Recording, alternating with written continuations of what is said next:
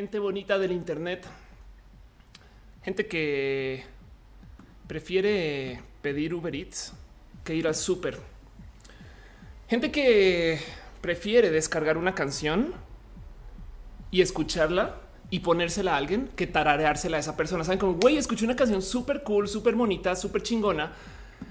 Y entonces en vez de decir no, la canción va así, sabes, simplemente se voltean y dicen no, tienes que escucharla. No, y es más, de hecho, ¿cuál MP3 de qué hablo? Van a Spotify o buscan algún servicio. Gente que prefiere, de hecho, para buscar qué música está sonando, en vez de preguntarle a sus amigos, usar un servicio mágico que se llama Shazam. Gente que prefiere que un robot les ponga la música en casa. Gente que usa el Internet para descubrir cosas como que, no sé, resulta que acabamos de romper el récord mundial del oso de peluche más grande del mundo. no es broma. Esto me lo compartió Dani, Dani Trouble, a quien le tengo mucho cariño. El récord mundial eh, para crear el oso de peluche más grande del mucho. Del, mucho. Buenos días, Ofelia, del más grande del mundo. No más para que vean cómo se ve eso. Es así de grande es el oso de peluche más grande del mundo, lo cual me deja la duda de por qué. y luego, sobrepasando esa duda, me, también me quedo con el y, y qué, o sea, qué hay por dentro de ese oso. O sea, es como que me imagino que de yo hacer ese oso de peluche, pondría otros osos de peluche adentro y así las cosas. Pero bueno, sean ustedes bienvenidos a Roja, el show que se hace desde mi casa una vez a la semana, que tristemente no se pudo hacer ayer porque Thanos y que ahora estoy volviendo a poner a andar. Em, afortunadamente hoy tengo no el doble, el triple ancho de banda que yo tenía disponible antier. Y fue un raro experimento en todo, porque em, no me quiero quejar de mi proveedor de servicio Internet. De hecho, yo llevo 10 años con Telmex, con mi proveedor de fibra óptica, y gracias a Telmex es que siempre había podido hacer mis streams. Una caída en 10 años ni me dolió, saben, solamente me dolió que me quedé como novia de pueblo, ya lista a dos de arrancar, vestida, maquillada, todos los temas hechos organizados y de repente pum, no puedes. Entonces em, fue como, no sé, me dio un poco de rabia. Para los que me siguen en varias redes, habrán dado cuenta que yo salté de aquí a Instagram para chacotear y platicar, pero no es lo mismo. La neta no es lo mismo. Pero bueno, como se arroja, se hace desde mi casa y este show es enteramente improvisado en una cantidad de cosas, excepto los temas quizás. En Future Dream está dando un poquito de cariño en Mixer. Muchas gracias, muchas gracias. Em, pero de nuevo, se hace desde mi casa, ¿no? Entonces pueden ver como literal, o sea, estas son las luces, güey. Estas luces no crean que son luces, pero esta sí es un tantito más pero mi arito. Pero estas son, güey, son barritas de iluminación. Yo les llamo lightsabers con todo y que miren, agarro un lightsaber con la mano. Pero em, así las cosas. Y justo estoy transmitiendo todo acá de esta laptop. Entonces, en últimas, como yo estoy moviendo todo, cableando todo, como yo estoy organizando todo, es un show un tantito más indie que lo normal. No es un stream cualquiera. No me gusta hacer streams solo de preguntas y respuestas que si bien se super valen, pero pues como youtuber creo que hay más que se puede ofrecer. Em, y en últimas es vernos una vez a la semana para platicar una, dos, ojalá tres y si nos alargamos cuatro horas, vamos a estar aquí un ratito. Entonces ustedes tienen cosas por hacer, pidan su comida, vayan, vuelvan, vayan al baño, tómense una chela, tomen su vino, háganse a gusto o lo que sea que ustedes consuman mientras ven roja. Hay gente que me dice que hace yoga mientras ve roja. Hay gente que escucha roja como podcast, porque esto luego se empaqueta y queda en este, las plataformas de podcast de iTunes y en SoundCloud en caso que ustedes sean androides y estas cosas. Em, o en últimas, en fin, dense gusto. Em, si están sin ropa, pónganse ropa. Lo único que les va a pedir, porque de por sí es difícil yo decirles a ustedes que no estoy usando ropa por debajo de acá para abajo, pero es más complejo el pensar que ustedes tampoco. Mentiras. ¿Ya a dónde llegaste? ¿A dónde llegaste? ¿Dónde llegaste con eso? Dice Jauregui que se va a hacer café. Israel Lavila eh, Rodríguez dice buenas noches. Montserrat dice que va por café también chingón. En Brian Cooper dice que si vio el tráiler de Sonic, ya lo vi, por supuesto. Marcus Beto dice: ¿Sabías que los gatos son las cámaras de los aliens? Sí, un poquito. Él es Matu de paso, él es el gato estrella del cual tanto tuiteo. Ahorita se asumará o no. Y dice Aiko Shotani, ¿cómo se te ocurre hacer roja cuando estoy en clase? Lo siento, Aiko, pero no te preocupes que de todos modos todos los rojas quedan grabados y se podrán volver a consumir en los episodios recalentados que me gusta llamar, que son básicamente todos los que consigues en estas plataformas donde se está transmitiendo. Que de paso, estamos en vivo en tres lugares al tiempo, en youtube.com slash of course, en twitch.tv slash of course y además también en mixer.com slash of course. Muchas gracias a la gente, a las gentes, ya ves, Ofelia aprende a hablar, ni que trabajaras en comunicación. Muchas gracias a la gente que me apoya desde estas plataformas para ser parte de. Eh, he tenido contacto con casi, casi que la gente, en fin, gente muy dentro como del sistema que me dice, güey, ven y transmite acá y se aprecia, saben, lo, lo agradezco mucho. Pero como sea, como estamos en esas plataformas, hay un chat. Por eso es que aquí ven esto se ve muy tonto hacer esto en la cámara porque acá estoy solo moviendo la mano en el aire, pero bueno, me entienden. Y además también queda en sus respectivas plataformas. El cuento es que esto se recordará después y si lo ven desde la plataforma quedará con el replay en la mayoría de los casos. Como son plataformas monetizadas, pueden dejar ustedes sus abrazos financieros. No les voy a decir que no. De hecho, los aprecio mucho porque tomo todo su dinero y como promesa con ustedes lo reinvierto en este show. Entonces, muchas gracias a la gente que ha apoyado este show desde sus suscripciones, su super chat, sus cheers, sus bits y la cantidad de cosas que dejan acá y también en general su cariño por aparte. También hay gente que usa un Patreon para conectar conmigo. Entonces, em, pues como promesa, yo le digo a la gente que está en el Patreon, que es en patreon.com slash of course, como los canales que leeré sus nombres. Así que un abrazo especial a David Álvarez Ponce, Patreones de tiempos inmemorables, a Ana analógicamente, quien de paso ahorita está de freelancer y es una persona bien chida, Gabriel O, a Daniel Bundonis, a Trini de Patacoins, a Carlos Adrián, el artista formalmente conocido como Camorales, a Maritza Bernabé, a Alex Melo alias El Alex. Un abrazo a Que Rubio, Alejandro Alcántara y sobre todo a Luigi Forestieri, gracias a quien este stream se puede hacer. Y pues bueno, también a la gente que está suscrita, la verdad es que les o sea, todo mi amor, cariño y, aprecio, porque este show no podría ser si ustedes no llegaran a verlo. También es bonito que nos acompañemos, porque en últimas, en últimas, em, si estamos reunidos acá y este show se llama Roja, pues es porque estamos básicamente en pelea con todos los colores que no son rojos de la roja. Em, yo solía ser pelirrojo en una época y entonces también por eso me llevó a corazón esto que todavía me identifico con ser una mujer roja, aunque ustedes pueden ser rojos y rojas si quieren también. Pero de todos modos, todos los colores que no sean rojos de la roja, la verdad es que con todo perdón me la pelan. Y por consecuencia me doy una pasadita por esta cuenta en Twitter que se llama el bot de colores. Bot de colores, de hecho, em, es este una cuenta en Twitter que se dedica explícitamente a tuitear todos los colores en existencia menos el rojo de la roja. Con todo, déjenme decirles que con todo y todo, que el bot de colores creo que algo sabe porque justo ayer, ayer creo, sí, esto fue no, no fue ayer, pero esto fue hace un ratito. De repente tuitea Indigo, of course. Indigo, of course, este que me preocupa un poco que eh, el bot sepa que yo existe, porque en últimas, pues ya saben, no es como una cosa es que esté el Terminator, otra cosa es que sepa dónde vive Sarah Connor, no? Así que, pues ya que eh, el, bot de colores Minator me tuiteó, me morí del susto y de todos modos me doy una pasadita por esta lista. Afortunadamente, afortunadamente los últimos dos colores fueron sobrepasados por uno un poquito más arriba, eh, con un tanto más de, pues de recuerdos que podríamos considerar que vale la pena levantar, porque el azul amor es un color que, pues bien que podemos perdonar por ser un color culero, pero no obstante no deja de ser un rojo de la roja, ¿no? O sea, en fin de cuentas estamos peleados y pues bueno, todos estos colores para mí son dignos enemigos, gente que nos reúne y que pues ya que estamos aquí y que vamos a discutir y pelear contra alguien, pues que sea contra un color. Y pues esta semana nuestro digno enemigo es el blanco ciencia ficción. El blanco ciencia ficción, de hecho, em, es ciencia, no por ciencia científica, sino por 100, 100 como 100, ciencia, ciencia ficción. Eh, y es porque blanco ciencia ficción, un artista musical, Em, que hacía un está muy cagado. Es, un, es, una historia eh, de mi universidad de un amigo que hacía una banda de covers de CIA y el cuento es que decía, pues güey, yo puedo reproducir así en cualquier momento y por eso le decía ciencia, no eh, eh, es, es, raro.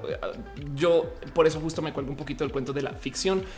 Si lo piensan, también es un poquito tonto este cuento de güey, es que nadie puede reproducir así. Es una artista muy, muy, muy lograda y es bien pinche complejo. Y pues bueno, en este caso en particular era muy difícil porque hacía covers decía, pero era percusionista. Entonces no cantaba. Me explico. Imagínense eso. Es como decía aquí les va. Vamos a hacer nomás este, la batería de Chandelier. Es de güey, no mames, güey. Nadie va a saber que es Chandelier. Sabes? Es como que está bien tonta tu banda de covers si solamente la haces de la percusión. Nadie podía cantar a su nivel y nadie podía sumarse a su música. Y en últimas me lleva a todo tipo de problemas porque yo que llevo tratando de arrancar como en el mundo de la música desde hace rato, enredarme con este personaje que irónicamente el güey era como de tez morena, pero bueno, no me quiero meter mucho en eso, aunque pues bueno, pues yo creo que también por eso está bien que le digan el blanco ciencia, ¿no? Pues nada, vivió una gran historia de ficción, pobrecito, pobrecito. Em, desafortunadamente como amistábamos, em, también le hablaba a otras personas de mí y entonces de mis talentos musicales, pero como que no sé, volvía como que muy ácida las relaciones. Yo de repente conocía a gente y me decían, ah, me dijeron que tú eres amigo del blanco ciencia lo siento, sabes que no sería tan chido tenerte tocando en nuestro bar o, si quieres, sabes que a ver si te va bien en el Internet y, me cerró muchas pinches puertas, pinche blanco ciencia. La verdad es que te recuerdo desde el fondo de mi corazón con mucho odio, porque para rematar, no eras una persona muy rítmica y pues gracias, gracias a ti es que no pude yo desarrollarme como una persona musical cuando estaba estudiando en la universidad. Volví a estudiar física. Eh, qué bueno, me gradué como una persona física, no líquida, pero, em, no pude, no pude entrarle al mundo de la música sino hasta ahorita otra vez que logré superar el trauma de que me dijeran que no en todas las esquinas por tu culpa, por tener una banda de covers decía solo desde la percusión. Eras un poco, un poco, un poco experimental. Pues bueno, por eso, por eso quedarás recordando la historia como una persona de la ficción y no una banda lograda. Pero bueno, así las cosas. Si algo les pasó esta semana, si algo les pasó esta semana a ustedes, es culpa del blanco ciencia ficción. Lo siento, lo siento. Pero si las cosas dice It's Emily que si ayer hice stream, no. Además salió notificación y todos los ya sé, ya sé. Mr. Leches dice blanco ciencia ficción me buleaba por no entender a Simov. De acuerdo, total, así, total, de acuerdo. Cabello dice que ha sido decía pues ficción, mentiras. Y dice Marcus Beto Maya, en un universo alternativo el show se llama Carmina. Qué divertido. Horroso, ¿sabes?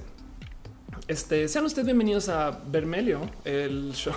en fin, el cuento es que eh, justo esta semana le llevaba dando vueltas a este tema en particular. Me despertó el interés un poquito por culpa de Game of Thrones. Ahora, antes de que pregunten, no soy tan fan de Game of Thrones y eso es algo de lo cual yo quiero hablar un poquito desafortunadamente decir que no soy fan de Game of Thrones para muchas personas ya es sacrilegio y para muchas lesbianas quiere decir que ya no soy lesbiana. Pero dejando eso guardadito en un cajón, no me deja de impresionar que Game of Thrones se transmita tan mal por Internet. Y lo digo tan mal porque yo llevo 10 años de hacer transmisiones en Internet. Me explico. Esta es la calidad de mi stream en casa. Y hay gente que me dice que la calidad de Game of Thrones, esto fue muy, eso es un mensaje real. Me dijeron, güey, se ve mejor roja que Game of Thrones como lo estamos teniendo. No mames. Em, y, entonces eso me saltó un poco de, pero ¿por qué, güey? ¿No? ¿A dónde vamos con, con este desmadre? Y justo quería hablar un poquito pues por eso. Pero bueno, antes de arrancar con el tema formal, les quiero explicar bien, bien cómo funciona el show. Básicamente lo que vamos a hacer es vamos a repasar cuatro secciones. Al comienzo vamos a hablar del tema del show en particular, si va a ser Netflix y las plataformas de streaming y estas cosas. Ténganme paciencia con eso. Luego vamos a hablar un poquito de ciencia y tecnología, luego de LGBT y al mero final pregúntele a Ofelia por si tienen preguntas para mí. Van a salir preguntas a lo largo del show. Yo estaré leyendo sus chats. De hecho, y medio se alcanza a ver mi pantalla. Este es mi testigo. Ahí los veo ustedes. Em, pero, pero de todos modos le va a dedicar un tiempo al mero, mero, mero final para cerrar con preguntas. Por si tienen dudas, dudas. Si tienen dudas muy urgentes y estas cosas también no me las pregunten durante el show, pero solamente para que el stream no se vuelva solo preguntas y respuestas como le hacen muchos youtubers. Nada en contra de eso, solo que yo quiero generar contenidos y no tengo tiempo de hacer, grabar y editar videos. Entonces roja es Canvas y diagnosis y todo lo que yo hago en Internet al tiempo. Así que eh, es lo que tenemos y vamos a hacer un show formal. Con eso en mente, Em, me gustaría nomás hacer un tantito de promoción desvergonzada, cosas que pasaron esta semana y nomás porque quiero platicarlas también con ustedes. Eh, y quisiera arrancar justo con un tema muy, muy pinches bonito y es que publiqué esto. No sé si lo mencioné la semana pasada, pero publiqué un video que me debía de publicar hace mucho tiempo entrevistando a Georgie Boy. Este Georgie es un youtuber espectacular que tiene muchas pinches historias que contar, una cantidad de cosas muy bonitas de, cómo ha vivido su vida. De hecho, él es un niño no mormón, este uh, uh, supernumerario. Caray, este no, él no es supernumerario, pero él es un niño muy religioso. Es a lo que hoy, si alguien este, me recuerda, ahorita se me fue el pájaro. Ahí hay una broma y porque soy trans, pero en el caso se habló mucho. Este eh, mormado, dice Jauregui. No, eh, Opus Dei. Gracias, gracias Ofelia. Es hora de que te tomes un café tú y deja de recomendar que la gente tome café y tú no. Pero bueno, el caso es que fue muy bonito platicar con él. Esta entrevista es muy vieja. De hecho, la tengo guardada hace por lo menos dos meses o tres. Y ya me dije, públicala. Una de las cosas bonitas que me llegó vía Twitter y, la comparte es el por qué yo hago estos contenidos a veces, porque yo siempre publico estas cosas y digo, ¿será que alguien le interesa? Eh, arroba Prixi me dice, hoy me forcé a ponerme un vestido, estaba sufriendo tanto hasta que vi la entrevista con Georgie y dice donde habla sobre ponerse lo que quieran y me cambié hasta mi cuerpo se siente ligero y fue muy bonito leer eso. La verdad es que miren, yo no hago mis contenidos exactamente con esto en mente, pero está chido saber que eh, sirven de algo para alguien. Si ustedes encuentran algo bonito en roja, qué chingón. Lo aprecio desde el fondo de mi corazón porque en últimas, em, para mí roja es muy útil. Roja yo no lo considero un show, sino más una conversación con ustedes. He aprendido lo que quieran haciendo roja.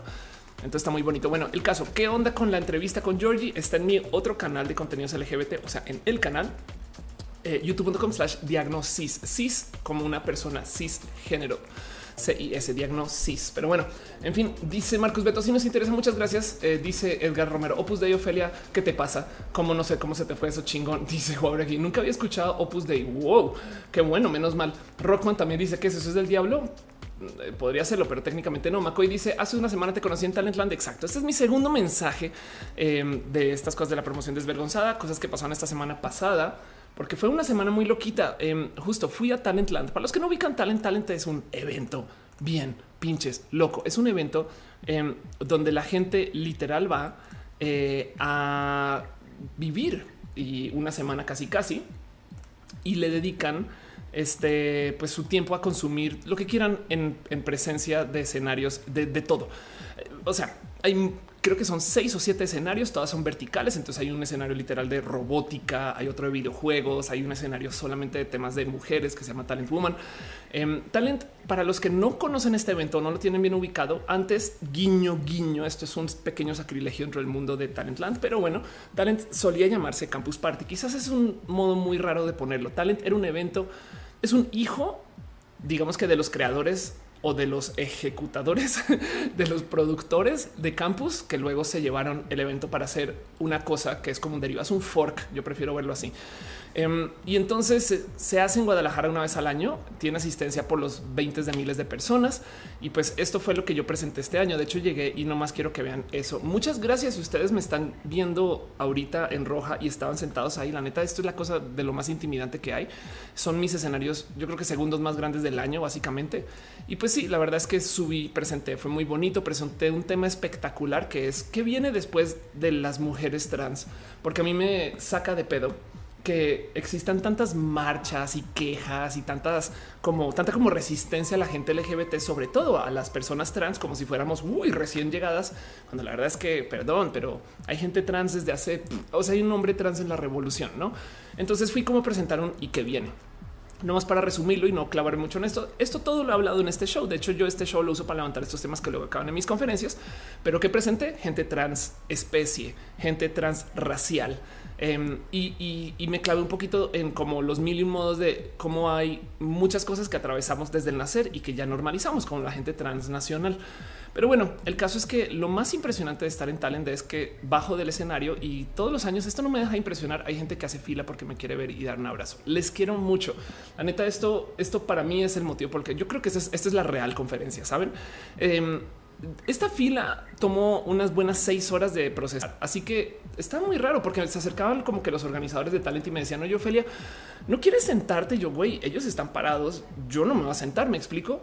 Entonces, primero que todo, me llena el corazón que desde su paciencia se tomen el tiempo de eh, todo eso solamente para un abrazo. La verdad es que para mí es súper especial. Tengo un chingo de regalos y un chingo de recuerdos. Eh, con muchas personas me di follow en Instagram, con muchas personas me di follow en Twitter y, nada, pues está muy divertido porque además ojalá se pudiera hacer como más formato foro o algo así. No sé bien cómo, cómo organizar eso porque a veces llega alguien y me dice, oye, es que quiero ser comunicadora de ciencia y no sé por dónde arrancar seis personas después, oye, es que tengo un medio de ciencias y estoy buscando gente. yo, güey, hace seis vino alguien. Entonces em, es una lástima que no se pueda como compaginar un poquito más A con B, saben? Pero como sea, es bien pinche chido. Entonces, muchas gracias a la gente que estuvo ahí y eso fue espectacular. La verdad es que yo le tengo mi máximo cariño y aprecio a Talent. Ojalá me dejen el próximo año. Esto sí es una historia real, sucedió. Conocí a esta mujer que de paso está cucú, la, quise mucho, güey. Está, o sea, Em, está un poquito descabezada desde el cómo se comunica, por qué las ideas que trae y demás. Y evidentemente la rebelde de su espacio de eh, estudio. Pero el cuento es que ella me da un cuaderno ¿no? y me dice, oye, Ophelia, ¿me puedes firmar acá? Y entonces me entrega el Mira, aquí está para que firmes, no? Y yo, sí, seguro. Y luego cierro el cuaderno y apenas lo cierro, güey. Esto, güey, se los juro que quedó un poquito pálida. así lo cerré, pluk. Y esto es lo que dice en la portada, no? Y así, wow, wow, wow, wow, un momento, un momento que acabo de hacer. es un poco tramposo eso. Entonces, si de repente yo este, dejo de existir en un mes o dos o en una semana o algo así, ya sabrán por qué fue. Pero bueno, dice este Marcos Beto Maya, faltar mucho para la gente transplanetaria. No, técnicamente ya hay. Insomna dice eh, la otra vez te un artículo acerca de transmedievales muy interesante. Qué chido, qué chido, verdad? Eso también me parece espectacular. Dice Eduardo bien. Yo fui la semana pasada a Talentland y que le gustó, y te gustó mi conferencia. Qué chingón.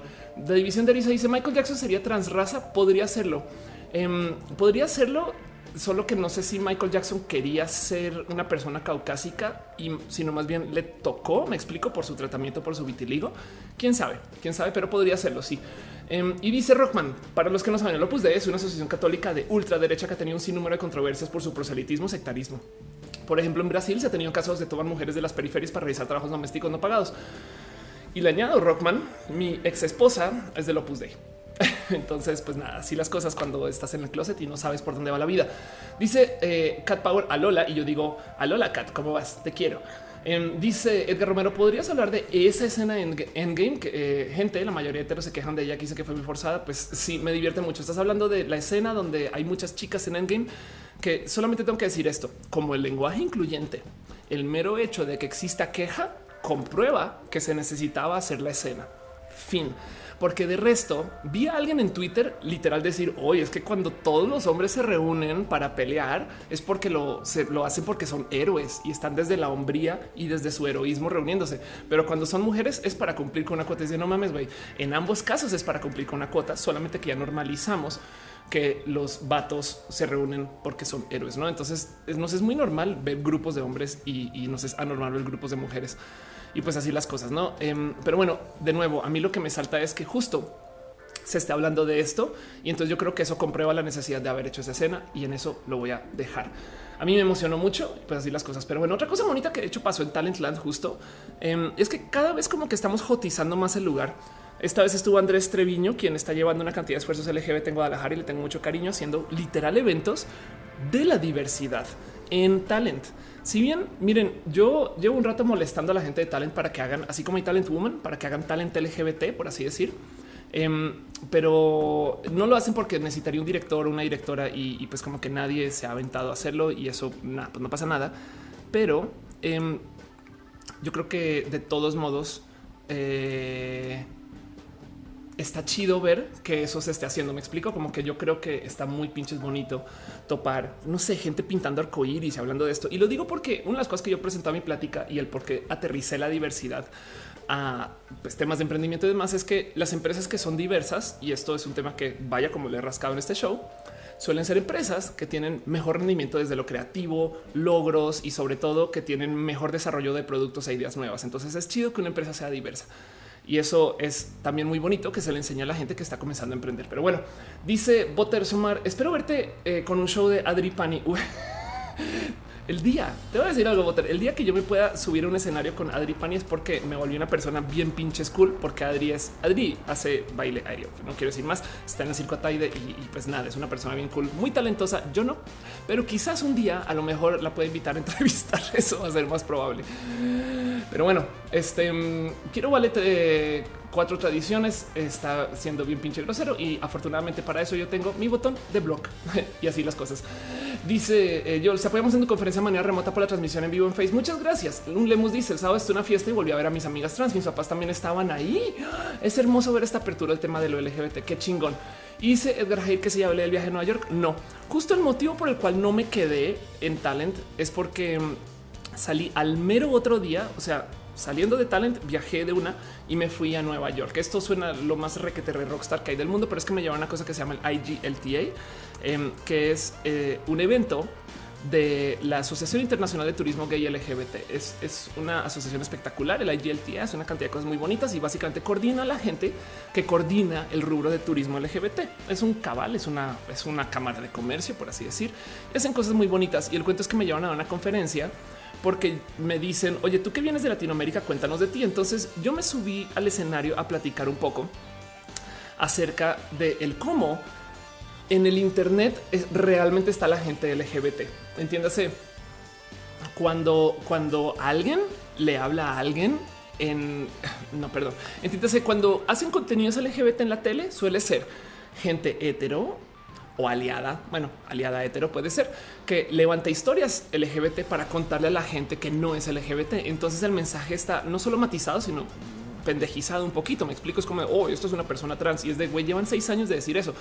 Está chido y, y está chingón que se haga mejor eso a que no lo hagan, pero nada como entrar a YouTube y como que de repente ver que la gente LGBT, pues saben, como que llevan 10 años, bueno, no 10, pero por lo menos 5 años de hablar de esto. Entonces el tema ya va súper avanzado y estamos como en, saben, como en, no sé, estamos como en la universidad y ellos siguen en la secu, saben? Entonces me, me, fui como con esto en mente para decirles una ver, si le quieren hablar a la gente LGBT, dejen de buscar los medios tradicionales o dejen de esperar a que los medios tradicionales nos incluyan. Vean nomás la diferencia en mensajes entre online este y, perdón, y medios tradicionales. Entonces fui a presentarles eso em, y afortunadamente les fue chido, les gustó. Eh, la verdad es que hay muchas cosas que, quería como platicar con ellos. Em, por ejemplo, una de las cosas que presenté es resulta, este es un estudio de GLAD, que hay 26 personajes transgénero en la tele en Estados Unidos. Es un chingo si lo piensan, 26 de güey, no manches, 26. Pero otro lado también es para lo amplia que es la producción televisiva 26 es nada, saben? Es como también es un no. Y bueno, esos son personajes trans, pero personajes LGBT y 70. Entonces, no sé, como que hay más personajes de un lado de la batalla en, en, Endgame, no? Entonces eh, es raro, es un poco raro pensar eso. Y, como que si bien se celebra como este, uy, qué logro, mi mensaje fue un poco más del orden de pues nada, no, no está tan chido eso si lo piensan. Pero como sea, yo, miren, yo tengo una rara relación con Nueva York. Mi hermana vivió en Nueva York un ratito. Entonces yo antes iba y pues cuando vivía en Estados Unidos me daba chance de pasear bastante a Nueva York. Entonces como que lo traigo muy pegado al corazón. Y como sea, el otro motivo, que es un motivo pequeño encubierto por el cual estuve gozándome mucho mi pasar este por allá es porque conocí a nadie menos y a nadie menos que a René Ghost. René es, por si no saben, una cantautora súper cool, bien pinches queer, que tiene un éxito que se llama la cumbia feminazi yo sé que la cumbia feminazi suena a broma, suena a chiste de Internet. Yo sé que en Internet existe la cumbia de Goku. Me explico. Y entonces es como un meme hablar de la cumbia de lo que sea, pero la cumbia feminazi es un real grito de guerra de marcha acerca de cómo hay gente que lo único que sabe decir en Internet es feminazi. Me explico. Tú aquí estás argumentándole súper de alto nivel. No, esto, aquello. Entonces tenemos un problema con la gente Radfem que tal y te dice eres una feminazi.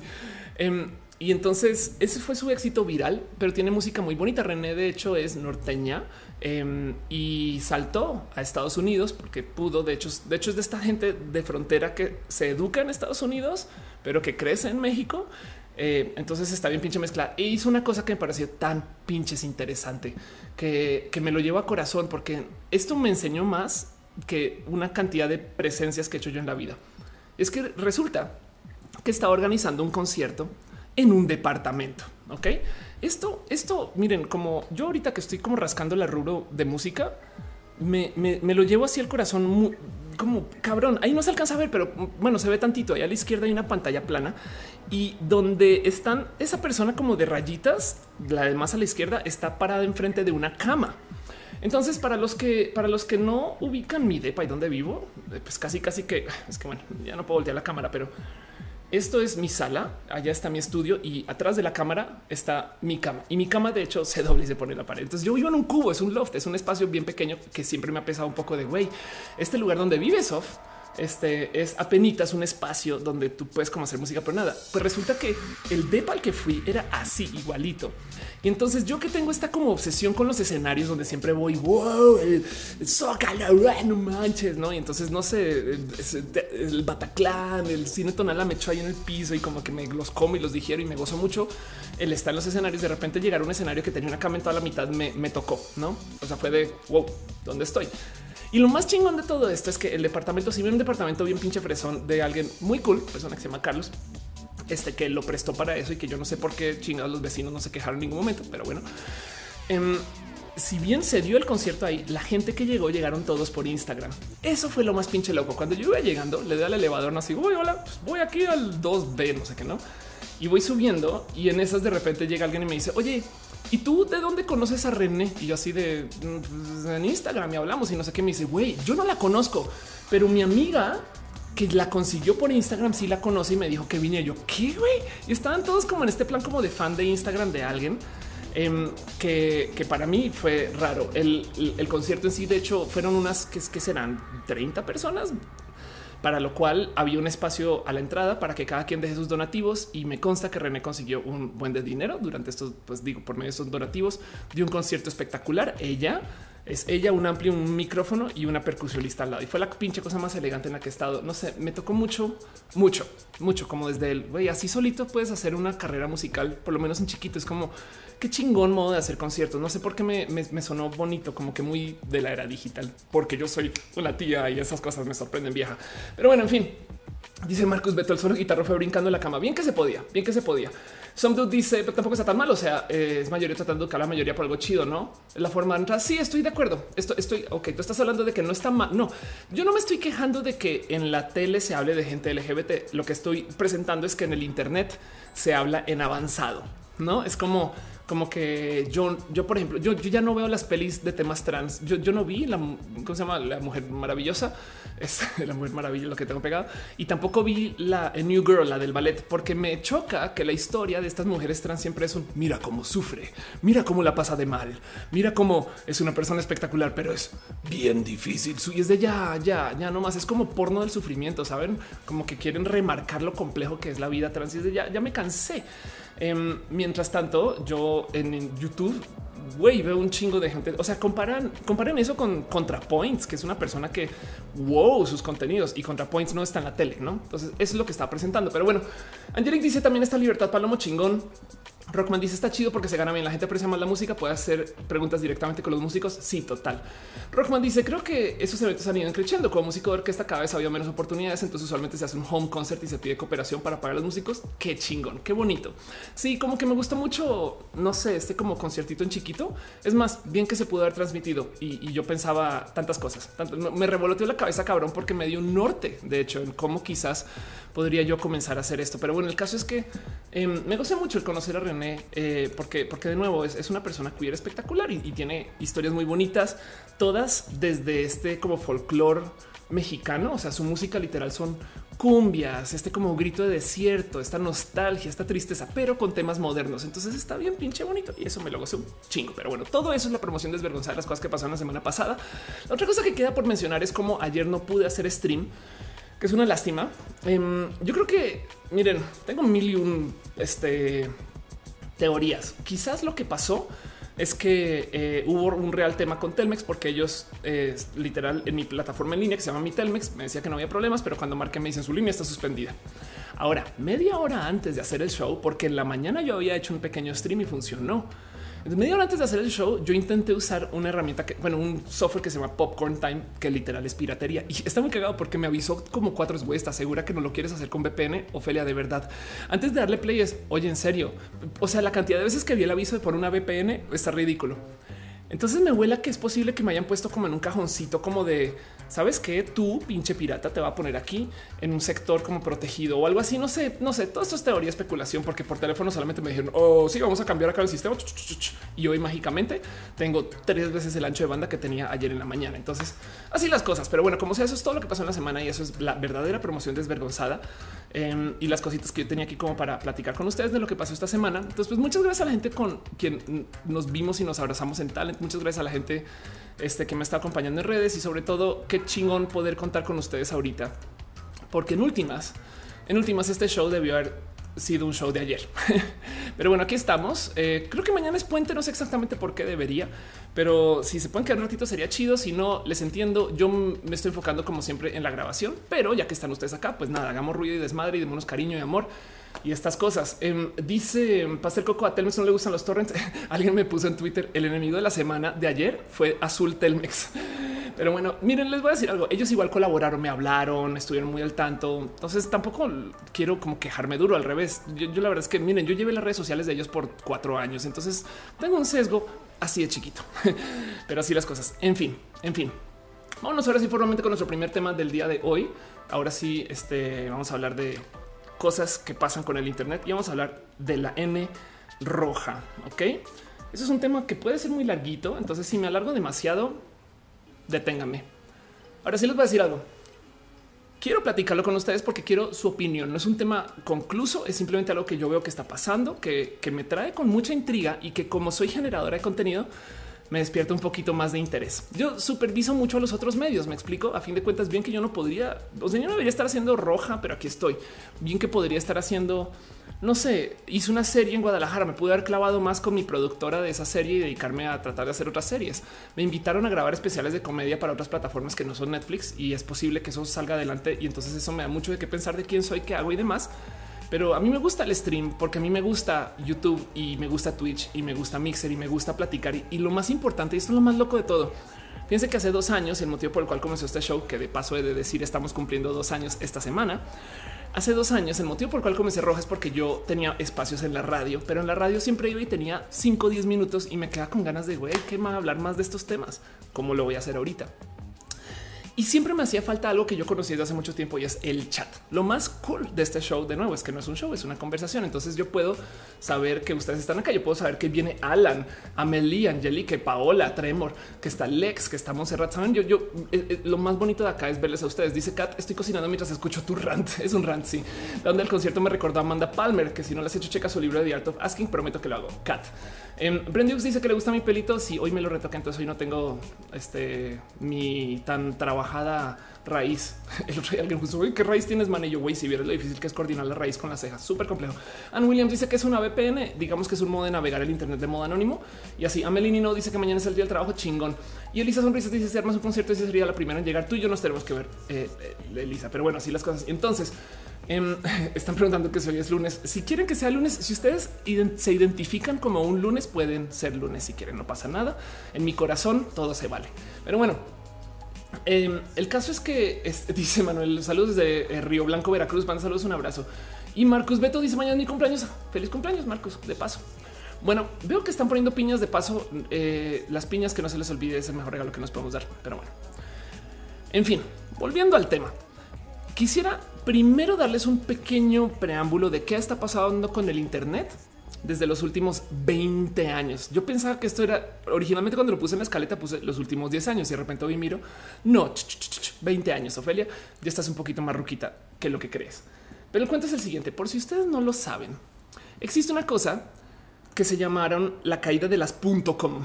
Las .com eran, es más, .com crash.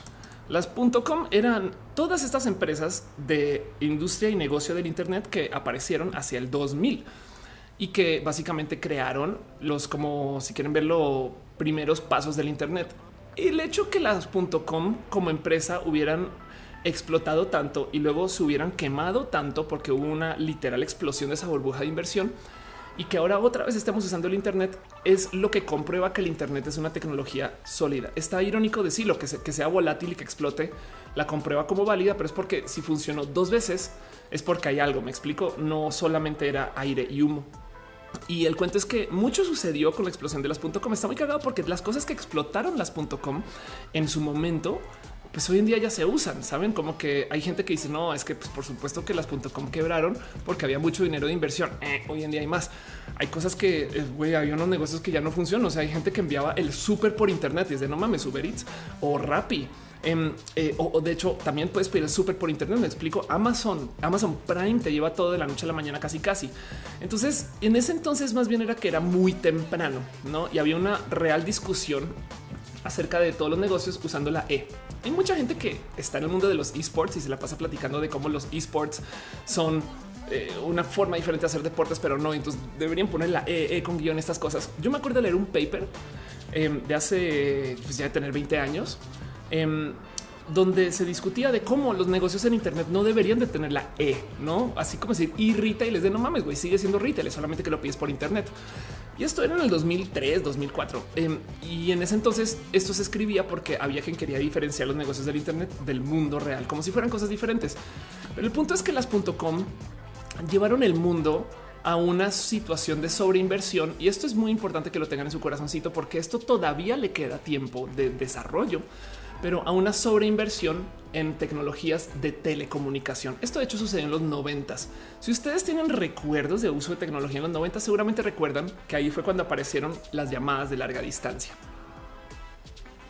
Está muy cagado que esto ahorita ya lo tenemos tan normalizado, ya lo procesamos, pero pues el tema de las área code, las LADA en México, el tema de que tú tengas tarjetas de llamada de larga distancia, estas cosas sucedieron porque si bien ya teníamos el mundo cableado para tener llamadas, em, comenzamos a tener como este sistema de interconexión que podría ser satelital o que lo que estaban haciendo en los noventas con todo ese varo de inversión era cablear usando fibra óptica. La fibra óptica es una bestia espectacularmente flexible, no la fibra en sí, sino como negocio que se presta para hacer una cantidad de cosas que maneja una cantidad ridícula de ancho de banda que les voy a decir algo todavía no estamos ocupando. Hay mucha pinche fibra óptica instalada en el mundo que se hizo por estas empresas que en su momento eran las empresas que iban a literal llevar el mundo a su nuevo estado como de hiperconexión. Entonces, a ver si encuentro un mapa bueno. Este, a ver, eh, eh, Fiber Optic eh, Undersea Cable Map. Aquí está chima. Em, pero para que entiendan estas cosas, está muy cagado que hay gente que les dice los hilos, no? Pero pues güey, de hilos es de no mames. O sea, pues, son cosas de a veces 30 centímetros de grosor. O sea, de hilo tiene muy poco. Y el cuento es que hay una cantidad ridícula de cables que se han tirado que pasan bajo el mar. Saben, es, es como chingados hacemos para llevar una señal de México a Colombia, pues nada, hay un cable literal cable que lleva de acá para allá. Ahora, si eso les sorprende, que la verdad es chido pensar, a mí de entrada, si lo piensan, me sorprende el hecho de que hay líneas de riel que van de México hasta Alaska sin parar, no? O sea, bien que hay un, tú puedes seguir un hilo de metal de aquí hasta Alaska, no? Entonces, lo mismo, pero con fibra óptica. Y lo que, lo que acabó sucediendo, y esto fue lo que determinó todo el crecimiento del Internet como lo conocemos. Esto es, esto es algo que me asombra que todavía no se haya acabado de consumir es que estas empresas de los 90 2000 sobreinvirtieron como bestias en la construcción de toda esta infraestructura y luego todo el mercado quebró. Eso es muy pinches importante porque el cuento es tienes tu gente que pagó por cablear y construir la, infraestructura y luego todo quiebra. Y lo que acabó sucediendo es que llegaron personas que no tuvieron nada que ver con esa construcción y cobraron, perdón, cobraron, compraron todo ese material y toda esa infraestructura a precio de huevo. Entonces, no tenían el por qué respetar en lo más mínimo todos los gastos de inversión de todo lo que se hizo. Véanlo así. Es como si construyeran un clúster de innovación, tecnoparque, estas cosas. Luego el gobierno por algún motivo quiebra y entonces ahora resulta que están todas ahí vacías. Y pues llegas tú como emprendedor y dices, pues yo me instalo acá y no tengo que pagar renta. Fin. Solamente que en versión mundo. Y lo cabrón es que esto creó una situación que se le conoce como fibra oscura. La fibra oscura realmente todavía se usa porque aún con conexión de datos existe fibra oscura. Me explico. Hay gente que compró simplemente los cables y simplemente no los usa porque no los necesita en el momento. Pero el tema es que tenemos como si tuviéramos toda una ciudad llena de autopistas y no hay coches. Entonces estos cabrones lo que comenzaron a hacer es planearon un sistema para lentamente irnos dando más acceso a esa fibra. Eso está muy loco de pensar porque es como cuando te dan un iPhone y sale el iPhone S. No les voy a mentir. A mí sí me queda claro que diseñan el iPhone S y luego los culeros le bajan una rayita y dicen vamos a darte un punto intermedio para que puedas invertir en el proceso de construcción. No algo similar. Por eso es que a medida que iba pasando el tiempo iba mejorando la velocidad de acceso. Ahora, no todas las casas podían tener súper conexión a fibra porque no todas las casas están cableadas directo a fibra. Teníamos un tema de última milla donde teníamos que tirar por cobre, o sea, líneas de teléfono, la conexión al Internet. Entonces llegaba por fibra a un lugar y luego entonces pues nada, entras por el teléfono y por eso las conexiones rápidas eran ADSL, o sea, por teléfono. Em, y eso estoy hablando como los 2000 hacia el 2010. Pero de todos modos, toda esa fibra quedó ahí y esa fibra ahora lo tienen estas empresas grandotas que ya conocemos que no tienen por qué cobrar lo que cobran. Básicamente la compraron casi que regalada. Es, es, más que a precio de huevo. No es, una cosa que, que sigue sucediendo. Y como nos han ido abriendo la llave lentamente como clientes, entonces cada vez podemos hacer más. Doy un ejemplo. Cuando yo comencé a hacer contenidos para YouTube hace 10 años, me acuerdo que YouTube se acercó conmigo y me decía es que nadie sube contenidos a YouTube en México. Hace 10 años, esto es antes de Yuya casi porque no hay el ancho de banda en México para subir esos enlaces. El por qué yo tengo un patrocinio de Telmex es porque cuando yo hacía Nercor, este show de tecnología hace 10 años, yo tenía un enlace en mi casa y mi vecino Akira, quien le tengo mucho cariño, de hecho con quien está hablando ahorita, también tenía un enlace rápido y compramos un balanceador que literal mezcló su línea con mi línea e hicimos una bestia de transmisión que nos ayudó a hacer transmisiones a 720p hace 10 años. Em, y este entonces era la transmisión en HD. Pero bueno, el caso es que eh, eso era complejo en ese entonces pero en ese entonces ya teníamos ancho de banda para poder hacer las cosas que estamos haciendo más o menos hoy. Ha ido mejorando mucho y la verdad es que los menos protocolos de transmisión, las computadoras, las tarjetas de red, hay tantas cosas que también han mejorado en estos 10, 15 años. Pero el tema es que el Internet ha ido lentamente abriendo la llave. A medida que vas abriendo la llave, te prestas para que vayan entrando más cosas al Internet que consumen más ancho de banda, porque es que la otra es esto es algo muy divertido de considerar. Em, tenemos tanto Internet y no tanto en qué consumirlo. Entonces lentamente también se ha tenido que ir creando el para qué, ¿no?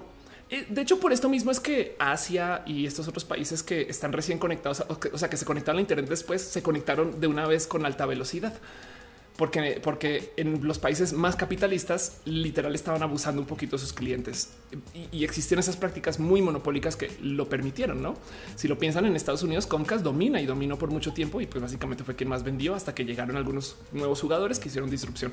Y para Latinoamérica, básicamente, pues tenemos a un jugador que se compró a todos. No, así las cosas. Pero bueno, este. Mm, Manuel Pérez Cano dice eh, que le gusta el tema de hoy. Muchas gracias. Arturo Zamora dice que estoy bien organizada, peinada. Gracias. Uriel Torres dice eh, tenemos porque en 10 años nunca manda lancha banda. Ay, lo siento. Eh, dibujanta dice hoy en día ya no te cobran en las llamadas de larga distancia, solo cobran el uso de Internet. Ándale. Em, dice Cat Power como los y espacio sports. Sí. Y dice, eh, eh, vamos a hablar de, a pregunta Kat que si vamos a hablar de cómo la compresión jodió el episodio de Game of Thrones. Exactamente, por eso existe este episodio. Kareli Briseño dice, Oli, tía, Oli. Ahorita vamos a hablar de las marchas, Kareli, no te me asustes. Pero bueno, Rockman dice que estoy hackeando el sistema chingón y... Eh, Dice Monserrat, me dolió la vejez. A mí también un poquito, no? Dice Alejandro, ver roja o ver la más draga. Vean la más draga o ténganla por lo menos. Tengan una taba abierta. Hay que apoyar la más draga. La más draga se me olvidó que están estrenando ahorita y, es importante. Eh, o sea, si, si, hay, si se ven los, sus números que son éxito, chido. No pasa nada. De todos modos, no se, no se preocupen que este episodio quedará grabado para que lo consuman después. Y yo sé que yo estoy fuera de tiempo. Entonces yo no lo tomaré personal y más bien aquí seguiré. Y es más, es probable que yo esté al aire más tiempo que la más draga. Pero bueno, el cuento es, según un chingo de medidas, hay fácil, fácil todavía algo así como más del 50% de fibra oscura todavía disponible. Entiéndase el ancho de banda global que tenemos, las conexiones que hay ahorita en casa en el mundo desarrollado, bien que todavía se pueden duplicar de velocidad. Eh, y, pues básicamente sería el mismo costo. No piensen en eso eh, antes de tener que estar tirando más cables más rápidos, más grandes, porque no se necesita. Y eso es solamente fibra que no se está usando. La fibra que se usa todavía está además subutilizada. Y todo dio porque se quebró eh, en las este, en los 2000 porque las empresas quebraron en los 2000. Entonces, bueno, todas estas entran Netflix. Netflix es una empresa que hoy en día todos conocemos y que además, por si ustedes no lo saben, yo sí le di uso a Netflix así cuando vivía en Estados Unidos. Netflix es una empresa de renta de DVDs, un negocio bien pinche bonito. De hecho, em, tú ibas a un website y les decías cuáles eran tus películas que más te gustaban, como que tus top 100, por ejemplo, hacías una playlist y entonces ellos te mandaban estos sobres con los DVDs adentro. Cuando ya acabas de ver la peli, volvías a poner la peli en el sobre, lo ponías en el correo y entonces te mandaban otras pelis de tu lista. Entonces tú siempre tenías pelis que ver. Si no tenías pelis por ver en ese momento, me explico. O sea, si, o sea, si tú te quedas con una, por ejemplo, te la puedes quedar por mucho tiempo. Si te la quedas por tiempo suficiente, igual y que bien que la puedes pagar y te quedas con el pinche DVD, no pasa nada. Pero ese negocio eh, sucede, de hecho, porque si mal no recuerdo, hay una historia donde eh, que, el CEO de Netflix tuvo que pagar una multa en Blockbuster o algo así. Y entonces Blockbuster, pues, básicamente, no sé, como que le, detonó esta como pelea con el sistema. Y él dijo: Saben esto toca revolucionarlo, porque, como así que estas tiendas dominan el sistema de renta de contenidos, no? Em, y entonces construyeron este como nombre en distribución de pelis que, les llevó a hacer como estas como raras alianzas con algunas marcas y demás. De hecho, tengo una amiga que muy amiga, a quien tengo mucho corazoncito, que trabajó en Netflix como en esta época cuando estaban haciendo la migración eh, a hacer transmisión digital. Y ya que saltaron a Internet, el salto fue con digamos que mucha especulación de ay, obvio, nadie va a consumir todo esto online. Pues en ese entonces existía una cosa que se llama el Sling Box, donde tú podías retransmitir todo lo que estuvieras recibiendo vía cable, por ejemplo, al Internet. Entonces mucha gente ya estaba como retransmitiendo señal de la tele. Y lo que hablan es que justo esto se da porque de nuevo nos van abriendo la llave y a medida que nos van abriendo la llave y el ancho de banda baja para el consumidor promedio, se vuelve más barato poder consumir ese tipo de cosas. Hoy en Netflix, evidentemente, como lo saben, em, está en básicamente todos lados. O sea, es, es cucú, es, es, es, ustedes nombren eh, eh, la consola. Miren esto: eh, Play 3, Play 3, güey, Play 4, Wii U, Xbox One, Xbox 360. No había Netflix en, en el Wii también, si mal no recuerdo. Este está, en Chromecast, está este en, reproductores de Blu-ray, en tablets, smartphones, en PC, en fin, están en tantos, tantos, tantos lugares que em, la verdad es que se, viven de eso, ¿no? Y, por si no lo saben, además, Netflix funciona directo desde el proveedor de Internet, porque ellos usan una cosa que se llama CDN, que es una red de distribución de contenidos, que básicamente lo que quiere decir es, en vez de tener un gran servidor, porque ahí donde lo ven, creo que todo Netflix, si mal no recuerdo, pesa como 200 y tantas teras, algo así. O sea, tampoco es, o sea, es, es, una cantidad de datos, pero no son tantos. Em, entonces podrían tener una serie de servidores central con todo y ya. Desafortunadamente eso quiere decir que entonces tendrían una, un lugar vulnerable a que se caiga todo Netflix de la noche a la mañana. Y por si no lo saben, Netflix representa el 34% del tráfico del Internet. Que se mide desde lo abierto. Me explico todo esto como Darknet y estas cosas, pues no están medias ahí. Entonces es un monstruo, es una bestia. Y cómo lo hacen es tienen una cantidad de dispositivos que le dan a los proveedores de Internet para que desde el mismo servicio de, Internet que ustedes contratan, ellos presten su acceso. Se llama Open Connect. Este y básicamente es este. Ay, caray, justo no hay fotos. Bueno, se alcanza a ver aquí en el, en el cabezote de esto. Ahí está, no vamos a ver Netflix Open Connect. Eh, donde básicamente tienen estas como cajitas. Aquí hay una, que es un dispositivo. Tienen estas cajitas que son servidores y ahí tienen guardados todo el catálogo de Netflix en el hogar de, de perdón, en, en, los, en los espacios de servidores de cada proveedor de servicio Internet. Entonces ellos tienen acuerdos con cada proveedor para dar acceso a Netflix directamente desde el ISP, lo cual quiere decir que por eso es que hay un ping tan tan, tan, tan, tan mínimo para consumir contenidos en Netflix. Por eso es tan rápido. Y por eso es que algunos proveedores de Internet son malos para Netflix y otros son buenos porque no han hecho su acuerdo. Pero la verdad es que son mínimos. Entonces Netflix básicamente se volvió un virus que se metió en todos lados con todo el contenido que quieran de películas y que creó una bestia de distribución. Esto lo digo para también que también lo tengan en corazón a la hora de que de repente llegue alguien como Disney a decir nos vamos a llevar nuestras películas del catálogo y vamos a hacer el nuestro porque en últimas es de lo poquito que está por ahí tras bambalinas de cómo Netflix innova y, y básicamente quiere dominar este mercado para que sea muy en serio el que no se van a ir a ningún lugar.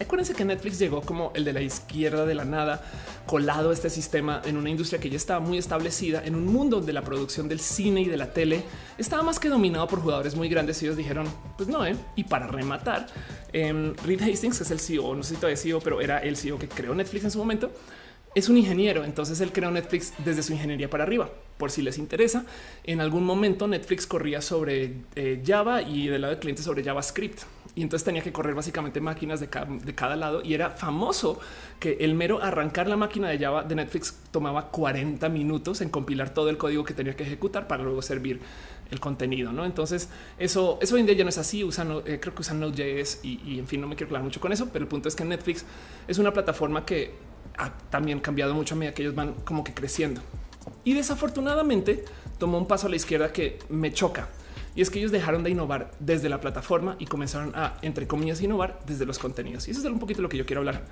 hoy. El caso es que Netflix se adueñó del mundo. Yo creo que todos conocen Netflix, saben de Netflix. Es más, soy una tonta. A ver si encuentro esto en Google Maps porque no descargué la imagen. ¿Saben qué? Les voy a mostrar aquí. Eh, amigo Mota, Back Mota, me mandó este video. Es que lo tengo aquí en, en WhatsApp. Este no se va a ver casi que nada, pero vamos a hacer el valiente intento. Entonces, esto es el estanorizaba y ahí medio se alcanza a ver esa tienda que dice EFX en rojo, dice Netflix y se alcanzan a ver ahí están los posters que dicen Netflix también. Entonces yo le pregunto qué hacen ahí y me dicen no, pues están vendiendo acceso a Netflix. Yo perdón, es, es, es una a buscar Netflix, Orizaba, a ver si, si lo encuentro así tal cual. Eh, el cuento es, me, me, rebasa que esto exista a nivel una tienda, saben, como de calle, ¿no? Eh, y eso, eso es como parte de lo común que se volvió Netflix para nosotros. Eh, y, yo creo que también el por qué, por, el que aparece mi sospecha de ayer de güey, a lo mejor por eso mi SP me puso como en la lista roja también, ¿no? Dice Pastel Coco, yo quiero el de Disney, quiero ver las series de Star Wars. Sí, de acuerdo. Rainbow David dice le pertenezco a Netflix. Sí. Dice Angelic Disney va a destronar a Netflix, no va a desaparecer, pero sí dejará el servicio streaming número uno. Rockman dice aprendí algo nuevo en roja Netflix, cómo funciona personalmente la saturación me hizo decidir qué servicios quería.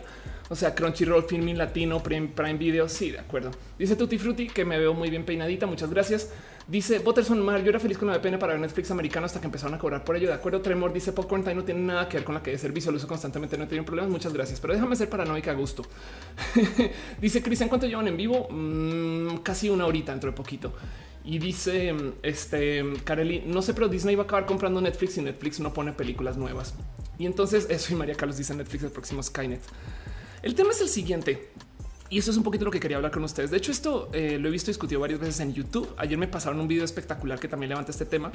Em, pero el cuento es que Netflix en últimas no sé si por instinto de supervivencia, porque querían ser famosos, porque querían probar algo nuevo o porque les funcionó con un experimento y ahora se volvieron eso que pasa mucho en el mundo como en la industria experimental, si lo quieren ver.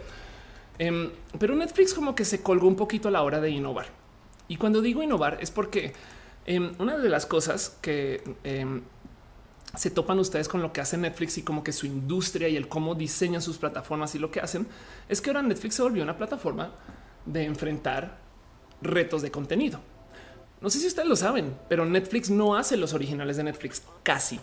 Realmente lo que hace es que da el dinero para que una productora luego ponga ahí su contenido. Entiéndase, si yo, Ofelia, fuera lo suficientemente pudiente, bien que me puedo grabar un especial de Ofelia de comedia ya mismo en el Teatro por la Ciudad, digo, algo, saben, en algún lugar muy grande, convocar o hasta pagar la audiencia para que vayan, para que escuchen, grabarlo súper chingón y luego ir con Netflix y si le pones esto en tu catálogo y nos vamos michas con los ingresos o algo así o hacer un acuerdo, ¿no?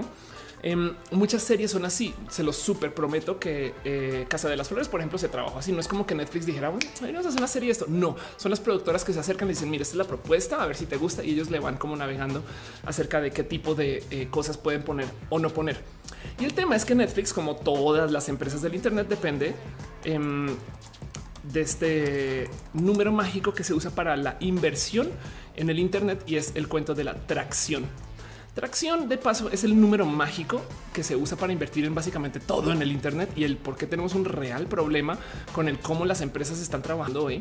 Y es que resulta que em, lo que compran las, los inversionistas cuando ponen su dinero de inversión en el Silicon Valley es empresas que tengan tantos números de usuarios. Tracción básicamente es eso, números de usuarios. La plataforma que más usuarios tenga gana y por consecuencia hay incentivos para crecer tu número de usuarios, así no necesariamente sean usuarios chidos. Por eso es que Twitter, YouTube, este, pues también Facebook. Por eso es que existe el problema de los bots, porque guiño guiño también le dicen a sus inversionistas, uy, no, la base de datos de usuarios se triplicó. ¿eh? Claro, porque 40% de esos son bots. Y, entonces ellos tienen este pedo de que si borran los bots, pierden valor de inversión. ¿Por qué importa la atracción del Silicon Valley? Eso lo he explicado más de mil veces acá, pero pues como sea, si yo te presto a ti, no sé, un millón de dólares eh, y tú tienes una plataforma con mil usuarios y con ese millón la vuelves una plataforma de 100 mil usuarios, a los 100 mil usuarios es más fácil cobrarles poquito dinero para que me devuelvas mi millón que a los usuarios que tenías antes de la inversión. Entonces, mientras más usuarios tengas, más potencial de ventas tienes y, más gente te va a consumir y hablar de ti y te va a viralizar estas cosas. Entonces es importante tener tracción, pero parece que se volvió el único número sobre el cual invierten. Y entonces parte del motivo por el cual Netflix ahora está entre comillas sobreinvertido, que no me parece tan sobreinvertido, pero bueno, es porque tiene muchos usuarios a comparación de todas las otras plataformas. Y eso es lo que Netflix quiere defender. De hecho, el por qué hace tantas series originales es porque quiere mantenerte ahí. El problema es que, eh, y, como, como bien se, explica mucho en la cantidad de espacios, em, Netflix, como muchas plataformas, está irrumpiendo con lo que ya existe. Pero así como Uber Eats está comiéndose, perdón la broma, el sistema de como de cuidado de empleados de, de la entrega o como Uber solito también cambió el mundo del transporte, digamos que de los taxis a un sistema donde la gente realmente se está, digamos que queriendo joder más, pero a cambio de que nos podamos monitorear entre nosotros Netflix también se metió un tema donde ellos están creando contenidos que en últimas nos benefician en el supra corto plazo, pero que no están creciendo la plataforma a largo plazo. Y el tema es que al hacer ellos su gran enfoque en hacer contenidos originales, pues de cierto modo crean un espacio donde ellos dominan que no van a compartir con los demás y obligan, ojo, esto es lo importante acá, obligan a que los otros, si quieren competir en algo, también tengan que hacer sus originales. Si tú eres Apple y tú tienes todo este catálogo de películas y demás, pero ahora Netflix dice, oigan, yo en mi jardín solamente voy a permitir aquí a los niños que digan Netflix. ¿eh? Y tú así, oye, pero güey, ¿no quieres poner tus pelis acá? No, eh, no todos aquí. Entonces ahora tú para competir contra eso tienes que hacer ofertas originales también. Hay una cantidad ridícula de ofrecimientos de plataformas que, eh, eh, o sea, ponerme, es más, que hay una lista parcial y a, ver si a ustedes se les ocurren más cosas. Acorn, Britbox, Criterion Channel, Crunchyroll, Fandor, Movie, Pluto, Shudder, Sony, Spool, Tubi y puedo seguir Amazon, Hulu, ¿no? Este, por ahí vi Filming Latino y, demás. Em, lo que acaba sucediendo con cada plataforma es que lo único que tiene para diferenciarse entre las unas y las otras es ofrecer contenidos exclusivos. Y eso es lo que yo digo que está roto y que muchas personas se han parado a decir, oigan, yo creo que esto no puede ser bueno a largo plazo. Porque entonces técnicamente en un mercado competitivo, lo que tú tienes es que una empresa debería de ser un reemplazo de otra. ¿Me explico? Si Netflix se pone bien idiota y comienza a, no sé, cobrar el triple de repente y nos pone anuncios así antes, durante y después de las pelis y se pone bien pinche grosero, pues lo que tú haces es que puedes boicotear Netflix y luego te podrías ir a otra plataforma y consumir esos contenidos en otra plataforma. Esa es la competencia. No quisiera decir perfecta, pero ese, es el sistema de competencia. Tanto como si a ti no te gusta Cinemex, te vas a Cinépolis, ¿no? Y entonces ves Avengers en Cinépolis o al revés, ¿no? Suele ser que, en fin, cada quien con sus fandoms. Pero, pero como Avengers está en ambas. Pero, pero en este caso en particular, como Netflix se enfocó en hacer contenido solamente para su jardín, entonces obliga a que los demás hagan contenidos para su espacio y por consecuencia las plataformas no son reemplazos. Y como no son reemplazos, nos demuestra que lo que quieren no es competir, sino más bien están entre ellos compartiendo un monopolio del consumo. Eso me parece tan roto desde el comienzo, porque lo que quiere hacer Disney no es que tú cierres Netflix. Lo que dice Disney no es tú sigue pagando, consuma ya tus cosas y aquí consume las de Disney. Ah, quieres las de Hulu, pues ve y contrata Hulu pero en ningún momento te están diciendo ven para acá y deja de usar Netflix, lo cual es en últimas pues no una forma correcta de competir. Lo digo porque aquí en la, en la cuando se cuando los negocios compiten, eh, el consumidor siempre sale beneficiado. En este caso en particular, no. Aquí nos están cobrando más por lo mismo. En un mercado que además debería estar cobrando menos porque se está saturando de contenidos. La neta, si usted lo piensa, hay una cantidad ridícula de franquicias que existen que antes no le damos tanto seguimiento. O sea, si hay un, si hay un multiverso de eh, Unbreakable, quiere decir que ya hay demasiadas franquicias, ¿no? Ahorita tenemos creo que tres series que vienen de Star Trek, pero luego también está Star Wars andando de nuevo otra vez, pero luego Avengers ni hablar, pero Marvel también se volvió un monstruote, pero Señor de los Anillos, pero Game of Thrones, pero y puedo seguir. La cantidad de franquicias que hay es tanta que de cierto modo, la neta, ya nadie puede consumirlo todo. Y ojo que solo estoy hablando de en video. Si saltamos a videojuegos, la cantidad de franquicias que hay, que además todas son secuenciales, me explico. Em, bien que yo le puedo entrar al nuevo Pokémon, pero me salté una generación. Entonces, en última, si yo quiero entender esta generación que me acaba de saltar, ah, pero también está Pokémon Let's Go Pikachu. Entonces, ahora de Pokémon Let's Go Pikachu viene porque Pokémon Go, pero Pokémon Go viene porque saben a qué horas, a qué horas vamos a consumir tanto contenido.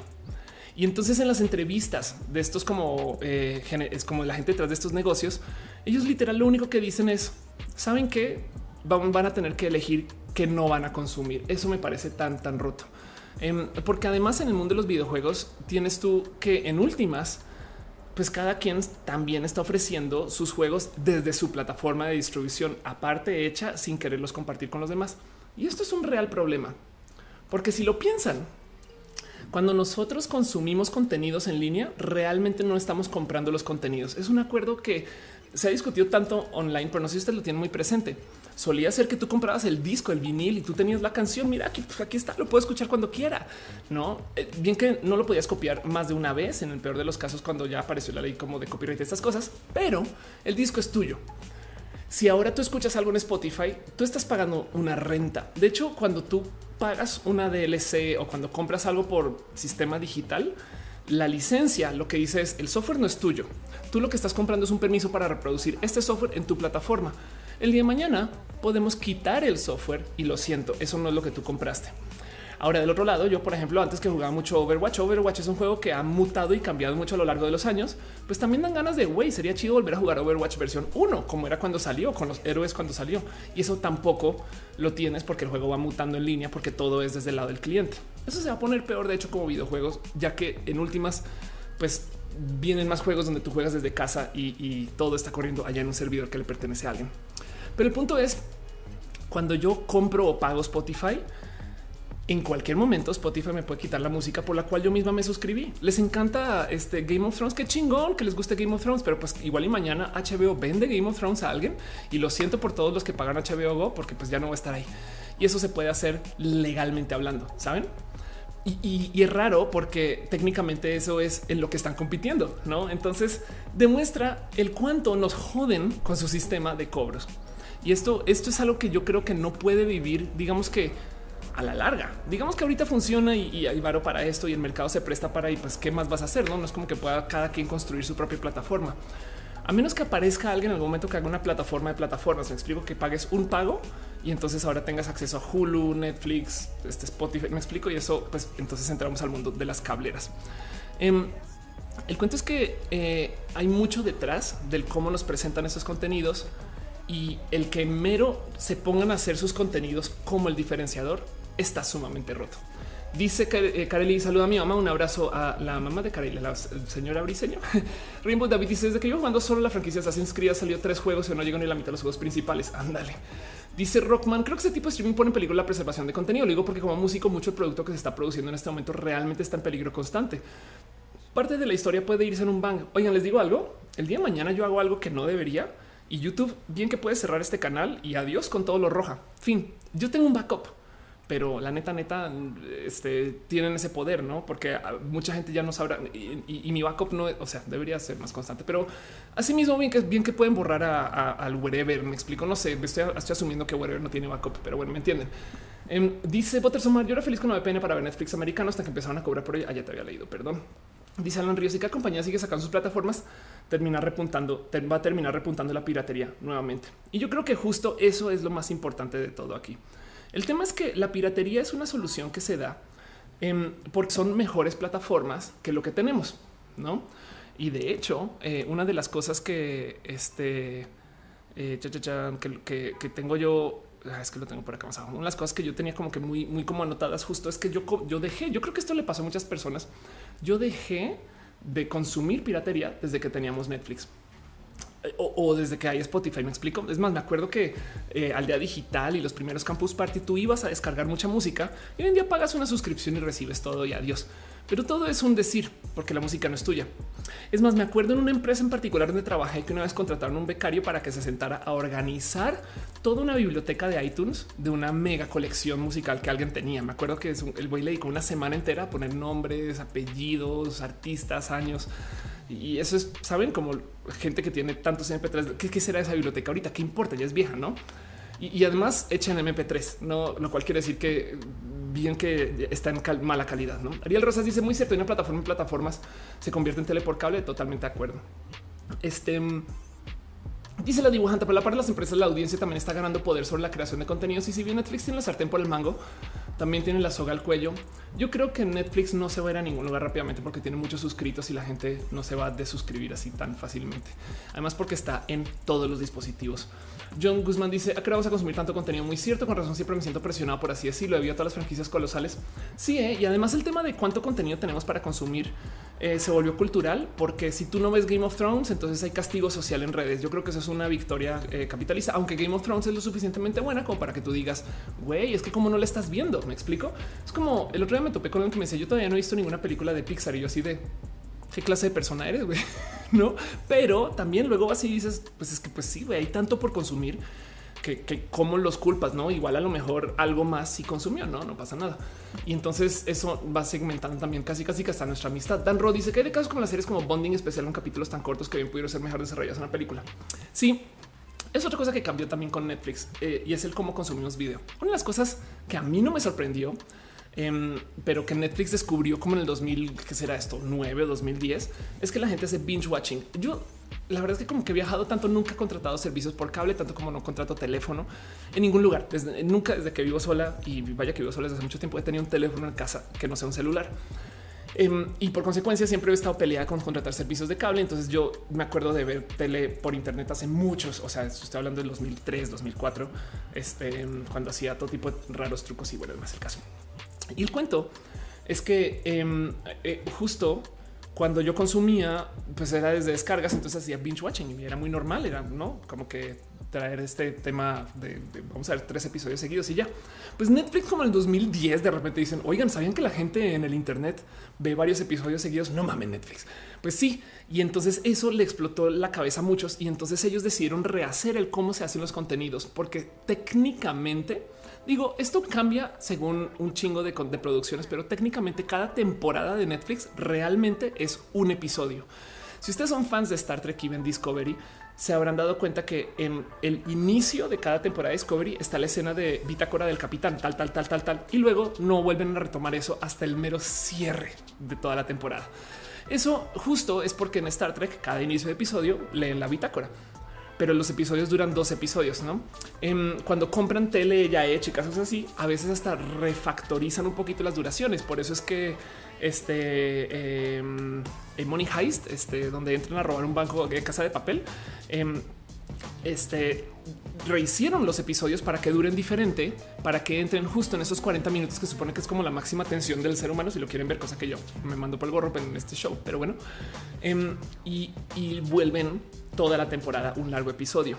Es raro, pero eso ha roto de hecho a muchos generadores de contenido y, hace nada eh, hubo una entrevista donde Matt Groening decía lo difícil que es hacer un episodio de su serie es tan largo porque los Simpsons es muy cortito si lo quieren ver, pero esta serie que hizo para Netflix era pues güey, 9, 10 episodios para desarrollar una trama que no es usualmente lo que ha hecho en su vida, ¿no? Entonces eso también sucedió y eso cambió mucho el cómo se generan los contenidos y la calidad de la producción se volvió también muy pinches alta. Entonces las series de tele de hoy, la neta son películas de ayer, me explico. Es más, hay cine de los noventas que no tiene la producción que tienen en la, en la tele de hoy. Entonces, si quieren verlo, el cine se volvió el medio inferior porque las pelis solo duran dos horas. y entonces, por eso también en última se volvió más barato hacer tantos y por eso tenemos 36 Transformers y por eso es como así, ah, pues nada, escupimos pelis de Marvel, no pasa nada, ¿eh? porque podemos, no sé si ustedes lo sabían, pero Endgame se regrabó algo así como unas 100 veces, una, no, no toda la peli, sino como digo, hubo como 100 eh, retakes. O sea, se dieron el lujo de, mm, ¿sabes qué? Ya que cambió la historia, esto se volvió viral, ponlo, ya que sabes que trae este güey, entonces ahora que se rasca la nariz y no, sabes como que la volvió y la grababan y la grababan porque ya se volvió tan barato producir. Em, entonces eso también sucedió. Algo que decir que entonces Netflix también cambió un poquito el cómo consumimos contenido y la misma generación de contenidos. Y ahora el único jugador que es raro en todo este cuento es Amazon Prime, que ellos todavía se aferran a su no, no, no. Prime Video es, una, es un ofrecimiento extra encima de Amazon Prime, pero no es necesariamente lo que hacemos. Entonces se dan el lujo de ser bastante más experimentales y se nota. Una de las cosas que se dan cuenta cuando usan este Prime Video es que pueden pausar y les sale información de los actores y dónde están y otras cosas. Mientras que en Netflix realmente lo único que les interesa es tener a la gente suscrita por medio de hacer contenidos originales. Pero bueno, este dice, mm, eh, mm, mm, perdón, dice eh, Marcos Betomaya que me intenso, qué chingón. Dice Ariel Rosal, los tacos también los sabían chidos, y eso es verdad. Dice Carl Edwards, eh, ojalá el blockbuster renazca y se venga de Netflix. No, yo creo que ya sí son las cosas. Em, desafortunadamente, pero ya Monserrat Morato dice: No he visto la mitad de lo que quiero ver. Te comprendo. Sí, le está dando a Danny Trouble. Ya me pasa con los videojuegos. Es más, hay algo muy roto el día que, que, o sea, yo descubrí que algo estaba muy roto cuando me percaté que tenía una lista de pendientes de contenido, saben, como pelis por jugar, podcast por escuchar, series por ver. ya, ya, ya es como de güey, es demasiado. Y, opté por dejar de dejar de jugar cosas, no así a fin de cuentas.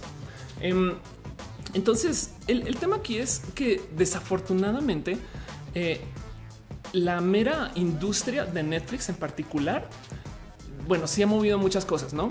y en general, el tema es que volvamos al cuento de cómo nosotros tenemos Netflix como una respuesta a todo este ancho de banda que nos están ofreciendo. Porque si el ancho de banda fuera tan caro como en los 90, la neta, la neta haría más sentido que nos manden el material físico a casa. tengo, hay un video espectacular de eh, Pigeon eh, Race USB Broadband. Fue un video que se hizo medio viral en algún momento, fue un comercial. Em, pero el cuento es que eh, aquí está. En el 2010, o sea, qué viejo que es esto, se hizo un pequeño concurso para ver eh, qué le tomaba más tiempo de enviar eh, un archivo de 4 gigas usando una conexión, un enlace de 4 gigas. Ok, un, enlace, perdón, querían enviar un enlace de 4. Ofelia aprende a hablar. Querían enviar un archivo de 4 gigas a lo largo de un enlace de un lugar A a un lugar B que estaba a 120 kilómetros de distancia. Y al mismo tiempo agarraron una llave USB, se la colgaron a una paloma, supongo que mensajera, literal mensajera, y, le, y entrenada para ir de punto A a punto B y en lo que llegó la paloma solamente se habían transferido 24% de los datos. Ok, ah, perdón, un archivo de 300 megas, lo cual comprueba que toma menos tiempo llevar el archivo en físico que en, que en su ancho de banda como se ofrecía en ese entonces. Esto de hecho todavía es medio real a veces. ¿eh? Si ustedes tienen archivo de, saben, graban en la cámara y sale un archivo de 7, 10 gigas, se los juro que a veces es más fácil llevarle la SD a alguien así, en casi casi que tomen una scooter o en un Uber que subirlo al Internet y esperar a que sincronice y luego que lo baje al otro lado. Y eso lo he vivido, no siempre y cuando la persona esté como en la ciudad de estas cosas. Y aún así, ¿eh? Pero, el tema es que si el, Internet, si el costo del ancho de banda tuviera ese nivel de poco acceso que nos ofrecían en los, noventas, que si lo piensan es un poco culero porque tenían toda la fibra óptica del mundo en ese entonces como las tenemos hoy Em, entonces, pues claro que haría más sentido seguir consumiendo materiales y métodos físicos, pero no, ahora todo, todo sucede por Internet. Y no sé si ustedes saben, pero resulta que, por ejemplo, Spotify es una empresa que cuando está comenzando, todavía hay mucho que hablar de Spotify. Ahorita hay una noticia de Spotify y Apple, pero Spotify cuando comenzó y, cuando lanzó, pues tuvo muchos problemas justo en asegurar todos los permisos de la cantidad de música que tienen ahí. En 2017 casi que quiebra casi, casi, casi que quiebra. Y en uno de estos recordatorios de que México es un lugar chido para el Internet, pues no sé si saben, pero em, no sé si saben, pero la gran mayoría de, de, usuarios de Spotify está en México. A ver, Spotify México City. Vamos a ver si encuentro esto. Entonces aquí está México. Esto es la meca del consumo de contenido musical en Spotify. De hecho, Spotify lo recuperó México. Es más, la Ciudad de México y los artistas musicales muchas veces, y vaya que esto lo he platicado a veces y me dicen cosas como si, güey, es que de repente ves y la ciudad desde donde más te escuchan es la Ciudad de México, por si no lo sabían. Entonces nosotros aquí salvamos Spotify, que es raro porque se supone que México está desconectado y esto no es parte de nosotros, o por el cual Spotify está en todos los eventos, básicamente, y por cual que tiene oficinas tan grandes acá, ¿no? Ese tipo de cosas pues pasa. Entonces México salva Spotify. Em, pero no obstante, el tema es la verdadera discusión que hay entre los servicios de contenidos realmente no va contra ellos mismos, sino contra la piratería. Esto es algo que en últimas siempre me ha como roto el corazón y es, también luego digo, no, pero es que sí es necesario. Yo sé que nos han enseñado que la, piratería es un real problema, no me queda claro que sí. Eh, no más por dejarlo en dicho, acuérdense que la piratería es, es tengo un meme de esto por acá. La piratería es, eh, o como lo digo, es el violar del, es, el abusar de los, eh, de los derechos de autor de una, de una, digamos que producción protegida. No es realmente el robo, porque cuando tú robas algo, te quedas con el original. Cuando tú copias y pirateas, como se le dice, pues básicamente lo que estás haciendo es que estás cometiendo actos este, de, si quieren verlo, un acto de ilegalidad contra los derechos de autor. Porque realmente técnicamente la piratería es ir al alta mar y entonces robarse botes y esas cosas, pero bueno o barcos. No mírame, mírame. Yo soy la capitana ahora. Dice Ariel Rosas. Entonces, por caso de esos señores malignos, podríamos decir que estamos en menos de 10 años, atrasados en lo que se puede hacer en Internet. Pues el tema es que mm, dos, dos. Más bien podríamos, es que si ahorita le damos enlaces de 2 gigabit a todo el mundo, tampoco tenemos tantos usos para eso. O sea, nomás para que dejarlo en dicho, este stream consume 6 giga, perdón, 6 megabit de su vida. Me explico y ya. En Netflix creo que consume como 3 o 4 megabit y ya.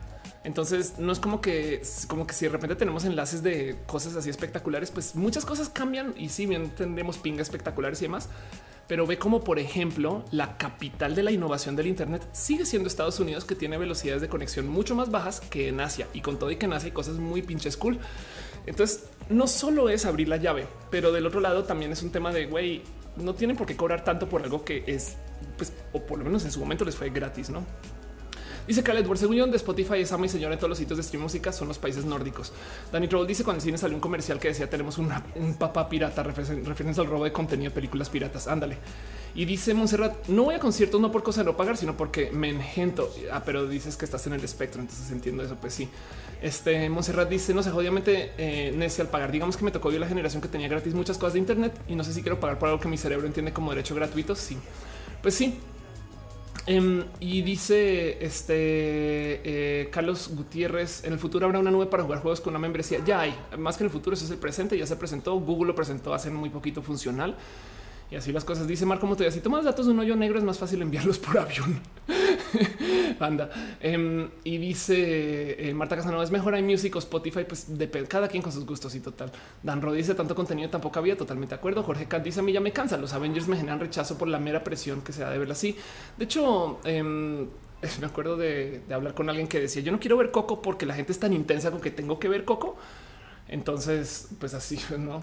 Em, están preguntando que por qué el Internet es lento en México. No te digo algo, Marta, al revés. El Internet en México, en la ciudad, por ejemplo, es muy rápido. De hecho, ahorita que fui a Nueva York, de nuevo yo le decía a la gente, eh, eh, hice un speed test en algunos lugares y, pues te das con enlaces muy similares, sabes? Capaz y no es como que la diferencia en precio sea tanta. Em, y, no es como que digas, uy, no, pero no dudo que ah, te alejas de la Ciudad de México 10 metros y pues, llegas a 1732 y entonces se acabó eso, ¿no? Aunque vale la pena decir que, por ejemplo, en Querétaro hay enlaces muy rápidos. Este no dudo que al norte hay enlaces muy rápidos. yo, yo que he viajado tanto con nerdos y kicks y cosas así. En México tiene lo que tienes como burbujitas de, muy buenos enlaces y eso yo creo que es parte de. Pero bueno, el caso es por qué funciona la piratería, no? Primero que todo, porque el problema de la piratería no es el precio, créanlo o no. Y yo creo que la gente que hace estos contenidos lo sabe y eso. Eh, porque tú crees que la piratería se trata y como nos enseñan acerca del robar contenidos. No, claro, yo quiero algo, no voy a pagar a Dios, no? Pues sí, pero realmente se trata de que las plataformas de piratería son muy pinches buenas. Es que piensen en esto. Se supone que Iron Man arranca en México primero, porque en México piratean todo. Entonces, pues de una vez tiremos la ya en el mercado para poder vender antes de que la pirateen y ya no la compren. Y por eso se presentó la película acá antes que en el resto del mundo. Pero el tema es que las plataformas de piratería, miren, justo ayer que abrí Popcorn Time, que por si no ubican Popcorn Time, justo ahorita lo vuelvo a abrir y seguro me quedo sin internet otra vez mentiras. Eh, Popcorn Time es, digamos que por así decir, una alternativa de Netflix que lo que hace es que descarga las películas vía torrent. Para los que no saben, un torrent básicamente es un sistema super punk para transmitir información que lo que hace es que atomiza los datos y entonces toma a mil usuarios si se puede, o a 100 o a 10 o a 3 y entre todos nos estamos pasando pedacitos pequeños de los datos y técnicamente entonces nadie está compartiendo nada. Si todos comparten, nadie comparte, no un poquito como una situación tipo The Incredibles. Si todos son súper, nadie es súper, no? Y entonces no hay a quien demandar si tú tienes a muchas personas que están entre todos compartiendo trocitos pequeños, porque luego el otro lado te, me vas a demandar por compartir tres kilobytes de una película. E, eso es compartir una película. No obstante, ha habido muchos problemas con esto, pero el cuento es que la tecnología de compartir información con torrents es súper buena. El problema es que requiere de que tú compartas un poquito de tu Internet por el bien de la población es hippie. Por ejemplo, eh, Skype funciona así. Mientras más personas estén conectadas a la red de Skype, mejor es la calidad de la llamada, porque cuando tú abres Skype le estás prestando tantito tu poder de computación a las otras personas de la red para que los datos pasen por acá. Eso también es un problema de seguridad. Quiere decir que las llamadas pasan por ti. Por eso Skype for Business, que no es tan buena como plataforma, pero es muy buena dentro de su seguridad, hace conexiones directas con las personas. Pues bueno, los enlaces eh, por torrent funcionan más o menos así. Y el cuento es que básicamente Popcorn Time es un visualizador de torrents, ¿no? Tú vas y buscas las pelis y de una vez comienzas a descargarlas y les das play ahí mismo en el mismo reproductor. Y entonces esta plataforma lo que hace es que em, te muestra básicamente todo el cine que se está transmitiendo por torrents ahorita. Bueno, yo abrí esta plataforma ayer, literal, la ves y de una, primero que todo, en Popcorn Time ya está la Capitana Marvel, ¿saben? Em, y no dudo que capaz ya está en game grabado con camarita. ¿Cómo la consiguen? Vaya a saber. Eh, es muy posible que alguien que esté trabajando dentro del sistema de Marvel ya consiguió la peli en calidad de DVD por lo menos y la sube. Eso puede suceder. A veces la misma gente que trabaja dentro del sistema de cines la ripea y se la lleva. Em, a veces, en fin, hay tantos modos en los que la piratería sucede, pero el cuento es que esto es un Netflix que ya tiene pelis tan actuales como la Capitana Marvel, me explico, y, y más. Entonces, ¿cómo compites con eso si tú eres Netflix? Me explico. Pues bueno, una es contenidos exclusivos, pero les prometo que en Popcorn Time también están. El cuento es que justo la piratería funciona porque son plataformas muy buenas. Yo odio con todo mi corazón cuando llega un güey, se para fuera de cualquier calle, tira sus pelis ahí abajo y dice pues le vendo, no? Porque esos güeyes primero que todo no pagan absolutamente nada, casi nada por imprimir esos discos y ponerlos ahí. Entonces es tal cual un abuso del sistema. Pero otro lado también porque este claramente tampoco tiene que ver con el distribuir las pelis, sino es, un modo de hacer dinero, digamos que un poco soez. Em, pero como sea, cuando tú vas allá encuentras una distribución de pelis que a veces no consigues en, digamos, un Walmart y encima de todo no la consigues al precio de Walmart. Ahora Walmart porque es caro, porque está pagando una cantidad de derechos que ellos no. Y entonces en últimas, pues claro, tú pues, si, te vale dos centavos y la vendes a 100 pesos, pues hiciste casi que 98. O sea, me explico, ahí está mi matemática, ¿no? Hiciste mucho, casi todo el dinero es ingreso. Em, y eh, no necesariamente son dos centavos de paso. Pero, el cuento ahí justo es que la piratería funciona porque es muy buena alternativa. Entonces, si comenzamos a jugar a que cada quien tiene su jardín diferente con sus contenidos diferentes, se los prometo que lo que va a acabar pasando es que la gente va a volver a consumir espacios donde todo esté reunido bajo un solo techo. Y pues, ¿qué creen? Resulta que por primera vez en muchos años volvemos a tener una escalada en piratería. Apenas llegue Disney, se los prometo que esto va a ser tema. Se los súper prometo que vamos a tener a muchas personas que van a volver al mundo de la piratería porque van a descubrir que en Netflix, la plataforma que sí pagan, ya no están, no sé, los Avengers viejitos, porque si ustedes son como yo que consumen todas las pelis de Marvel antes de que salga una nueva, se van a dar cuenta que en Netflix están hasta Ultron y ya, ¿no? Entonces eso va a desaparecer cuando aparezca Disney Plus. Se los prometo que va a haber quien en vez de contratar un servicio más, que es lo que quieren ellos, se va a ir a buscarla por ahí en otro lugar, ¿no? Dice mm, Luis tú, la primera vez que bajé Popcorn hace como tres o cuatro años había dos versiones, luego ya no funcionaba. Siento que Popcorn no se actualiza tan rápido. Sí, es porque es un producto, es un proyecto, caray, es un producto y un proyecto de una comunidad de emprendedores. Entonces depende de eso, básicamente. Pero ahí sigue. Y de hecho, eh, ahora que eh, Microsoft compra GitHub, si mal no estoy, eh, sacaron a Popcorn Time de su distribución. Entonces tienen hasta problemas para distribuir el código fuente, lo cual lo hace mucho más complejo de colaborar. Dice José Ángel lo mismo sea Ares con música. Ándale, José dice yo comparto los archivos con uTorrent. Dice eh, Angelique, yo consumo anime pirata. Oscar Osuna dice Eduardo, eh, es una excelente pregunta. Algo que dice Eduardo. Y la pregunta es si, pagar o no pagar un otro servicio de streaming cuando llega Evangelion a Netflix. Eso sería chido de considerar. Eh, que de paso hace nada, en algún momento yo le dije a una amiga, tienes que ver a Kira y fue tan complejo encontrar una plataforma que tuviera que ir a la película que nada, pues qué haces, pues, güey, o, la compras en Blu-ray o usas uno de estos servicios, ¿no? Entonces, el real problema aquí es que también existen prácticas monopólicas que dan o permiten estas plataformas. Uno de los más comunes que conocemos en Latinoamérica y que no sabemos de corazón es como el cine se estrena en fechas diferentes del resto del mundo. Esto no me deja de sorprender porque primero que todo, ¿por qué chingados? ¿No? Que, están protegiendo el mercado latinoamericano, que la gente no diga, oh, no, no, es que, necesitan más tiempo para vender las pelis. No, no, eh, eh, no, ni siquiera tiene que ver con los subtítulos, porque las pelis casi casi que salen publicadas subtituladas el mero momento. Em, ese tema de, publicar pelis acá con demora cada vez se ha ido achicado porque el Internet pues hoy en día ya no lo permite. Por otro lado, es algo que nunca he podido entender explícitamente por qué sucede. Quizás en una época sucedía porque tenías que ir, comprar los derechos, negociarlos, luego volver con la película casi casi que en el maletín y entregársela a tu Cineplex o cosas así. Pero el tema es que eh, hoy, hoy, hoy, hoy en día, pues no hace para nada sentido. Hay una historia muy divertida con esto y es que hace unos ya nueve años a mí me invitaron al lanzamiento de la primera iPad aquí en México. Y el evento del iPad, es más, vamos a buscarlo. Vamos a ver si puro chance aparece. Lanzamiento iPad México 2009, creo que es o 2010. Vamos a ver. Eh, Apple presenta su iPad. Ok, ahí ves. Esto, qué divertido esto. Esto fue un evento muy divertido. Esta noticia es del 2010. Ok. A mí me invitaron a este evento. Eh, fue un evento en Polanco y el cuento es que cuando salió el iPad eh, en Estados Unidos, pues se hizo un evento como lo hace Apple, ¿no? Y con ustedes tenemos un dispositivo que no es una computadora, pero sí es una computadora, pero no es una netbook, por si recuerdan esa palabra. Pero pues se va a llamar el iPad, ¿no? Y entonces, wow, qué chingón, no sé qué. Bueno, dos días después nos escribe la gente de relaciones públicas de Apple y nos dice, oigan, hay un lanzamiento en México, pero es sorpresa. Es un dispositivo que ustedes no conocen. Y nosotros así de, sí, sí conocemos no se va a llamar el iPad de no, no, iPad no es, no, se los juro que no, no, no, no, no, no, no, no. Y nos llevaron y obviamente está una cortina cerrada, una fila de gente afuera esperando y de repente abren ¡fum! iPad y es de güey.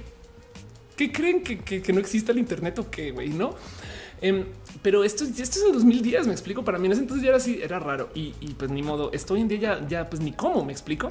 Entonces, eso, eso sucede. Y es que el cuento es que créanlo o no, em, se supone, se supone que eh, la piratería le pone una nota a la producción de contenidos, pero no obstante, eh, aunque, aunque esto, esto suene raro de decir, el cine no sufre por eso. Em, la, piratería es simplemente una capa de servicio que ellos están perdiendo de ofrecer. Y entonces por esto es que me salta tanto el tema de Netflix, porque acá tienes tú alguien que te está diciendo, oigan, en la comunidad de open source, hagamos esta analogía, acá tenemos un software espectacular cuando eso pasa en el mundo del desarrollo del software, Apple va y compra a la empresa que hace ese software y lo copia o, saben o lo adopta. Pero aquí no se hace. Entonces, pues sí, eh, vean esta estadística más. Más de 40 millones de mexicanos consumen mercancía pirata, de lo cual la industria más afectada es el cine. Que dices, pues sí, güey, eh, pero es que justo dónde consigues una peli con tanta disponibilidad como las ofrecen en las piratecas. No acuérdense, el tema no es el ahorrar dinero, sino es que también es muy conveniente porque estos pinches piratas están en todas las esquinas, güey, son muy buenos en sus negocios. Y así que justo lo que acaba sucediendo es, ya ven que lo que más se afecta es la industria del cine y pues que creen, resulta que aún así, y esto es una nota del mismo año, em, o sea, el año pasado, la industria del cine sigue creciendo en México. ¿Me explico?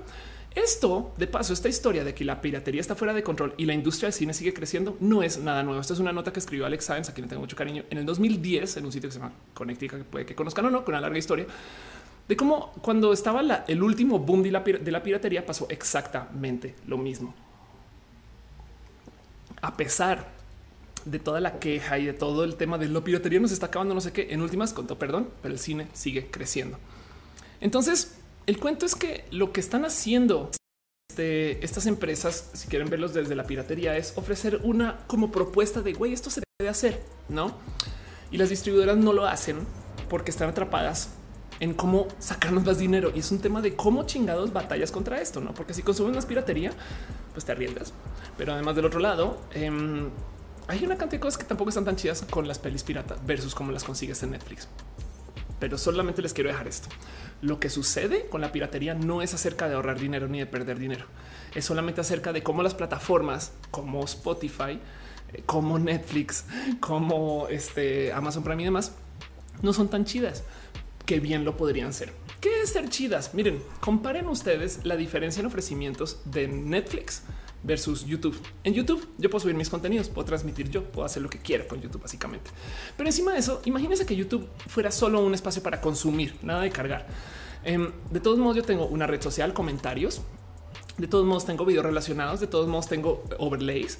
Y, no puede ser que el gran logro de Netflix es darnos Bandersnatch, una peli donde tú puedes elegir porque camino te puedes decir, no mames, güey, el hipervínculo es de hace por lo menos veintitantos años. ¿Cómo puede ser que hasta ahora no lo presente como wow, no manches, Netflix nos trae los hipervínculos de video? Güey, esas son las anotaciones de YouTube que son tan viejas que YouTube ya las quitó. Güey, eh, es más, hay gente que programó videojuegos dentro de YouTube usando sistemas de anotaciones. ¿Hace sentido? es que el tema es créanlo o no, créanlo o no, a comparación de lo que parecería la gente últimamente, por así decirlo, no va al cine. Em, de hecho, esto también es parte del motivo por el cual esta industria justo está como tan en pánico, si lo quieren ver así, porque no solo tenemos el tema de la ancho banda, sino que también la gente está, porque yo creo que hay tanta sobreoferta o porque hay tantas otras cosas que hacer, la gente también no está consumiendo pelis. Entonces ahí les va. Oh, perdón, ahí está. Esto creo que es el año donde menos gente ha ido al cine. Este eh, desde hace décadas.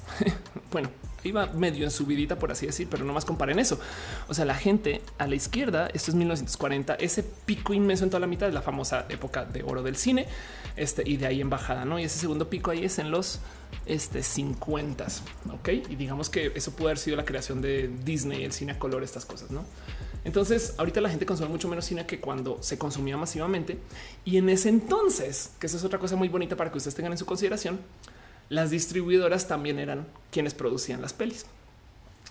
Bueno, dice este no tiene sentido que crezca la piratería. Viene siendo al cine lo que las muestras gratis en los supermercados. Ándale. Edgar tomó un correo y se acaba de descargar Popcorn Time en Mac y no me deja ni abrir. Uy, lo siento. Eh, este dice Alexis y muchos youtubers habrían formado narrativas con, con hipervínculos. Ándale, total. Dice Sebastián, ¿por qué roja en martes? Porque nada, porque así por accidente. Oscar una dice: Yo apenas el año pasado vi Akira completa. Fue gracias a que estaba en Netflix. Es de las cosas buenas de esos servicios. Hay cosas que te puede tomar mucho tiempo en conseguir y ya están en línea. Bueno, te digo algo: hace dos años yo no la conseguí, la tuve que piratear, sabes? Pero bueno, Angelic dice: Yo tengo Akira en Blu-ray. Así es como toca consumirla porque es donde la consigues en mejor calidad. Mejor calidad. Rainbow David dice: Prefiere el servicio de WWE que el de Disney mientras sigue existiendo en Netflix. Y dice la locomotora: mi, mi sitio de piratería preferencia es Play. Este, entonces, pues sí, eso, eso también sucede. Ana Scales dice roja en martes y YouTube otra vez no me notificó. Llegó muy tarde. No te preocupes que seguimos hablando. De hecho, si ustedes están hasta ahora llegando y están asombrados, es porque la neta neta roja no se debería estar haciendo el martes. Aquí estoy, pero si me pueden dar chance y tuitearle a alguien y decirle que estamos en vivo, lo agradecería. Volviendo al tema, Tremor dice no sé tú, pero a mí me da ir al cine. El cine no me parece una experiencia social, mientras que el fin fui a ver la película, todo el mundo gritando y sacando la experiencia cada rato. Sí, hay, gente que le tiene mucho gusto a eso. Sabes, a güey, no manches, escuchar a los niños decir les parece cool. Y hay gente que dice no mames, güey, yo quiero ver esto en privado. Cada quien, cada quien. Y se supone que lo que te ofrece el cine es una peli con una pantallota que la neta en casa casi casi que no puedes tener a ese modo, pero aún así no es tan complejo tener una proyección como la tienes en el cine en casa. Y ellos también están perdidos en qué hacer. Por eso de repente dicen mm, vamos a hacer 4 de X, no que vamos a ver si esto funciona o no. Entonces todo esto es un raro tema em, porque lo que puede que ustedes no tengan muy presente es que el negocio para los cines y es que aquí es donde las cosas están bien, bien pinches roto es que el negocio para los cines no está explícitamente en la distribución de las pelis. También por eso es que la piratería no es tan problema. Es tema, pero no es tan problema. Em, esto no le debería llegar a nadie como sorpresa, pero si no tenían presente, los cines ganan mucho más con la comida que con las películas. Los cines en última son un gran bar o un gran pequeño restaurante. Y pues es muy evidente cuando vas, de repente te cobran lo que sea por saber unas palomitas. No mames, esas palomitas se hacen en casa por un tercio del precio, pero bueno, lo que te están dando es la experiencia. Entonces no importa. Y, de hecho, es el monopolio de la comida. O sea, si llegas tú con tu comida, que vaya que he visto gente hacerlo, em, eh, pues técnicamente no está bien visto, ¿no? Y ellos de hecho te lo van a prohibir si llegas tú con otras cosas. Entonces tú tienes que comprarle ahí y defienden sus ganancias de la comida. Entonces, para que entiendan bien qué es todo lo que está pasando, los cines son distribuidoras de comida que de paso están comprando derechos de cosas que proyectar para que tú te entretengas. No sé si esto es verídico o no, pero una vez me topé con un amigo que eh, trabajó un ratito en un Cinemex y me decía cuando en, la sección VIP de Cinemex a veces hay un staff de dos o de tres porque las pelis se ponen solas, que me parece la cosa más distópica del mundo. Como robots, entretener a los humanos es hacer cines y proyectar pelis y los humanos ahí van y se sientan dos horas mm, sin decir nada y nos siguen proyectando pelis maratón, 10 horas sin decir nada. Saben, este, pero bueno, las pelis entonces casi casi que corren automáticamente. Es un poco raro de considerar si lo piensan así. Pero bueno, el tema es que aún así, de todos modos, si hay algo que se está rompiendo en el mundo de los contenidos, México en particular tiene una novela también a considerar bien, bien, bien, bien, bien larga, porque nuestra industria de la producción de contenidos pues está dando saltos y cambios y ajustes y vueltos, ¿no? Entonces ya ven que México es bueno para consumo de contenidos en digital, pero pues todo lo que había en los consumos de las empresas anteriores están muy rotos, pero porque los contenidos que hacían como no eran competencia, em, pues la verdad es que no eran muy buenos para la competencia mundial cuando llegó el Internet. Entonces básicamente las series, las novelas, todas estas cosas funcionan muy bien dentro del monopolio, pero cuando tienes que competir contra Argentina, Colombia, México, perdón, bueno, México independiente, este, España además o lo que sea, o los mismos contenidos estadounidenses, te rompes y fue exactamente lo que pasó acá. Y el cuento y esto es lo más importante de todo, es que justo las películas, el cómo se consumía el cine, este, en es, digamos que por así decirlo, en ese entonces, no este cuento de, cómo el cine hoy en día es un medio que no se consume tanto, si es que se consume muy poquito a comparación de cómo sucedía hace algunas décadas, es que cuando se creó como la gran industria del cine, resulta que el cine se distribuía por quien mismo lo hacía. Entiéndase bien que hacían como Netflix hoy. Tú eras dueño de la sala de proyección, tanto como de la creación de la peli. Y en 1948 hubo una demanda eh, antimonopolística que se llamó justo Estados Unidos versus Paramount que se encargó de obligar a que todos los eh, distribuidores de cine luego publicaran todas las películas en existencia y negociaran sobre eso. El por qué tú puedes ir a cualquier Cinepolis Cinemex y tener acceso a las pelis es porque esta práctica comienza desde el gobierno regulando y diciendo hey, hey, hey, bájenle de huevos porque eso que están haciendo es monopolístico. Esto yo creo que comprueba que esto que está haciendo Netflix ahorita es una práctica que o se tiene que romper o no les va a funcionar porque va a dejar de desarrollar el mercado. Me explico. Por eso, por eso tú rompes los monopolios como gobierno. Me explico. Tú, tú buscas básicamente reducir el tamaño de las mega industrias. Cof, te estoy viendo Disney para que luego entonces entre las empresas compitan y con esa misma competencia entonces tengas opciones y gane el consumidor. El tema aquí y del por qué yo quería hacer este, este show en particular es solamente les quería dejar en claro que Hulu no compite con Netflix. Hulu quiere ser un plugin de tu sistema de consumos de streams. ¿Me explico? Em, no, tú no vas a dejar de usar Netflix por Hulu. Tú vas a buscar cómo usar Netflix y Hulu. Muchas personas han hecho soluciones súper apache con eso. No es que mi novia tiene acceso a Amazon Prime y yo tengo acceso a Netflix eh, y, de hecho tengo acceso a Netflix porque corté con alguien, pero todavía tengo login que de paso en cualquier momento Netflix no cierra la llave con eso. Pero no, pero Spotify lo tengo, pero, pero yo uso realmente este Apple Music y entonces lo que quieren es que tú acabes comprando todos los servicios posibles y están literal experimentando con nosotros para ver cuántos servicios estamos dispuestos a pagar al mes, que es un número bien peligroso de encontrar, porque si, si, si tú das con una estadística de digamos que por país, eh, en Estados Unidos la gente está dispuesta a pagar 70 dólares al mes en servicios, pues entonces casi casi que la idea es la pelea por esos 70 dólares. Esa estadística yo creo que afortunadamente no existe, por lo menos de modos públicos, quizás internos sí, pero el tema es que lo que saben ellos es que tú vas a tener más dinero de lo que pagas por Netflix tanto así que quizás por eso mismo es que Netflix le subió de precio, porque me imagino que si esa, si esa cifra llega a ser, digamos que 20 dólares y Netflix vale 11, entonces pues ya no tienes para comprar dos de 10, no cosas así. No sé, me estoy inventando eso, pero pues me entienden. Dice Rockman, ¿tú sabes por qué o cómo se permitió que Netflix comprara Fox? No supondría que es un monopolio de facto. Es un monopolio de facto. Lo que pasa es que los gobiernos que hay ahorita, sobre todo en Estados Unidos, apoyan eh, la desregulación de industrias. Eso es porque hay gobiernos este, de la derecha estadounidense, básicamente los gobiernos republicanos, que lo que quieren es crear estas como mega empresas desreguladas y entonces se meten poquito en los monopolios y ese tipo de cosas. Por eso yo creo que fue buen momento para que Netflix tratara de comprar Fox y vea, pues lo logró. ¿Quién quita que después llegue alguien y los rompa? Dice Daniel Irarte, aquí en Bolivia sacaron ley para permitir que la gente lleve su comida al cine, pero igual está mal visto. Wow. Dice Dan Ro. Entonces le di a restaurantes, bares con cabinas para ver Netflix o cualquier otra plataforma. Em, este con la banda mientras comen es viable. Suena wow, es una buena pregunta. Yo creo que si tú haces un restaurante con cabinas para ver Netflix, primero que todo, eh, eh, no sé, a mí me rebasa que en todos los restaurantes ahora todo el mundo tiene pantallas, no es como que antes eso no era así, no como que ahora los restaurantes cualquiera, todos tienen pantallas.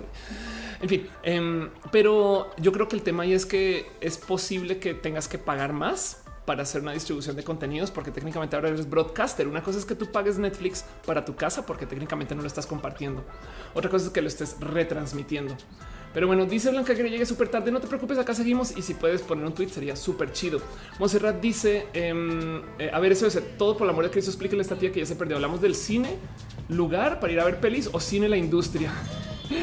Estoy hablando del cine lugar para ir a ver pelis y de la industria al tiempo. Perdón. Eh, eh, no sé, perdón, sí, perdón, sí está muy confuso eso. Jonathan dice algo también que mencionas son los algoritmos y las políticas de censura de YouTube. No somos del todo libres dentro de esta plataforma, es verdad, pero YouTube yo creo que es bastante, bastante más funcional que el resto de las plataformas. Ahora, YouTube, por ejemplo, no le ha ido bien haciendo contenidos originales. Pero en mi opinión, yo creo que eso tiene que ver con el hecho de que la plataforma de YouTube es buena y no necesita originales para que entremos. Me explico. YouTube responde con el mercado y contra sus inversionistas, porque lo que está haciendo básicamente es esté dando un eh, como un pequeño espacio de oigan, es que nosotros también hacemos originales, eh, pero realmente su enfoque es la plataforma, no necesariamente los contenidos o la creación de contenidos. Creería, no sé, la verdad es que el negocio de YouTube es bastante más raro porque Google de por sí es una bestia rara y ni hablar de alfabeto. Pero bueno, Demis Hernández dice saluda, please. Bruce Hernández dice que tomas, estoy tomando café hoy. Em, dice Martín Olguín, hoy ando de antro gay, pero mañana ya la cura resaca. A ver, este roja chingón. No te preocupes. Daniel te dice que en Bolivia ya te había leído que en Bolivia puedes llevar comida al cine. Víctor Olivares dice durante Endgame, a mí me cacharon un Gatorade y unos cacahuates porque la fila de la, dulcería era de una hora y me dejaron pasarla porque era demasiada gente. Wow. Em, todavía lo que existe dice que está llegando. Qué chido. Elisa Sonrisas dice, dice antes si querías ver algo nuevo tenías que vestirte y salir al cine y comer algún restaurante. Ahora con tu teléfono pides comida, pones tu Netflix sin quitarte pijama. Totalmente de acuerdo. Ángel Morales dice que piensas de 4K. ¿Crees que la visión tenga la resolución natural para aprovecharlo en general? Sí. De hecho, por lo general, el cambio más drástico yo creo que tiene que ver con el tema de los 60 FPS o, el movimiento fluido. Yo transmito a 60 FPS. Es, es un poco de lenguaje cinematográfico. Cuando tú transmites a 24 FPS, en 24 FPS, esos son, eh, esas son las pelis que no se ven tan fluidas, que por eso las pelis se ven con medio de sueño. 24 FPS es menos de lo que tu ojo necesita para sentir que las cosas están pasando. Entonces en tu cerebro tú estás interpolando la acción y como tú estás poniendo tantito de acción en tu cerebro, entonces tú te imaginas un trozo de la película. Esto es en serio. Como tú te estás imaginando un trozo de la película, entonces la peli como que toma un poquito de eh, contenido dentro de tu cabeza y por consecuencia tú estás como jugándole a la peli y por eso conectas más directo con las pelis a 24 FPS. A 60 FPS da más como el sentido de eh, yo estoy ahí porque tu cerebro no está trabajando para imaginarse lo que está pasando, sino que literal lo ven así fluido. Y entonces en las novelas las cosas se ven bastante más falsas porque tu cerebro no está imaginando, mientras que en las pelis te pueden mostrar valquirias y tú dices, oh, qué chido, y no, se, no es tan grave.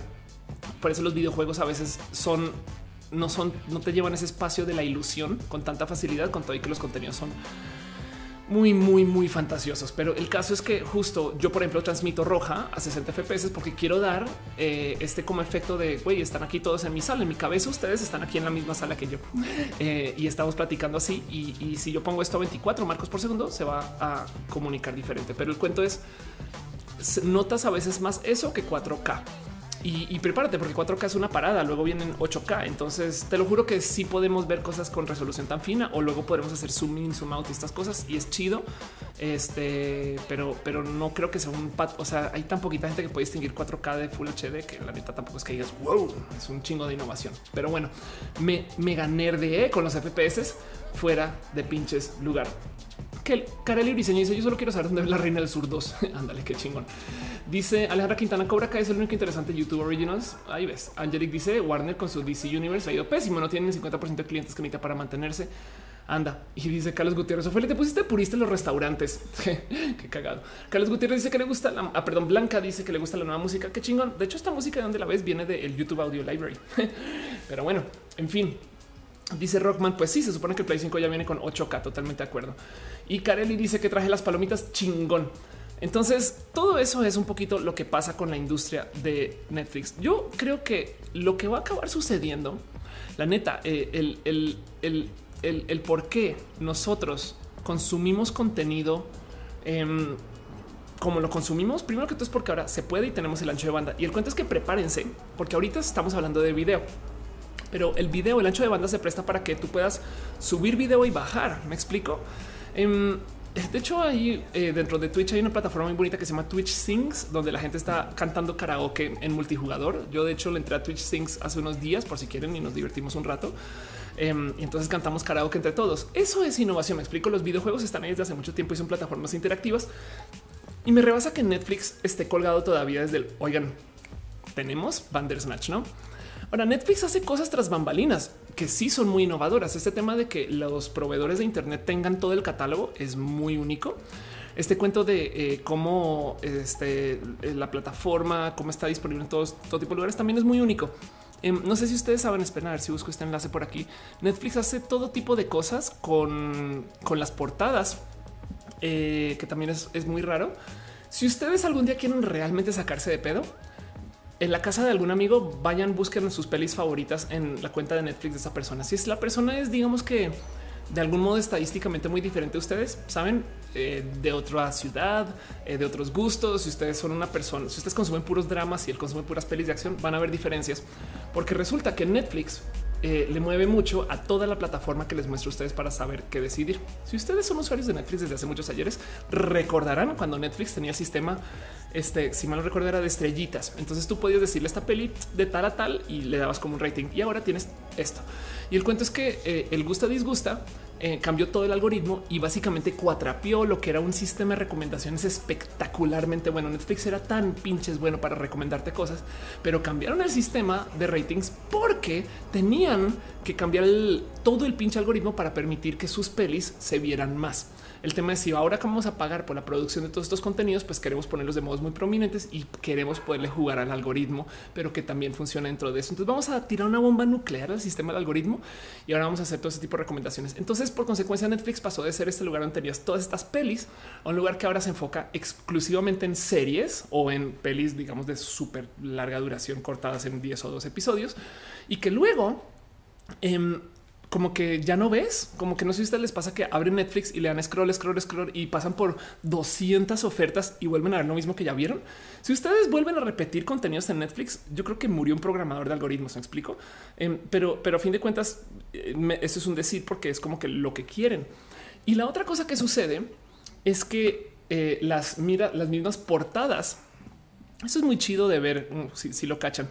Las mismas portadas de las pelis cambian según quién las esté viendo. Vamos a ver si, se encuentro aquí como una toma. El tema es que a medida que si, si por ejemplo ustedes consumen pelis porque tienen actores de acción, entonces lo que van a hacer los mendigos es que van a redibujar las portadas para mostrar las escenas de acción de la peli con el título puesto encima. No es la portada oficial, no es el arte que puso el artista, el creador de la peli, sino es que ellos literal están rehaciendo el arte de modos dinámicos para mostrarte lo que te interesa. Si tú ves, por ejemplo, me pasa que yo veo muchas pelis con chicas porque lesbiana, entonces todas mis pinches portadas en Netflix son mujeres.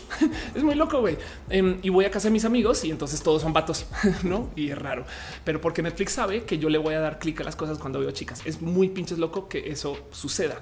Eso podría ser un rubro de la innovación. Es re malvado, pero siento yo que no es suficiente como para que digas wow, cómo estar ofreciendo una plataforma súper chida y súper cool, porque en últimas em, no siento que me beneficie tanto si simplemente me están reempaquetando el contenido en vez de darme más acceso a su bonita biblioteca de contenidos. Dice Lex Grizzly, esta gente y sus dicotomías gusta o no, bueno, malo, sí o no, que sí hay que que, que dominguera, que para verlo con amigos, que para agarrar cura chingona, chingona, que si andas drogado. Así sería arrancar las películas. De hecho, Netflix en una época tenía categorías muy marcadas que todavía aparecen de vez en cuando en las plataformas para tele y estas cosas. Eh, te topas con películas, eh, con un live em, de acción extranjero. Eh, grabadas antes de 1980 y salen como 10 opciones de qué pedo. güey. Pastel Coco dice mi mamá le salen cosas muy cool que a mí no. Ándale. Lalo dice cuando yo no tengo nada que ver en Netflix, entro a la cuenta de mi papá. Qué cagado. Ángel Morales dice en efecto, el efecto relleno debe ser porque el cerebro de ser análogo funciona coherentemente la señal previa a la nueva. Dan Ro dice un poco, eh. Dan dice mi sobrino justo ahí me preguntó por qué mi sesión de Netflix aparece tanto vato encuerado. Pues es que ahí ves hasta tu avatar. Dan Jonathan Hernández dice 350 pesos por el guantelete de Thanos en Cinepolis. Tomen todo mi dinero. Hay que decirlo. Netflix tiene un contenido muy interesante LGBT. Please like me bonding especial. Eso es verdad, pero, pero Netflix igual de todos modos genera un inmenso problema. De hecho, todas las plataformas, como la competencia es sobre los contenidos y no sobre la plataforma, entonces eh, los contenidos que más van a empujar son los contenidos grandes. Yo sé que eso también pasa en el cine, me explico. O sea, evidentemente, que es una película chingona cuando salió Endgame, lo siento, te jodes, tienes que ver Endgame. Es más, no saben cómo me da tantito de risita interna cuando la gente se enloquece por ver las pelis de Marvel cuando salen porque primero que todo yo las veo un día después en la mañana y siempre consigo boletos. Lo volví a hacer ahorita con Endgame. Pero segundo, em, porque vamos a tener Endgame por lo menos un mes más en el cine. Prepárense para ver Endgame todavía disponible en zonas que, esto que pues ya, ya la vi, no, ya, ya, ya, no. Em, pero el cuento es que si tú quieres ver algo cuando sale Endgame, eh, lo siento, te jodes. Todos los cines están mostrando Endgame 24/7, lo único que hay. Y entonces, em, de cierto modo las pelis pequeñas sufren, pero no tanto como en las plataformas de distribución digital, donde realmente te esconden todo este contenido cuando está ahí al mismo costo. Me explico, es, como que no, no reemplaza. Em, entonces es una lástima que, de cierto modo se enfoquen tanto en empujar su propio contenido a costo pues de, de la verdadera producción independiente. Porque si tú estuvieras ahí porque la plataforma es chida, otra historia sería para los productores independientes y listo. Dice Monserrat Muertes que no se rompe, se está cambiando la forma de generar el arte. Ok, puede ser. Dice Rockman, no es como ilegal dañar el arte de las portadas. Te digo algo. En este caso en particular, yo creo que Netflix puede hacer lo que le dé la gana. Entonces seguramente tienen permisos para modificar ese arte eh, eh, por los mismos productores. Es como de güey, si te quieres listar con Netflix, tienes que dar permiso para que nosotros cambiemos tu portada. Lo siento. Y así las cosas. Dice mm, este Eduardo Vivian, me imaginé diciendo te late Netflix en Chile. No, perdón, estamos en México y aquí es Netflix en Chilaquiles. Dice Dani Rodo, fui a ver en game a las 3 de la mañana. Anda, eh, igual es chido. esa experiencia de ver Endgame con todos, la locura y todos los fans, no? Pero lo que voy es es como si, si solamente fueran a presentar Endgame ese día, no? Meli dice de un canal que se llama CD Ciencia lo explica más a profundidad lo de las memorias falsas, eso que el cerebro rellene con información que no existe. Chingón. Sí, CD Ciencia es un canal bien pinches cool, pero bueno, este dice Romanites, me sorprendió ver hasta 24 funciones diarias en cada sucursal decir los primeros días de Endgame y ahí siguen todavía. Gustavo 6105 y se saluda Oli. Uf, pero pues así, así las cosas. Y, dice em, Danny Trouble Netflix para llevar fue una buena innovación, más o menos, solamente que también es un, o sea, a, ver, el que tú puedas descargar pelis no, no puede ser algo que se esté ofreciendo como chingón ahorita, no? Entonces, eso era todo lo que yo quería platicar, o como le dijo Cat Power al comienzo de todo el video, mi rant. Yo quería platicar con ustedes el cómo se sienten con Netflix, cómo ven. Si ustedes, yo por ejemplo, planearé no dejar de pagar Netflix y subirme a Disney cuando suceda, porque no hay más que pueda hacer. Es como este tema de miren, Uber no es tan chido desde que maltrata tanto a sus choferes. Y, digo maltrata porque no hay seguro para el chofer, no hay seguro para ti, que créanlo o no, en los taxis de ciudad sí, y de hecho por eso es que los taxis de ciudad son regulados, aunque los taxis de ciudad por ser regulados y protegidos, entonces no tenían motivos por los cuales invertir en innovación y se quedaron siendo ese servicio que ya conocemos que nos cansó. Em, y entonces lo que tiene Uber es que tiene un sistema de API y demás, pero que maltrata a las mismas personas que proveen el servicio. Pero ¿qué más vas a hacer? Sabes? Es como de no es como que tú puedas dejar de, bueno, sí puedes dejar de usar Uber, pero, pero el, punto es que no hay como tantos reemplazos y no puedes obligar a Uber por medio de no pagar o sí pagar porque es tan masiva la plataforma que no hay más. Es como por más que quieras, no vas a poder solo con tu dinero boicotear a Disney. Piensen en eso. Eh, eh, es más, igual y si boicoteamos a Disney, tiene dinero para los próximos 100 años de que no vaya nadie a sus pelis y seguirlas haciendo. Entonces, eh, cosa que también va a pasar con Apple, no? Entonces es un tema de que nos tienen acá, no ahí sí, mano mango y, nosotros no tenemos tanto control. Entonces yo planearé usar ambas plataformas y se aparecerá otra también. De hecho, es más, saben que les voy a dar una recomendación. Voy a, voy a bloguear una plataforma por si quieren este el otro día justo alguien me decía, Ophelia, ¿cómo? ¿Por qué sabes de, tantas cosas y demás? Eh, hay un Netflix que yo veo mucho, em, se lo recomiendo, que se llama Curiosity Stream. Es un Netflix de documentales, documentales. Entonces tienen todo este contenido. Es, como roja chido, güey. Entonces, si, tú quieres ver acerca de qué documental de este aceleradores de partículas, Pearl Harbor, em, todas estas cosas, lo que era el History Channel y lo que era el Discovery Channel, todo eso en uno en Curiosity Stream. Em, y pues nada, tiene justo aquí está, comienza desde 3 dólares al mes. Me explico. Entonces se los súper recomiendo. Eh, porque es contenido de educación a la fin de cuentas. Si van a, si van a gastar dinero de más, pues eduquense. Sen, sen, sen, sen. A pues te están dando 18 episodios gratis de cosas que cago, qué divertido. Seguramente son buenos documentales. De hecho, los documentales son espectacularmente buenos y son cosas de una hora, dos horas a veces. Yo a veces cuando muchas veces hago este ejercicio y los pongo de fondo, pero bueno. En fin, el caso es no hay nada que se pueda hacer. Vamos a tener que seguir contratando plataformas y el único modo en el cual se solucionó esto con los cines en los 30 y 40 fue porque el gobierno entró a romper monopolios. Y es muy probable que acá tenga que suceder lo mismo, porque nosotros solitos con nuestras carteras, billeteras o con nuestro dinero, no sé si vamos a poder mover eso. Y ya, y solamente que no se les olvide que aún así dentro del ámbito del cine, Netflix, Amazon, estas cosas, todavía están impulsando el cine más allá de lo que se hizo. Saben, es como que aún así es un espacio experimental, aunque esto es como comparar este, si quieren verlo, el armazón de, un animal, de un rinoceronte contra un dinosaurio. O sea, ambos son lentos, no? Esta comparación de algo que es muy ágil y se va moviendo. Entonces, esa como agilidad, conteniendo súper volátiles hechos con tres pesos, etc. YouTube. Y eso, porque YouTube, por ejemplo, se comió vivo a Vimeo. Entonces todo eso va a pasar. Y esto es la consolidación de la profesionalización de los contenidos en digital, porque como bien decía este Monse por ahí hace mucho tiempito es güey, yo me acuerdo cuando en el Internet todo era gratis.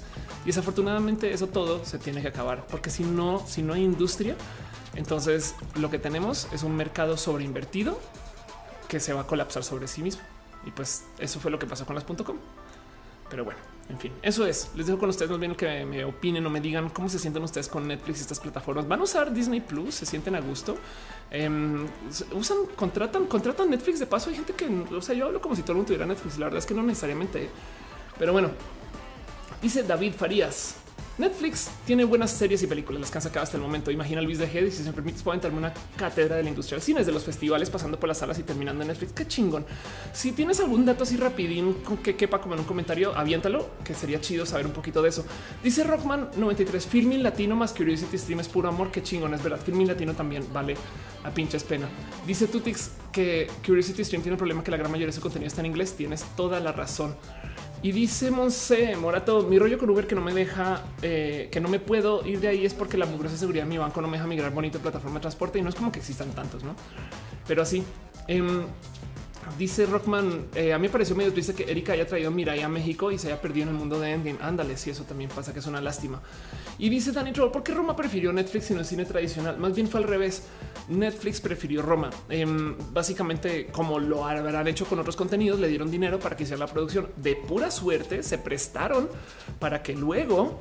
Em, Roma se pudiera proyectar acá en los cines porque Netflix no tiene salas, ¿no? Entonces, de pura suerte se prestaron para eso, pero pues básicamente es un contenido que se pagó para poner en Netflix, para llevar gente a Netflix para consumir Roma. Pero en este caso, pues simplemente no sucedió así. Ahora, Ahora, una de las cosas que dicen, como en muchas entrevistas acerca de no es que en Netflix hacemos esos contenidos de que siempre dicen nos enfocamos en hacer buenos contenidos, pero la neta, neta, hablando justo de los festivales, Netflix y Amazon Prime este, y Hulu y demás realmente no son grandes jugadores en el mundo del cine de producción de arte, ni mucho menos. Eh, o sea, piensan que hasta ahorita le están entrando los Oscars, saben? Entonces también deja ahí un pequeño de es neta que se están preocupando por los contenidos, porque no parece. ¿eh? Si, si fuera acerca de la calidad del contenido, yo creo que estarían mucho más presentes en la comunidad de cineastas del mundo y hasta ahorita están como rompiendo con eso. Ojalá y me callen, ojalá y me llenen la boca de, de castigo y regaño. Y en cinco años digo, güey, qué locura como Netflix es el productor de todas las pelis que tienen y ganan Oscars, ¿no? Sería súper bonito de ver, pero bueno. Eso yo creo que a lo mejor tiene que ver con el hecho de que la industria del cine que vive en estos festivales también a fin de cuentas está produciendo cosas para mostrar en esas salas y Netflix le vale gorro porque tiene la mayor cantidad de salas del mundo en todas sus casas. Pero bueno, Pastel Coco dice Blim, el bote de basura de los streams.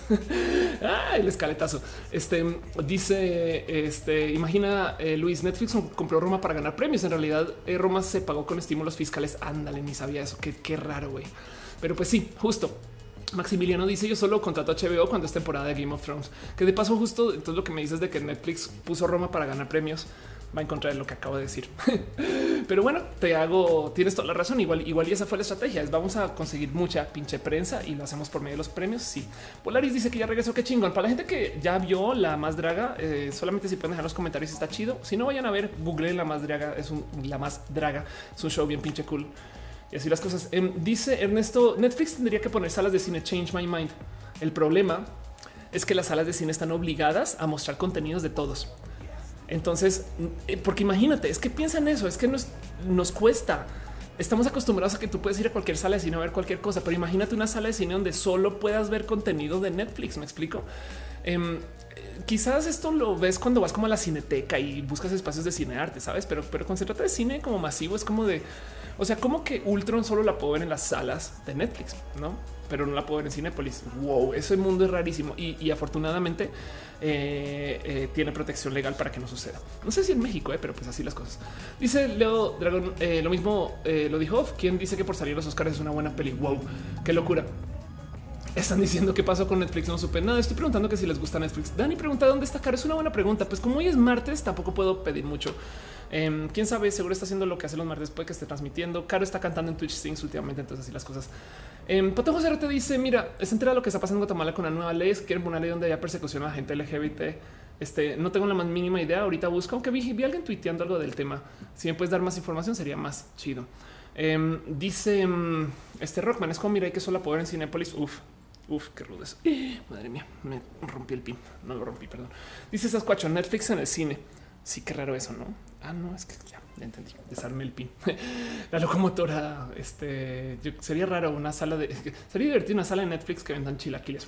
Tremor dice, tengo Netflix únicamente para ver contenido en 4K. Para esos estrenos, para estrenos uso Microsoft Store. No sabía que en Microsoft Store consigue ese tipo de contenidos. Qué locura, güey. Todo el mundo ofrece contenidos a fin de cuentas. Pero bueno, eso es un poquito el tema que tenía para hoy, para platicar acerca de este como problema fundamental que tiene Netflix, que sus y las plataformas de stream en particular que están enfocadas en competir sobre el contenido. Es me parece hasta roto, porque entonces de repente ves que tampoco hacen contenido chido, pero, pero el que la, el que la, el que la empresa que hace la distribución, este maneja el contenido se presta para mucho abuso. Disney en particular es tan grande que si tú no juegas bajo sus reglas, te jodes. Cuando salió el DVD y cuando comenzaron a aparecer este, estas pelis de consumo en casa, Disney se inventó una cosa que se llamaba el Disney Vault, la bóveda, donde ellos tenían guardados los contenidos y solamente publicaban las pelis por un tiempo para generar sentido de urgencia. Si tú no las comprabas en ese tiempo, lo siento, se acaban. ¿Quién le va a decir a Disney, güey, déjalas por lo menos a la venta todo el pinche año, güey? ¿No? Y eso les funcionó muy bien para vender las pelis a un precio más alto de lo que se deberían de vender. Esto en su momento cuando se adoptaran las pelis bajo esta venta, pero porque ellos dominaban justo la distribución y la producción. Entonces es bien roto que nos tengan tan agarrados de todos lados, porque no lo duden dos segundos que también a la hora de dar dinero para producción y con las productoras y cuando contratan y toda esta gente más también han de ser muy monopolísticos en el otro sentido hacia la producción. Decirle a los directores un ah, si no quieres estar con nosotros, no te preocupes, te puedes ir con los independientes y hacer pelis chiquitas que no van a vender. Lo siento. No es como no sé, es, roto. Es, como, como consumidores deberíamos tener un poquito más de acceso a, más cosas y, eso yo creo que también es parte de. Pero por eso quería hablar de ese tema. Acuérdense que este show es una conversación. Los leo a ustedes para ver si tienen algo más que decir y si no, voy a ir cerrando el tema un poquito y solamente quiero dejar de nuevo en la mesa que en el cine esto pasaba hasta que se rompió por el gobierno. Fin. Puede ser. Miren, voy a ser bien culera que el motivo por el cual prefieren innovar sobre la competencia de los derechos de autor de una película y no sobre la plataforma es porque trabajar sobre tu plataforma implica que tú haces la inversión de la protección de la plataforma. Entiéndase que yo tengo que contratar programadores y creativos y hacer pruebas y demás mientras que el sistema de defensa de derechos de autor está puesto por el gobierno. Técnicamente está subsidiado. Entiéndase, yo como empresa lo único que tengo que hacer es pasar por el sistema legal de litigios y demandas para tratar con los casos de la gente que me esté robando o llevando o copiando contenido. Y eso implica que no contrato a toda la gente detrás de todo el sistema de ese dinero que me va a entrar que es una lástima. Hace rato leí esta estadística que encontraba Warner Music como una empresa que creo que era más del 70% una empresa de legal. Entiéndase, Warner Music existe como empresa para demandar gente por usar su música.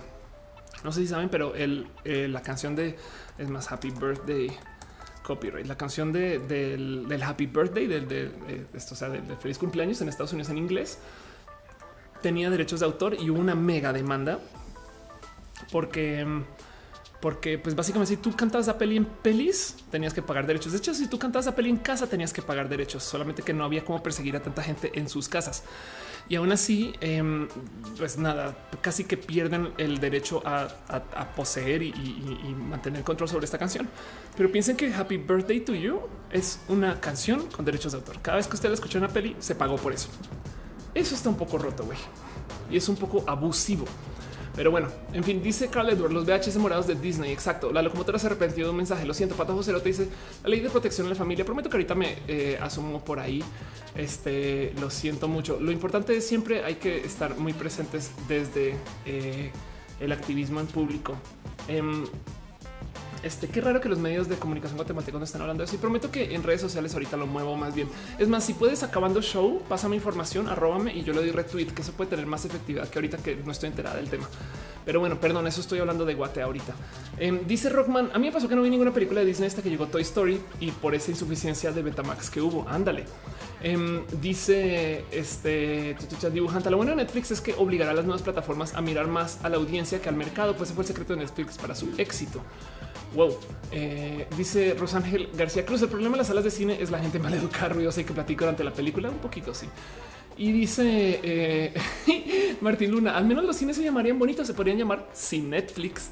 Estaría cagado eso. Sí, ya, ya está, divertido considerar que Netflix ya lo asociamos con consumo de pelis, ¿no? En últimas, a fin de cuentas, Netflix es una plataforma que llegó fuera de la nada para el Internet y wow. Pero ya, en fin, eso es, eso es lo que quería platicar. Em, Adriana pregunta que hace cuánto comenzó Roja. Hace como una hora exacto, le dediqué una hora para hablar de ese tema y para resumir todo el tema, lo que estaba platicando es como Netflix como plataforma eh, como que todas, no? Pero le entró y formalizó esto que las plataformas deberían de competir solo sobre los ofrecimientos de los contenidos que están haciendo. Y eso es un poco roto porque los contenidos no compiten, eh, porque tú realmente, por más que yo quiera, porque fan, tú no dejas de consumir Star Wars por ver Star Trek, hace sentido, pero nos están obligando a tomar esas decisiones. Y entonces, afortunadamente, se pueden hacer tantos contenidos que como que podemos, pero la neta está un poco roto que eso no democratiza el acceso a los contenidos. Es un poco roto que para ver Star Trek tengas que pagar CBS o Access, pero para ver Game of Thrones tengas que pagar HBO. Y entonces cada quien como que se está quedando con su trocito del dinero y eso, eso no conduce a, más producción de contenidos a la larga. Quizás ahorita a corto plazo sí, pero a la larga no. Y eso es todo lo que tenía para platicar de este tema hoy. Así que con eso voy a cerrar un poquito el tema y dejo con ustedes un poquito el que opinan, cómo se ven, cómo se sienten. Y con nuestra primera sección, la sección que ahora se llama roja, llamo abrazos, porque los abrazos son básicamente todo lo que nos deberíamos dar porque nos queremos mucho. Pero bueno, Dice, deja Enrique un pequeño abrazo financiero. Muchas gracias. Muchas, muchas, muchas gracias. Muchas gracias. Yahir Lima dice lleva casi dos horas roja. No digas eso en voz alta porque yo estoy en negación. Este Matú se paró y se fue a comer algo. Ya esperemos que vuelva ahorita. Sí, muchas gracias, Enrique, de paso por tu abrazo financiero. Piñas para ti, piñas para ti. Eso me parece muy bonito. Sara que no vi dice ayer Ophelia me respondió en Instagram. Gracias por comentarlo. menos Smith dice cuál es el siguiente tema. Vámonos con nuestro siguiente tema y cuéntenme ustedes qué opinan de esto. Pero bueno, em, la primera de las cosas justo es em, este, eh, mm, ok, primer tema que tengo aquí en abrazos, tengo muchas cosas que todos son de activismos y me muero la pena porque no es el tema de Guatemala. Pero eh, no más eh, quiero arrancar justo con, con esta. Esto pasó esta semana. De hecho, lo tenía para ayer y vaya como me divierte. Esto es un video que no sé si vieron. Es un video viral que yo lo más seguro es que sí lo hayan visto de un chimpancé usando Instagram. Esta cosa, creo que no me rebasa que eh, alguien haya puesto a andar y que haya grabado, pero pues lo bonito aquí es de ver, a menos que sea fake, que lo más seguro es que no, porque esto le dio la vuelta al mundo. Básicamente, les vemos a un chimpancé usando Instagram sin problema y con mucha como natividad. Le pico aquí, voy y miro, luego salgo, luego le pico allá, voy y salgo, luego le pico. De entrada, esto es todo un éxito en la producción de software. Me explico, es como hasta un chimpancé lo puede usar. Pero para mí, este video es súper revelador en el cómo parte de lo que se usa cuando usamos Instagram es este deseo básico de alimentar como esos como golpes de dopamina de güey, quiero ver, ver, uh, vuelves. Porque muchas de las cosas que pasan en Instagram en particular y sobre todo las redes sociales que son muy visuales, nada que ver con YouTube, es que cuando tú entras ahí como que te pierdes un poquito y realmente no estás pensando. Les ha pasado que están scrolleando rápido y no saben dónde chingados van a dar a parar y nada, pues que está haciendo nada. Yo como una hora que yo siempre he dicho que es como un nuevo cigarro. Pues está muy loco ver que hasta a nivel chimpancé y así de básico sea parte de el cómo se consume el contenido, no? Yo creo que la gente de Instagram lo sabe. Este y esto, esto nada, pero lo tengo por eso justo en calidad de abrazos. No es algo en lo que me quiero clavar mucho, pero solamente les quiero compartir el video porque también está un poquito cagado que esto haya pasado. Pero bueno, dice David Farias: eh, Lo que no me gusta de los cines es que eh, no puedes ver ciertas pelis y cuando ponen los pies en respaldar. Sí, sí. De hecho, una de las cosas que de paso no dije del cine es como en el cine solo puedes ver pelis actuales. Yo daría la vida por ir al cine a ver ahorita Back to the Future, Terminator 1 y 2 y por ver pelis viejas ahorita. Me explico. Es más, me encantaría ir al cine para maratonear todo Marvel, saben? Así como lo hago en casa. Yo feliz pagaría por ver las 21, 22 películas en orden. No tengo ningún problema con eso. Y cuando lo hacen, me lo gozo. Cabrón, hace nada vi Rocky Horror Picture Show en eh, Cinemex y fue muy bonito. Pero bueno, este de nuevo, así las cosas. Vicente que dice: Oli, logré llegar, qué chingón. Este María Rita, ¿se pueden decirme cuál fue el color de hoy? El color de hoy fue blanco, ciencia ficción y índigo, of course, fueron los dos colores de hoy y así las cosas. Pero bueno, Ana Williams dice que volví después de la más draga. ¿Cómo estuvo la más draga? Sí, de puro chance. Dice Rockman chimpancés como entrepreneurs e influencers. Sí, pues así las cosas. Pero bueno, este mm, luego está esta eh, noticia que también tengo aquí como calidad de abrazos, o sea, no para aclararnos mucho, pero para que sepan que esto sucedió. Em, este tema de este mega experimento que está haciendo nuclear internacional. Esto básicamente es presencia mexicana en un acelerador de partículas que se va a eh, no sé si existe formalmente, pero pues que es un proyecto inmenso que está sucediendo en Rusia. Entonces es una colaboración mexicana que se literal se llama Mexnica, si mal, si mal no recuerdo, em, donde van a construir un detector multipropósito, que esto es eh, tremendo proyecto. Esto, miren, esto entrada es presencia mexicana en un desarrollo internacional que va a avanzar lo que es las físicas justo de las altas energías. Esto me parece espectacular. Lo quería compartir. Quien me lo comparte es nadie más y nadie menos que Ward Ricardo. Pero bueno, este, esto está pasando. Lo dejo ya calidad de abrazos porque hay dos, bueno, hay como tres notas graves en particular que son como pequeñas noticias de la semana. La más importante de todas es justo lo que está pasando en Venezuela.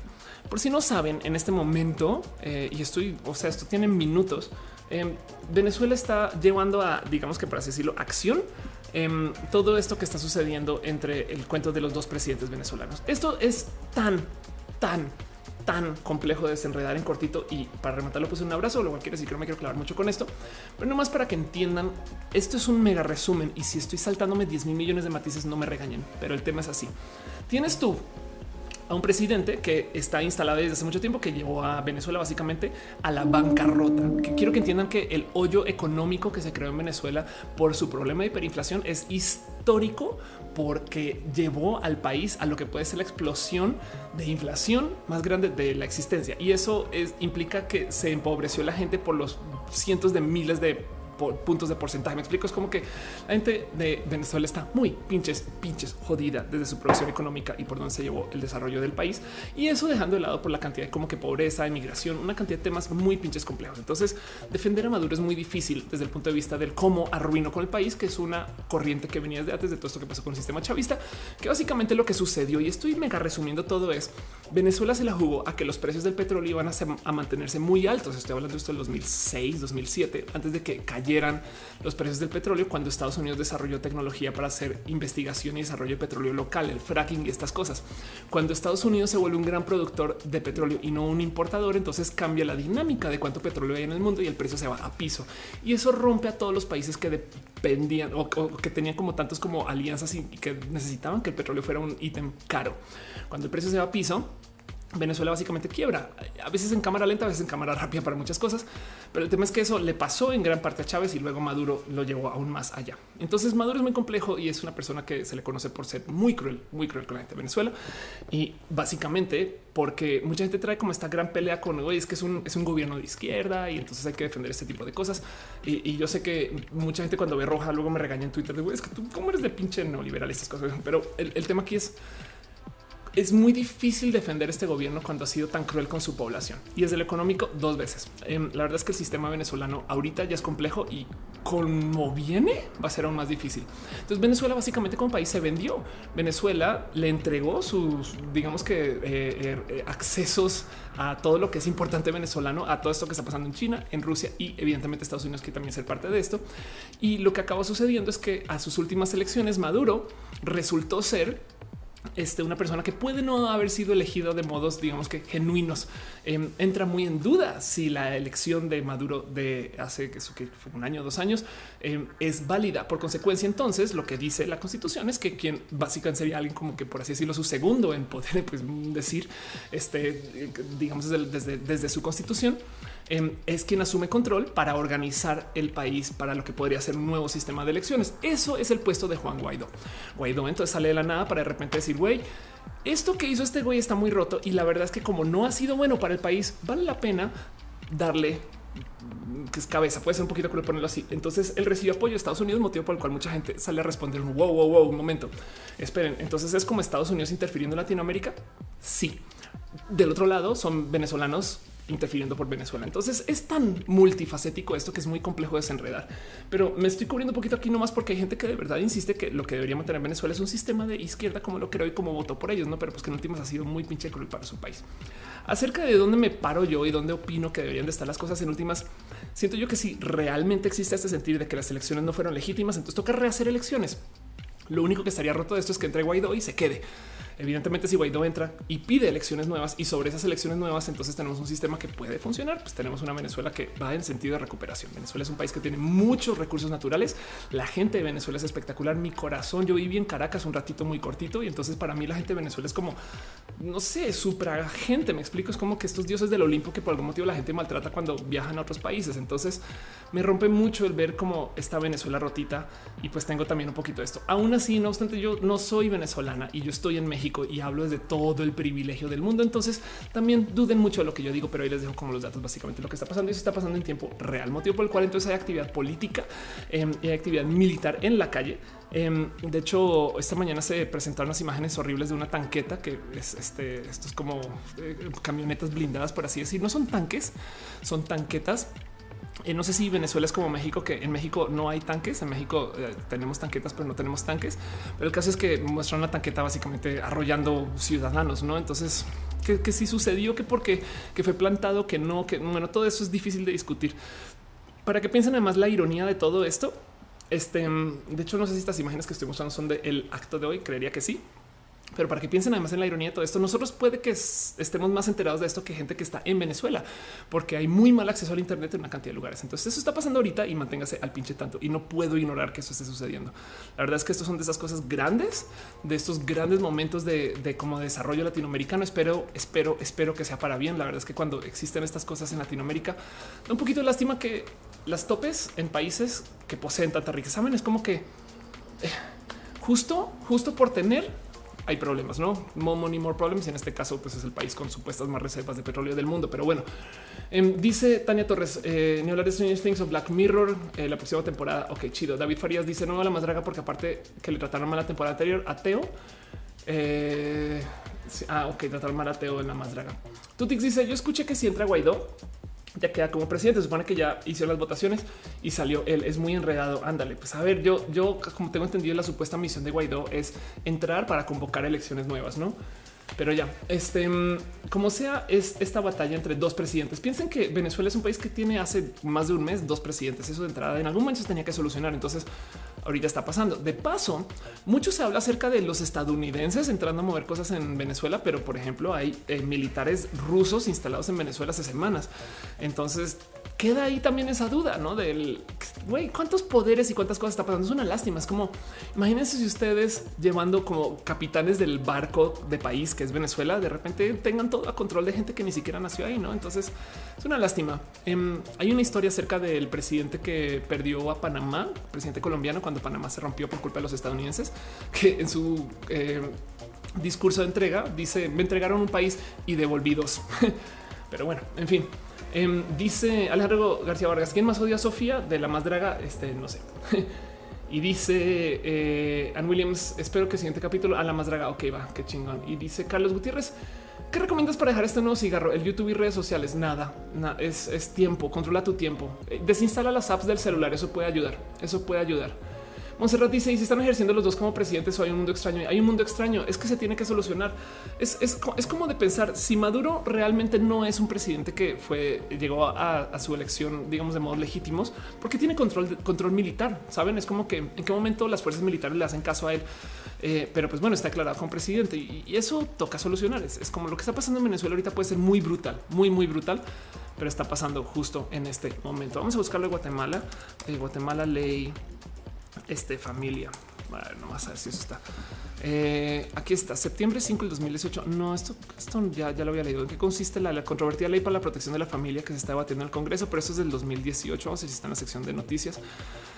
Em, no lo encuentro de Guatemala LGBT. Vamos a buscar eso a ver no más rápido. La verdad es que estuve ahorita en Guatemala y, me quedé con eso muy enredado con qué rudo eso. Ok. Em, está en inglés. Ok, inmigrantes en Guatemala rechazan eh, ley este anti LGBT. Espero que esto sea algo que nos está poniendo a voto, este, a consulta ciudadana, estas cosas. Pero bueno, en fin, Ténganle cariño a lo que está pasando en Guatemala y prometo que ahorita pongo más cosas en redes. Vanessa Gómez dice: ¿Crees que Maduro caiga pronto? Últimamente aquí en Monterrey ha llegado mucha gente venezolana buscando una vida mejor. Claro, solo como escala quieren cruzar a Estados Unidos.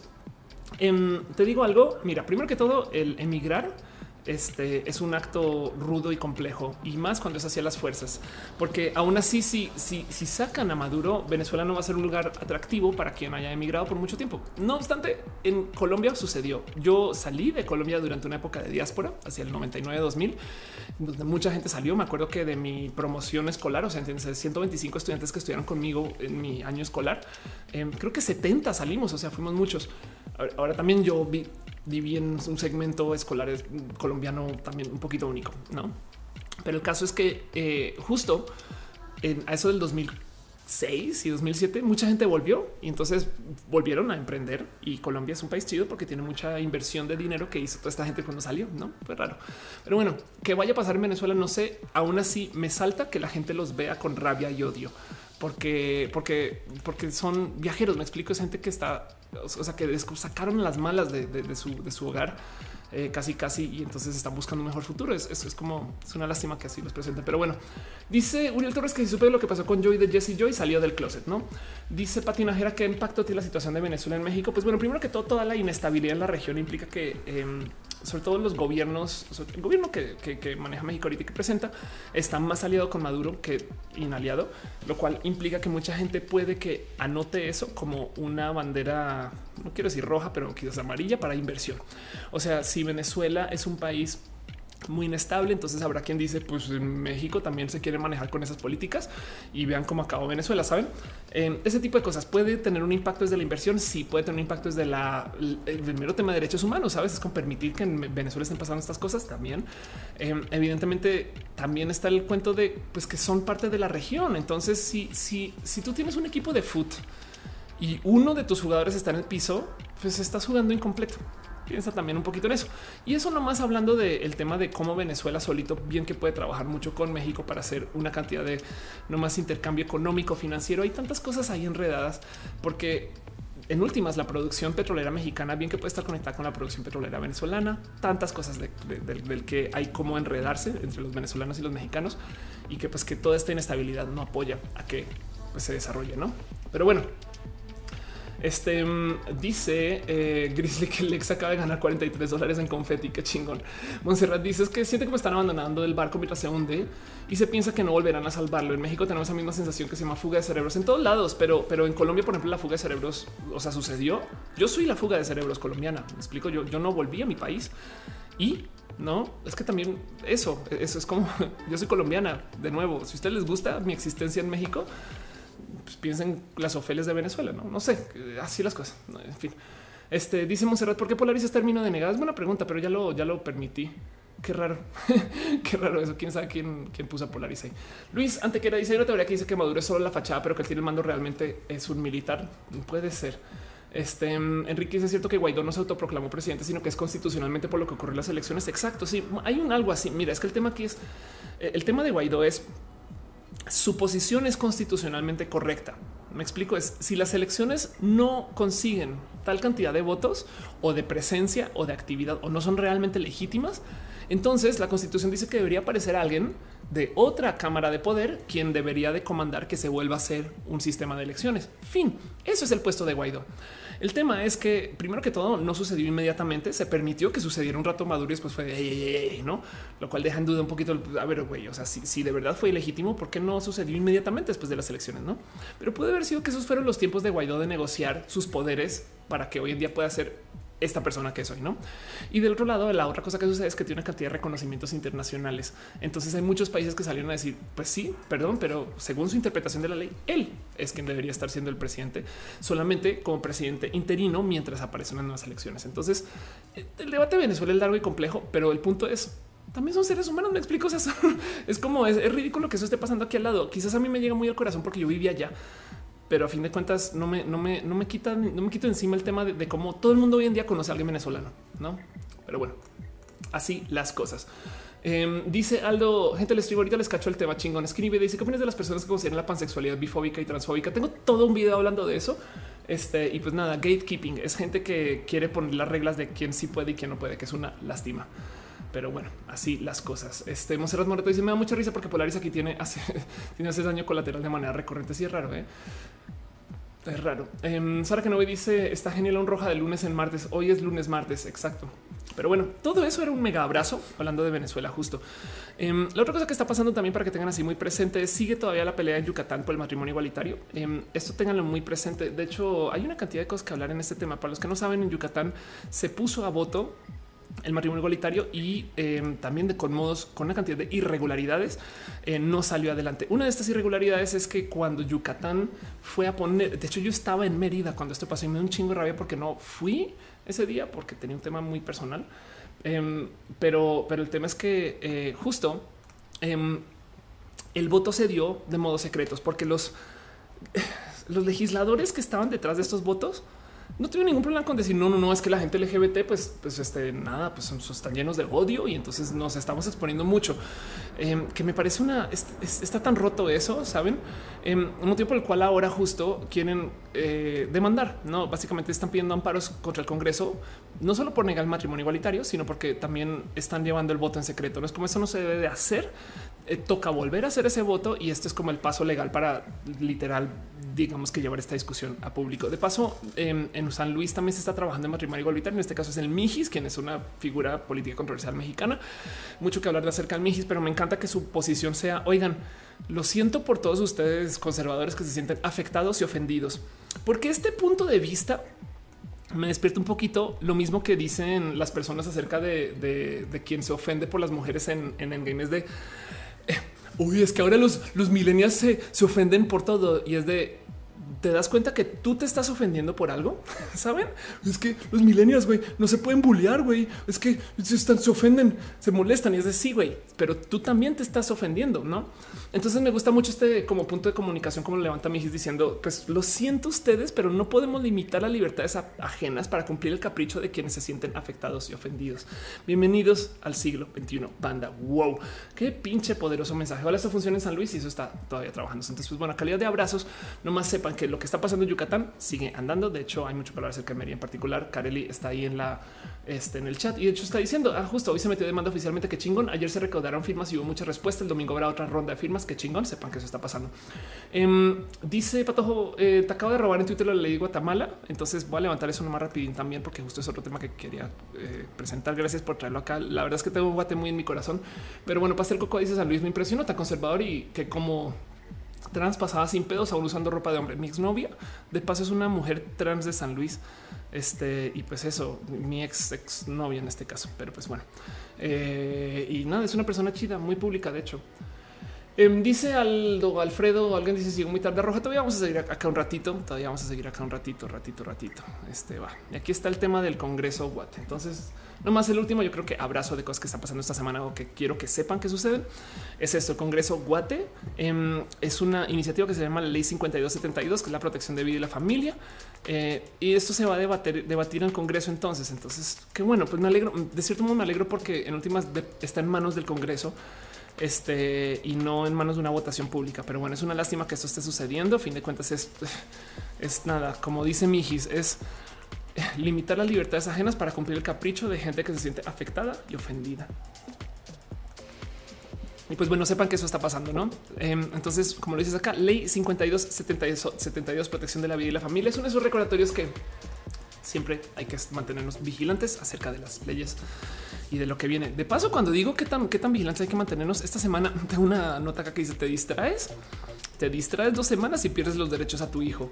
En la Ciudad de México tuvimos una situación donde el derecho de las madres lesbianas a reconocer a sus hijos en la Ciudad de México se perdió porque literal se entregó un oficio que lo negaba y pasaron días enteros hasta que, hasta que publicaron una corrección. Entonces, por unas semanas, básicamente, supongo que muchas niñas le tuvieron que decir a sus madres lesbianas, tú no eres mi madre o algo así. Mentiras. Mentiras. Pero bueno, en fin, eso, eso, eso sucedió. Dice Dani Trobal hace 15 días andaba por Guatemala. Qué chido. Eh, Adi Warhol dice el mijis me sorprende bonito a mí también. Eh, y dice Isaac, me sorprende que Yucatán haya hecho eso cuando este, la Suprema Corte declaró que es permitido el federal. Bueno, bueno, a ver, espera. No solo Yucatán, el, cuento es para los que no entienden cómo funciona el sistema del matrimonio igualitario en México. Exacto. El, según la Suprema Corte y, lo que pasó, y esto de paso fue una decisión priista que es raro de considerar, pero bueno, así las cosas en México. Este, bueno, no es tan raro, pero bueno, fue raro en su momento. Em, fue que el fue que aprobaron el matrimonio igualitario a nivel federal. Ahora México eh, está eh, constitucionalmente organizado de tal modo que los estados tienen dependencia sobre lo que pasa dentro del sistema federal. En Estados Unidos pasa igual de paso. La mota es legal eh, en algunos lugares, en otros no por eso, porque cada estado decide bajo literal el creer que pues cada estado debería de controlar lo que está pasando internamente sin importar lo que suceda afuera, aunque de todos modos para poderse mantener en la unión tienen que acatarse a las reglas. Entonces, si tú te quieres casar en cualquier lugar del país, puedes. Pero si no es legal en tu estado, entonces tienes que pasar por un proceso de amparo que básicamente es decir un juez, hey, señor don juez, ¿qué cree? Eso que usted me está prohibiendo hacer acá o que me están prohibiendo hacer acá, sí se puede según la ley federal. Entonces el juez dice, hoy sí, sí se puede, automáticamente autorizado. En la superficie eso no suena tan grave. El problema es que esos amparos tienen un costo, un costo que puede ser de 40 mil pesos por matrimonio. Me explico un costo que puede ser limitante para algo que es un perdón, un derecho. Me explico. Es como que, como que para casarte tengas que pagarle al gobierno y tanto pinche dinero. Entonces es una piedra en el zapato para la gente LGBT que muchos estados quieren literal poner a propósito porque es lo único que pueden hacer. Si pudieran lo ilegalizarían a nivel federal, pero no lo hacen. Entonces, cada quien está demandando a sus respectivos gobiernos locales o estatales para que ellos dejen de joder, para que automáticamente lo permitan, como lo dice la ley federal. Y entonces, pues evidentemente, porque tienen que mantener alguna forma de desconexión de lo que dice el sistema federal del sistema local, porque así está organizado el pinche país, existe esa división. Eso es un grosso por encima, pero el punto es que em, es el por qué de repente hay cosas que son curiosamente legales. O sea, esto no solo pasa con matrimonio igualitario, eso bueno. Eh, y, la idea aquí es de nuevo. Miren, el cambio de nombre, por ejemplo, la ley para, para ir y que te cambien el nombre de registro civil se podía hacer hace 10 años. Es solamente que tenías que pasar por un amparo y el juez tenía que decidir si tú estabas cambiando tu nombre porque no estabas evadiendo una deuda, por ejemplo, no? Que es discriminatorio. O sea, que como que la gente se cambia de género y nombre porque está evadiendo de perdón. La gente trans no somos ladrones, eh, sabes? Entonces, eso es el por qué ahora es un proceso de ventanilla, no? Y ese es el éxito. Pero el tema es que, que ya está autorizado. Es solo que la idea es que sea un proceso de ventanilla como lo debería de ser. Pero bueno, en fin, eso es un pequeño resumen muy por encima. Dice que Elvis me encantaría hacerte una entrevista. Escríbeme por correo o por Twitter cuando no esté en show. Dice Karelin Merida estaba aprobada el matrimonio igualitario y en el 2010 o 9 la modificaron a la unión de hombre y mujer por una gobernatura tricolor que caga. Rockman dice eso me recuerda cuando Centroamérica se independizó de México al no ratificar la República en 1823. En este caso se siente como esa horrible sensación de nuevo. Sí, dice la locomotora eh, en vivo todo es mejor. Un poquito sí. Monserrat Morato dice: Te doy la recomendación de escuchar al estilo radio. Yo lo prendo, empiezo trabajo normal. ¿De qué hablas? Estás hablando, no es tan chido consumir roja por recalentado. Ah, ya entiendo, perdón. Están hablando de cómo, cómo consumen roja cada quien. Pero bueno, eso pasó, sépanlo, tenganlo guardadito en su corazón. Este y el tema de, de Guate muy presente, el tema de Yucatán muy presente y así las cosas. Entonces, eso es todo lo que tengo con ustedes a nivel y a calidad de abrazos. Creo que no hay nada más que se me esté pasando, excepto quizás, quizás, quizás tengo anotado esto es una pequeña mención, pero me divierte mucho. La verdad es que nada, es, es aprovechando ya que estamos hablando de temas LGBT. Esto debe haber sido la, sección LGBT, pero bueno, esto me divirtió mucho. Es un una pequeña mención. Por eso está la sección de abrazos a mi amiga André Quiroga, que le tengo mucho cariño, una mujer trans espectacular que vive en Colombia, que dice que en Semana Santa conoció a una mujer cristiana que le habló de un demonio que se llama, homosexualón. Y entonces dice con qué ganas uno mantiene a conversación. Yo me quedé como que un demonio. Pues yo no sabía. Para mí esto fue totalmente nuevo, pero yo no pensé que hubiera gente dentro del ámbito religioso que piensa que la gente gay es gay porque un demonio nos consume. No, eso me parece bien pinche raro a nivel de culturas y prácticas. No, eh, luego me topé con estas raras noticias de que la policía moral asegura que hay leones gay que se están siendo poseídos por el demonio. Y, fíjense que busqué mucho esa referencia homosexual, seguramente no se llama así, em, pero me saltó mucho que si hay gente que, piensa en esto. Y lo digo porque estos son las mismas personas que nos acusan a nosotros de tener ideologías, ¿no? Entonces, pues así las cosas. Eso es por eso está en calidad de abrazos. Es una pequeña mención rápida. Un abrazo a André de paso que le tengo mucho cariño y amor. Em, pero pues así las cosas. Hasta me da un poquito de risa que exista un demonio que se llame homosexual. Pastel Cocoa dice que está chido para ser trans. Lo más que me ha pasado son miradas raras. Chingón. Em, dice Pastel Cocoa también mi Digimon favorito es homosexual. Mon Carolina Briseño dice allá lo de Mérida del 2009. Em, y dice Rockman, tal vez en México tengan tortas de chilaquiles, pero hay abortos y matrimonios para todos. sí, ¿eh? entonces así las cosas. Pero bueno, con eso cierro esta sección. Este y entonces vámonos eh, a una sección que justo se llama temas LGBT. Eh, deme unos segundos y checo si tengo cosas para la sección de temas LGBT. Ah, perdón, perdón, perdón, perdón antes de irnos de esta sección, antes de saltar a nuestra sección de ciencias, quiero nomás eh, este, hacerles pequeñas recomendaciones de cosas. Es que claro, puse una sección a recomendaciones de cosas que me encantaría que sepan que existen o que quiero que tengan presentes. Y son nomás, ahí les dejo, voy a abrir, son, son un, dos, tres, cuatro, cinco recomendaciones. Sepan que estas cosas existen, están aquí en el mundo. Y pues bueno, la primera recomendación que le tengo es esta cosa que se llama Pitch Meeting, que por si no saben es eh, un improvisador em, que se llama Ryan George, que hace una serie de videos que por si no han visto, eh, si ya lo conocen, pues ya nada, ya, ya saben de qué hablo. Pero básicamente es una persona que tiene una conversación con sí mismo acerca de como si fueras, pues esto está cargando súper muy mala calidad, pero como si fueras este eh, un escritor que le está haciendo una propuesta a un director o a un inversionista o, un dueño de, cine del, del por qué hacer una película, pero entonces es comedia. ¿Por qué me llama tanto la atención? Primero que todo porque está muy divertido, está muy bien escrito, pero porque además es impro. Está, o sea, se nota que como escribe los guiones Brian es por medio de hacer sí y está jugando impro con él mismo, se graba y es muy pinches divertido de consumir. Entonces nada, les tengo ahí como calidad de recomendación. Sepan que esto existe. Si ustedes les gustó toda la plática de Netflix de hoy, esto les va a gustar. Guárdense eso en el corazón. Próxima recomendación de cosas que tengo en las banderas es una pleca de recomendaciones. Prometo que lo hago. Eh, cosas que creo que sería chido que sepan que existen. en este, esta agrupación en Spotify que se llama Energía Nuclear es un colectivo de mujeres músicos increíbles haciendo movimiento, uniéndonos y apoyándonos. Si lo quieren ver por encima, básicamente es una playlist de muchas mujeres artistas. Eh, no sé si todas son mexicanas, pero por lo menos eh, todas son latinoamericanas y tienen música bien pinches chida. Es muy pinches bonita. Llega esto justo por la ruido rosa, quienes son personas espectaculares también. De paso, a quienes les tengo mucho cariño y amor y son parte de mis inspiraciones. Pequeña recomendación otra recomendación de cosas que quiero que sepan que suceden, pues ya sucedió. Como creen? Como se supone que el show iba a ser ayer, los voy a invitar a que se den una pasada por la segunda temporada de La Más Draga, pero ya la vieron. Entonces, nada, de paso, de paso, este es un episodio de La Más Draga. Eh, hizo una grabación, hablé de la impro justo. Hizo una grabación que supone que iba a ser una pequeña colaboración que se volvió una cosa larguísima. Entonces, a ver qué aparece. No sé cuándo nos siempre estoy segura que no fue en el de hoy. Entonces, pues eso sepan que eso está sucediendo. La Más Draga, si quieren verlo de cierto modo, es el RuPaul's latinoamericano. Es muy chido, tienen corazón bien puesto em, y entonces están desarrollando una industria y así las cosas. Bueno, en fin, Veo que ya alguien en el chat se puso homosexual en el demonio gay. Anda, Angelic dice el de Pitch Meeting de Screen Rant es muy gracioso. Sí, y de hecho, vea el canal de YouTube de Ryan George, hace más cosas. Pero bueno, dice Rockman, lo de los demonios es algo muy real. Cuando salí con una cristiana, de verdad, de verdad piensan en eso. Nada es tu culpa, solo tienes espíritus que te poseen hasta por comer. Wow, qué locura, qué locura. Pero bueno. Uf, em, dice Pedro Jiménez, el metro un hombre agredió a una amiga lesbiana porque dice que él tiene el diablo adentro. Ay, no manches, no mames, qué bobada. Bueno, más recomendaciones, cosas que yo creo que vale la pena que le sepan que está sucediendo. El festival Mix Festival Mix básicamente es un festival de producción de cine independiente de temas LGBT que de paso está muy bonito porque en su trailer tienen a Rochelle y a otras personas que puede que reconozcan o no, em, pero pues es bien pinche chingón. El Festival Mix le tengo mucho cariño em, y ahí ven, no de va a estar de mayo a junio, lo van a encontrar en una cantidad de lugares, pero usen el, buscan el hashtag Festival Mix y esto ahí está nomás. Y pues bueno, la última recomendación que, les tengo, creo que la última recomendación, este, perdón, vamos a ver si esto creo que son las marchas, este ya último. Este, ah, no, sí. Em, la última recomendación que les tengo es esto: eh, abrazo grupal. Abrazo grupal eh, básicamente es un esfuerzo.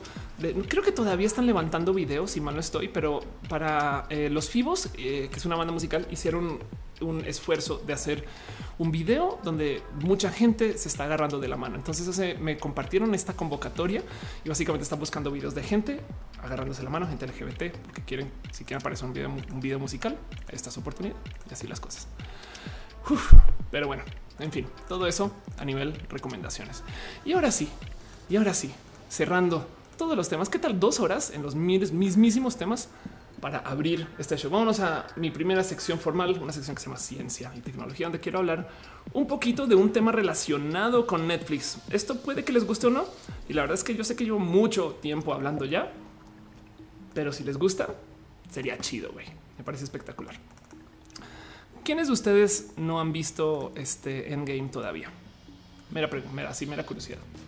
O es el rey del algo me decía, güey, ya aguanta en vara, no me spoileré en Age of Ultron. No mames, güey. Em, solamente voy a decir algo acerca de Endgame y yo sé que voy a spoilerear un poquito cositas, pero el tema aquí es siento que perdieron la oportunidad de interactuar más con las historias anteriores. Como que hubiera sido chido pensar que pasaron cosas en ello Fultron porque en Endgame las propiciaron, no? Em, no sé, o, en la primera Avengers, no como que igual y igual el motivo por el cual el capitán se tropezó es porque él mismo lo tropezó, cosas así, no como que siento que algo faltó ahí. Es una lástima, pero bueno. Dice la locutora alerta de spoiler. Yo la vi el domingo. Eh, Mimi San dice de qué hablas. Yo no, yo no homosexual. Dice me gusta más el otro nombre, suena con más poder y dice van spoilers y estas cosas. Em, voy a decirles algo que puede que les cambie un poquito la vida o no. Y esto es una historia que siempre, siempre me ha impresionado tenemos una muy bonita cultura de no contarnos los spoilers. Es más, ya se volvió, es, como, como el follow Friday de hoy, es no spoilers. ¿eh? Y la gente, de hecho, se, ha vuelto muy agresiva con el tema de los spoilers. Esta fue noticia eh, también. Em, resulta que un, güey saliendo de, de Avengers les le gritó spoilers a la gente en la fila y lo acabaron golpeando. Esto al parecer sucedió en Hong Kong. Y es una historia de cómo hemos llevado esto tan al extremo, ¿no? De, cuidar los spoilers. Pues es que les voy a decir algo muy loquito. esto también tiene que ver con cuánto pacto simbólico hagan ustedes con la peli, si quieren la peli, si les gusta la historia y si además están muy conectados. Pero créanlo o no, hay un par de estudios que de paso también han recibido diferentes como reinvestigaciones y con eh, se han topado con digamos que eh, resultados muy diferentes. Pero créanlo o no, estadísticamente hablando y acerca del consumo de contenido, no necesariamente el de cine, resulta que los spoilers no nos arruinan la experiencia. Ok, hay tres, o sea, tampoco son tantos, pero hay tres investigaciones hechas justo para la ciencia de psicología que topan que si tú le cuentas las historias a la gente y si les dices cuál es el spoiler, si la gente está dispuesta a hacer pacto simbólico con la peli, es que también hay si ellos, si la gente quiere la peli, es que eso es muy importante. Si tú estás como medio, no sé si Avengers me interesa y pues ya me dijeron al final, entonces ya me vale gorro, es otro tema. Pero si tú quieres la peli y ya te dicen lo que va a pasar, toda la peli te la vas a pasar buscando cuáles son las cosas que cumplen contra ese final que ya te contaron. Como estás buscando información, acuérdense que nuestro cerebro es una máquina de búsqueda de patrones. Entonces estás en modo búsqueda e investigación, lo cual es un modo muy activo de consumir los contenidos.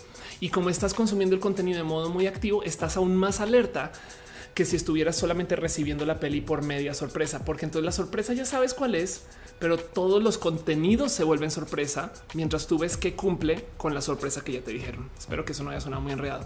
Por consecuencia, entonces los spoilers son buenos. En em, este estudio, de hecho, eh, se ha llevado a cabo eh, como que a lo largo de como que el primero se hizo como el 2011, en el 2015 otra vez. Eh, eh, lo volvieron a hacer y, pues de vez en cuando se topan con un poquito como de resistencia de oigan, es que a fin de cuentas esto se hizo solamente para historias, este para libros. Hay un estudio consecuente que luego topa que si a ti te spoilerean por trocitos las historias, también te va a gustar. Me explico es eh, si te cuentan nomás como lo que pasa en la intro de Avengers y entonces vas y ves Avengers. y sí, sí pasa, qué chido. Em, también te va a gustar. Me explico y luego lo demás no lo sabes. O sea, si el spoiler es como parcial, aún así también te va a gustar. Es raro de considerar eso porque la cultura es que güey, no me digas nada, no me digas nada, nada, nada, nada. Yo me quiero sorprender, yo me quiero sorprender, yo me quiero sorprender. Pero las sorpresas no son tan buenas como la investigación de las buenas sorpresas. Y eso es raro, eso es raro y va de hecho hasta de modos muy como contraculturales con cómo consumimos el cine hoy, porque técnicamente el cine, yo creo que nos enseñaron a, el cine nos enseñó o la industria del cine nos enseñó a odiar el spoiler. Em, quizás porque se pensará que si, si vuelven la historia única y solo tuya y no más que tuya, entonces te vas a adueñar de ella y por consecuencia este a lo mejor vas a tener una alianza diferente con la historia. Puede ser un pacto quizás más cercano, pero en mi opinión, yo, por ejemplo, eh, leo, yo me spoilereo casi todas las pelis antes de ir. Es muy normal. Eh, como comunicadora suele ser que todo el día me preguntan que si me gustó o no me gustó, que si no. Entonces había, ya había investigado mucho acerca de Endgame antes de ir a ver Endgame y con todo que fue una noche, no?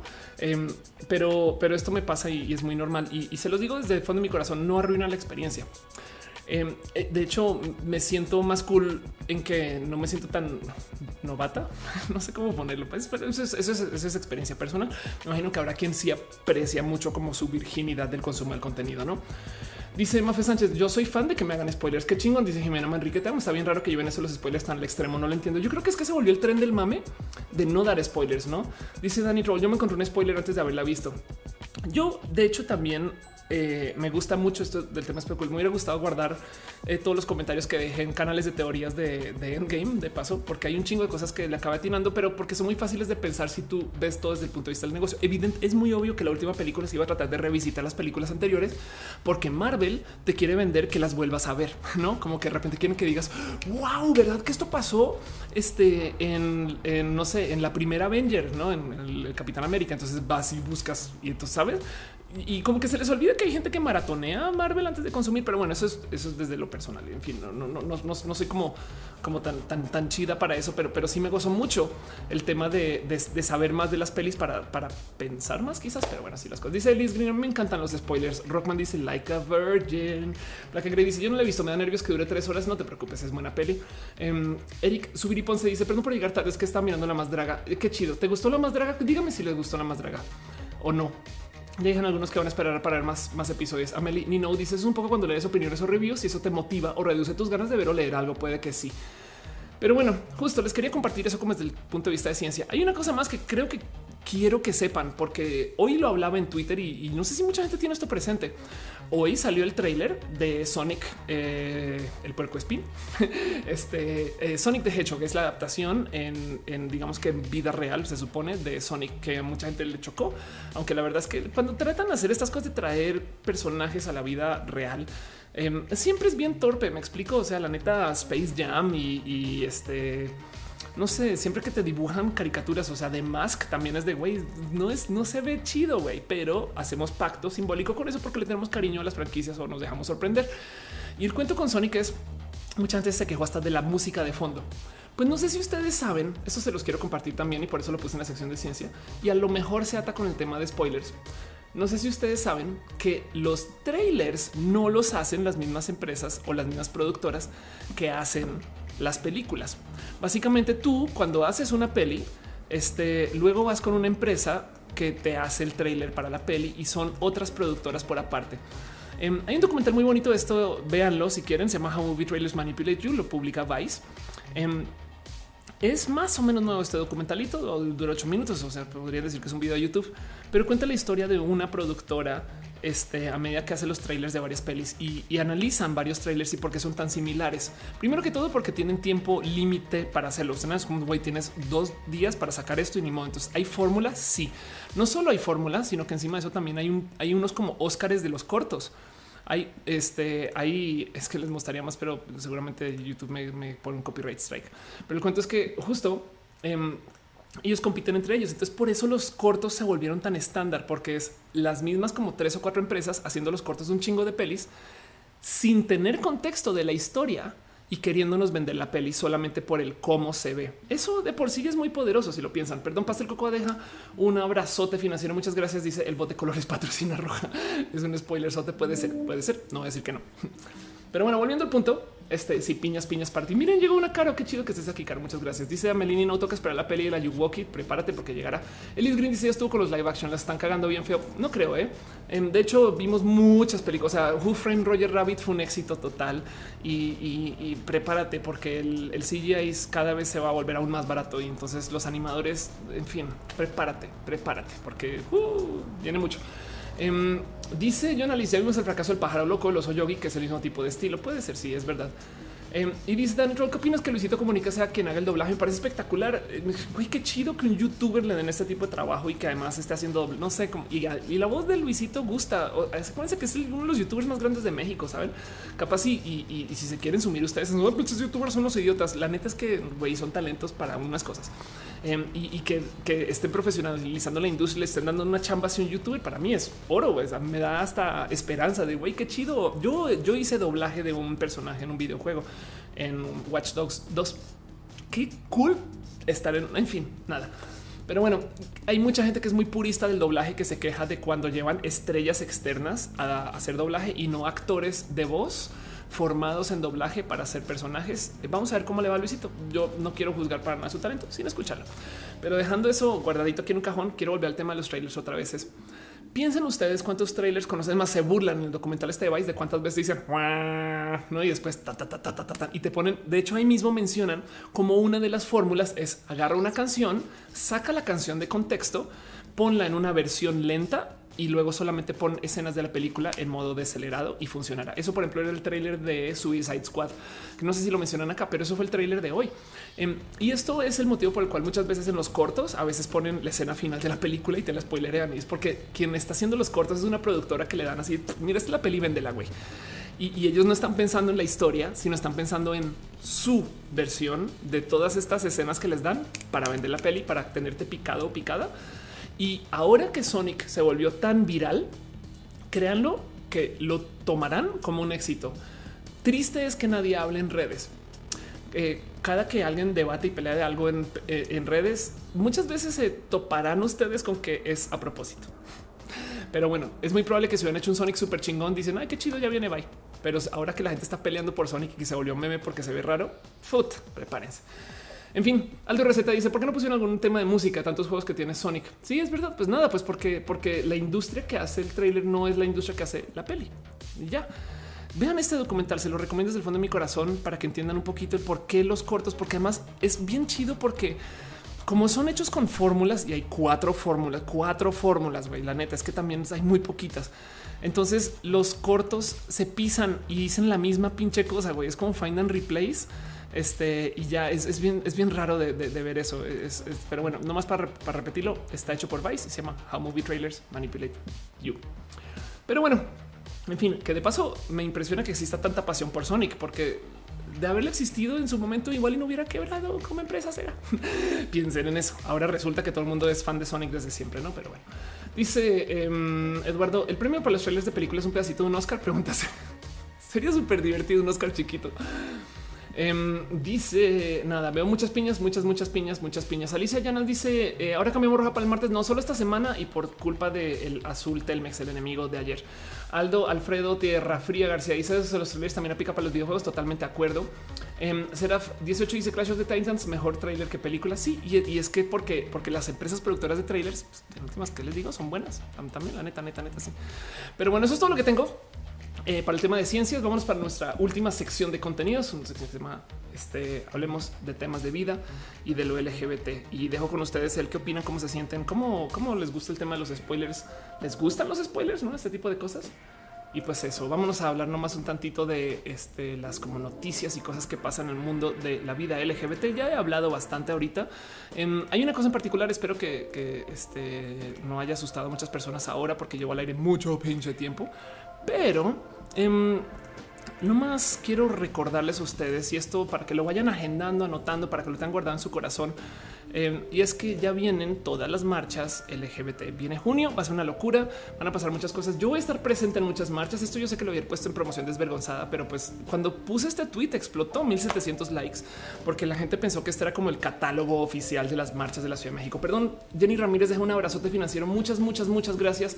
Eh, te estás disculpando. No pude ir a Talentland, tenía mucho sin poder venir al vivo. No te preocupes. Acá, acá me tienes, acá me tienes y muchas gracias. Paola León dice muchos trailers de pelis muy viejas te spoilereaban todo. Era muy largo, súper raro de ver. Es verdad cuando la gente que hacía las pelis hacía los trailers, ¿no? Pero bueno, volviendo a este tema, em, estas son las marchas en las que yo voy a estar. Eso fue lo que dije, ya nos vemos. Voy a ir a Monterrey, voy a Mérida, voy a Guadalajara, Cancún y a la Ciudad de México. En Monterrey voy a estar en el escenario presentando. En Mérida voy a estar en el escenario presentando. Y está Kareli Briseño en el chat. De paso, por si quieren platicarle y dejar un abrazo, cariño y amor, eh, porque están haciendo cosas bien pinches bonitas en Mérida. En Guadalajara voy a estar presentando también. En Cancún es muy probable que sí. Y en la Ciudad de México no tengo escenario, pero eh, me llena el corazón que todo eso esté pasando. De paso, Tutix, esto te va a gustar. En el 16 de junio, creo. Este, perdón, el ahorita miro, pero en junio voy este, a Chile. Entonces eh, voy a estar ahí un ratito y prometo que cuando tenga las fechas más cerradas aviso. Entonces voy a estar en Chile también y junio. Entonces para mí va a ser un viaje como de una gira ofeliosa de la diversidad.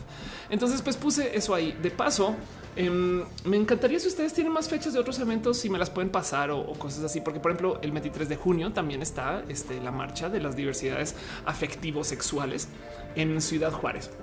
Este lo tengo aquí guardado nomás porque esto es justo es una cosa más Em, que, que, este, pues que nada, que, tienen que considerar. Y, lo digo porque cada quien tiene una logística diferente del cómo lleva el tema LGBT y por qué y de qué van las marchas. Y por eso lo tengo como tema. Fíjense que justo apareció em, la aquí está el, el, cartel de la marcha, el cartel oficial de la marcha LGBT, que mucha gente salió a criticar en chinga loca, güey, porque porque ponen la bandera LGBT tan chiquita y porque ponen la bandera trans por allá y, qué pedo con toda esta gente y no sé qué hablar. Pues primero que todo, para que entiendan, les quiero explicar este cartel. Vamos a pasar por la marcha número 41. Este número es muy especial porque le rasca a este momento de la historia de los bailes, el baile de los 41, que es un momento histórico en México, porque como dice acá, de los 41 maricones fue una, fue una redada policial realizada el 18 de noviembre de 1901 durante el porfiriato que sucedió en la colonia Tabacalera, la Ciudad de México, contra un baile de hombres que se está realizando en una vivienda particular, de los cuales 22 están vestidos de hombre, 19 de mujeres. Y la prensa mexicana lo volvió un escándalo. Y si se fijan, esta es la imagen con la que lo publicaron. Esta imagen se volvió requete mega viral. Pues bueno, esto está arriba a la derecha. Quien hizo este cartel lo que quiso proponer es un cómo en ese entonces 41 personas estaban bailando y ahora mucha gente más mucha gente se quejó durísimo, güey, pero ¿por qué lo llenaron tanto de gente? Es que el mensaje que quería dar este güey era, o pero esta chica, es una chica, em, es un cómo la fiesta hoy en día es bastante más diversa que solo esos 41. Me parece que es muy pinches bonito.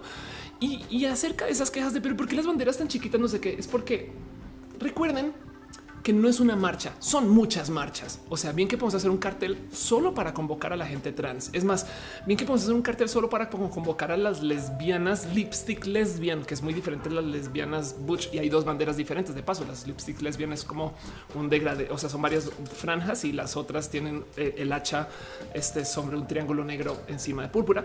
Y, y entonces eso, no? O sea, miren, yo acá tengo y justo porque nada, porque tengo alguien en mi corazoncito que me la dejo acá, pero acá tengo mi bandera del orgullo bisexual. Y el cuento, una, algo que me traigo mucho al alma, pero el cuento aquí es que no es una marcha. Y sí es una marcha. No es un carnaval y sí. Es una cantidad ridícula de eventos. Y si nos metemos a pelear, pero, pero, ¿por qué no le ponen la marcha gay? ¿O por qué dicen la marcha gay? Es porque si es la marcha gay y es la marcha trans, y es la marcha bi, y es la marcha I, y es la marcha de, de travesti, y es la marcha transgénero, y la marcha transexual, y es la marcha pansexual, y todo eso está sucediendo al tiempo.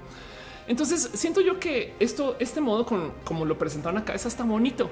Em, es, como chido entender el, cómo trataron de bajar esto como a, mira cuánta gente hay ahora de tantas diferentes este, formas, tamaños, colores, olores, sabores e identidades y demás. y es que tengo un amigo eh, muy cercano que eh, hizo un amigo hizo un intento de, hacer este cartel y me decía es que güey, es que si dibujas a una persona tienes que ponerlos a todos, güey, porque si no alguien va a decir por qué no hay gente intersexual, sabes?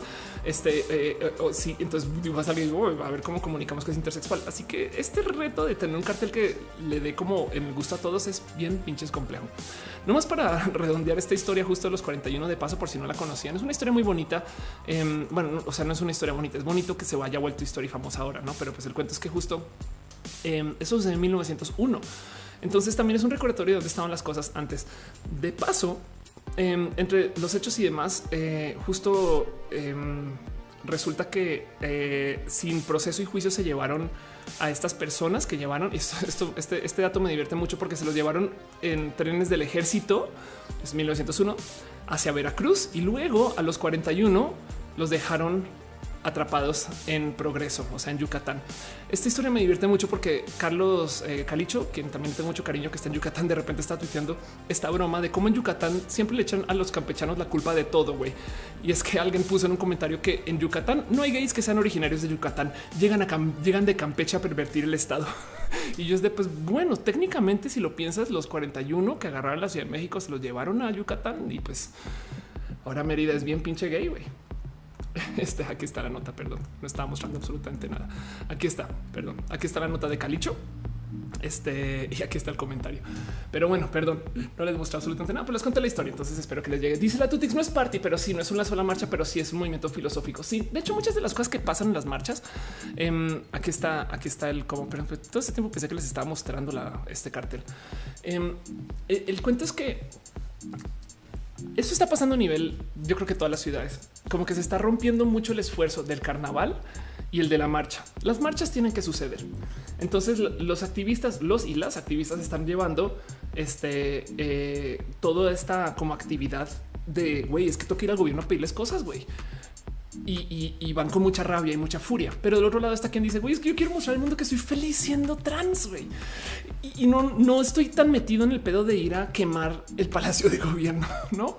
Entonces hay como una real división y muchas de las soluciones que se dieron en muchas ciudades fueron el dividir las marchas. Entonces, por ejemplo, en la Ciudad de México hay una marcha de activistas y el carnaval que yo creo que ya bien que se puede aceptar que es un carnaval, pero bueno, no pasa nada. Que le digan marcha todavía está bien. Eh, y en Monterrey, por ejemplo, creo que hubo dos marchas también. En Mérida, no sé si es el caso. En Guadalajara, en algún momento me dijeron también que sí.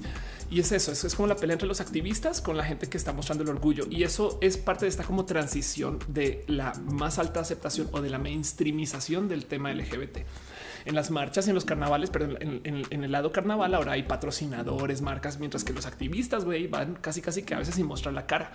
Em, y, ambas se necesitan. Yo, yo, creo que hace falta un tantito de diálogo para entender que ambas se necesitan y que una no invalida a la otra. Es que el hecho que se esté llevando a cabo una marcha gay en ese desmadre que es aquí en la Ciudad de México, eh, eh, saben, en reforma, no quiere decir que ya deje de existir la marcha trans. Esa también está pasando.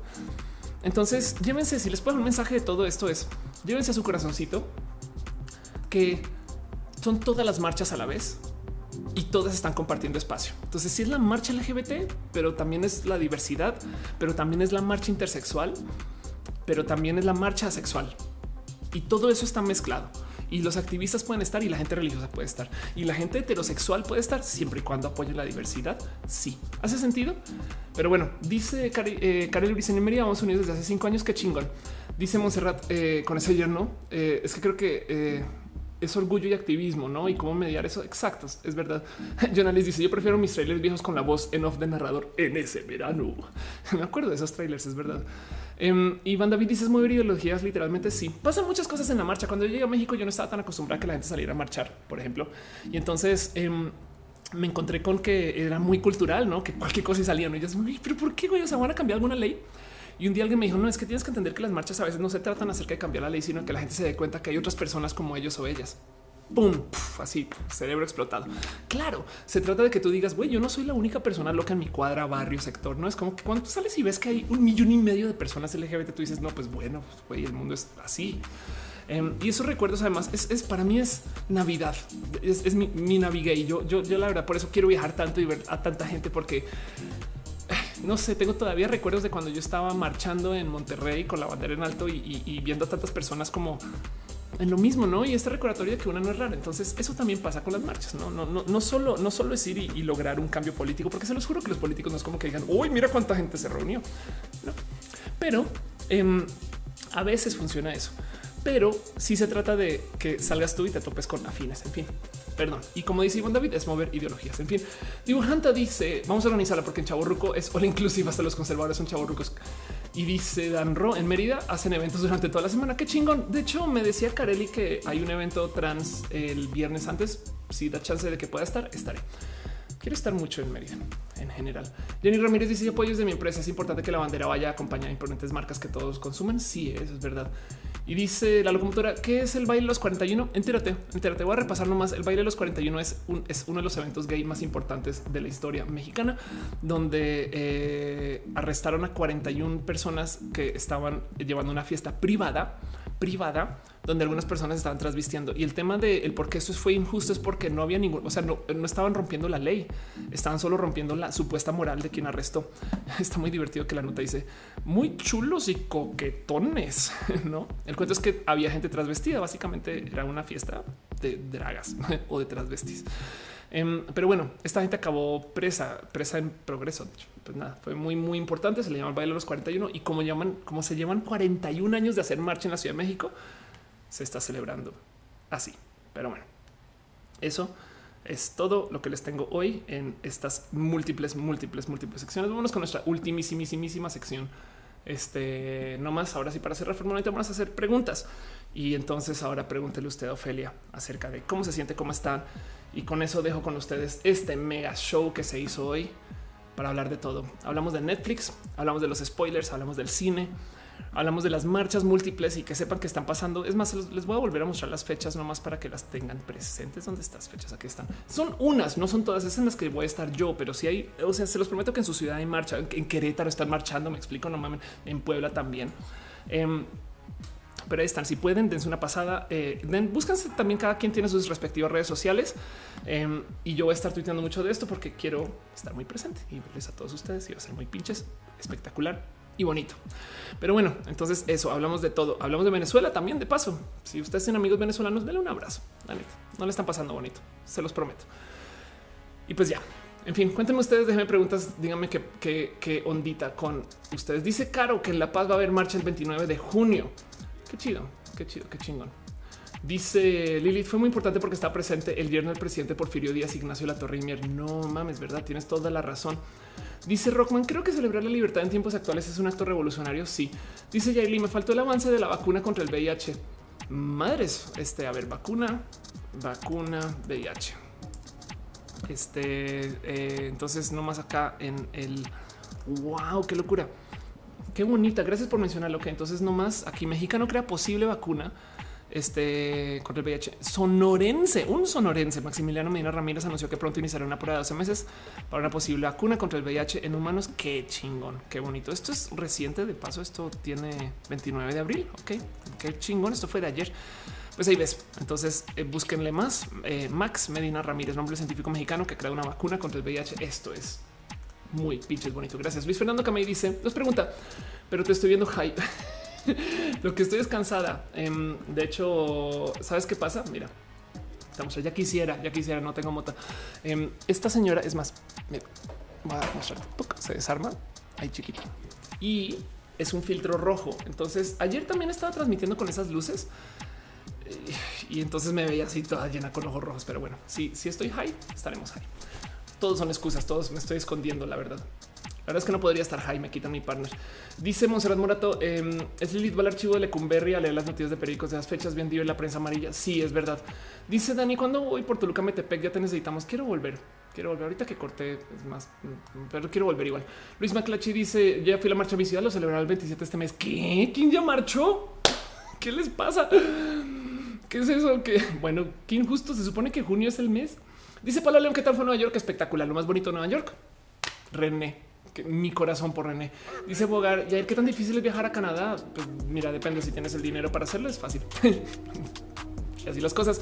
Dice eh, Bio Pineda, ¿has tenido una relación seria con alguien conocido en Grindr? Nunca he usado Grindr en mi vida. De hecho, por ser Ofelia, en una época usé OK Cupid y mm, es más, saben que ya que para esta sección ya me desnudo un poquito.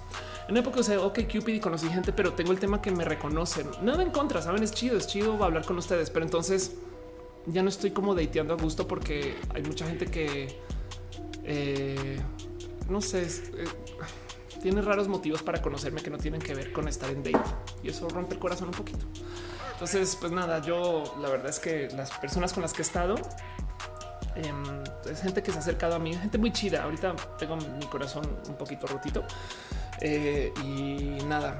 Em, esto es algo que ojalá se solucione en unos meses. O no, no sé. Me voy a enfocar más en mi carrera y veremos. En fin, perdón. Dice mm, eh, Lilith que si fui a Pachuca, no recuerdo, puede que sí. Dice la roja 18 eh, plus, es, puede que sea así. Alex número 3 dice: opinas de la gente que consuma bebidas alcohólicas en la marcha? Yo no sé qué pensar. ¿Es legal consumir bebidas en la calle acá afuera?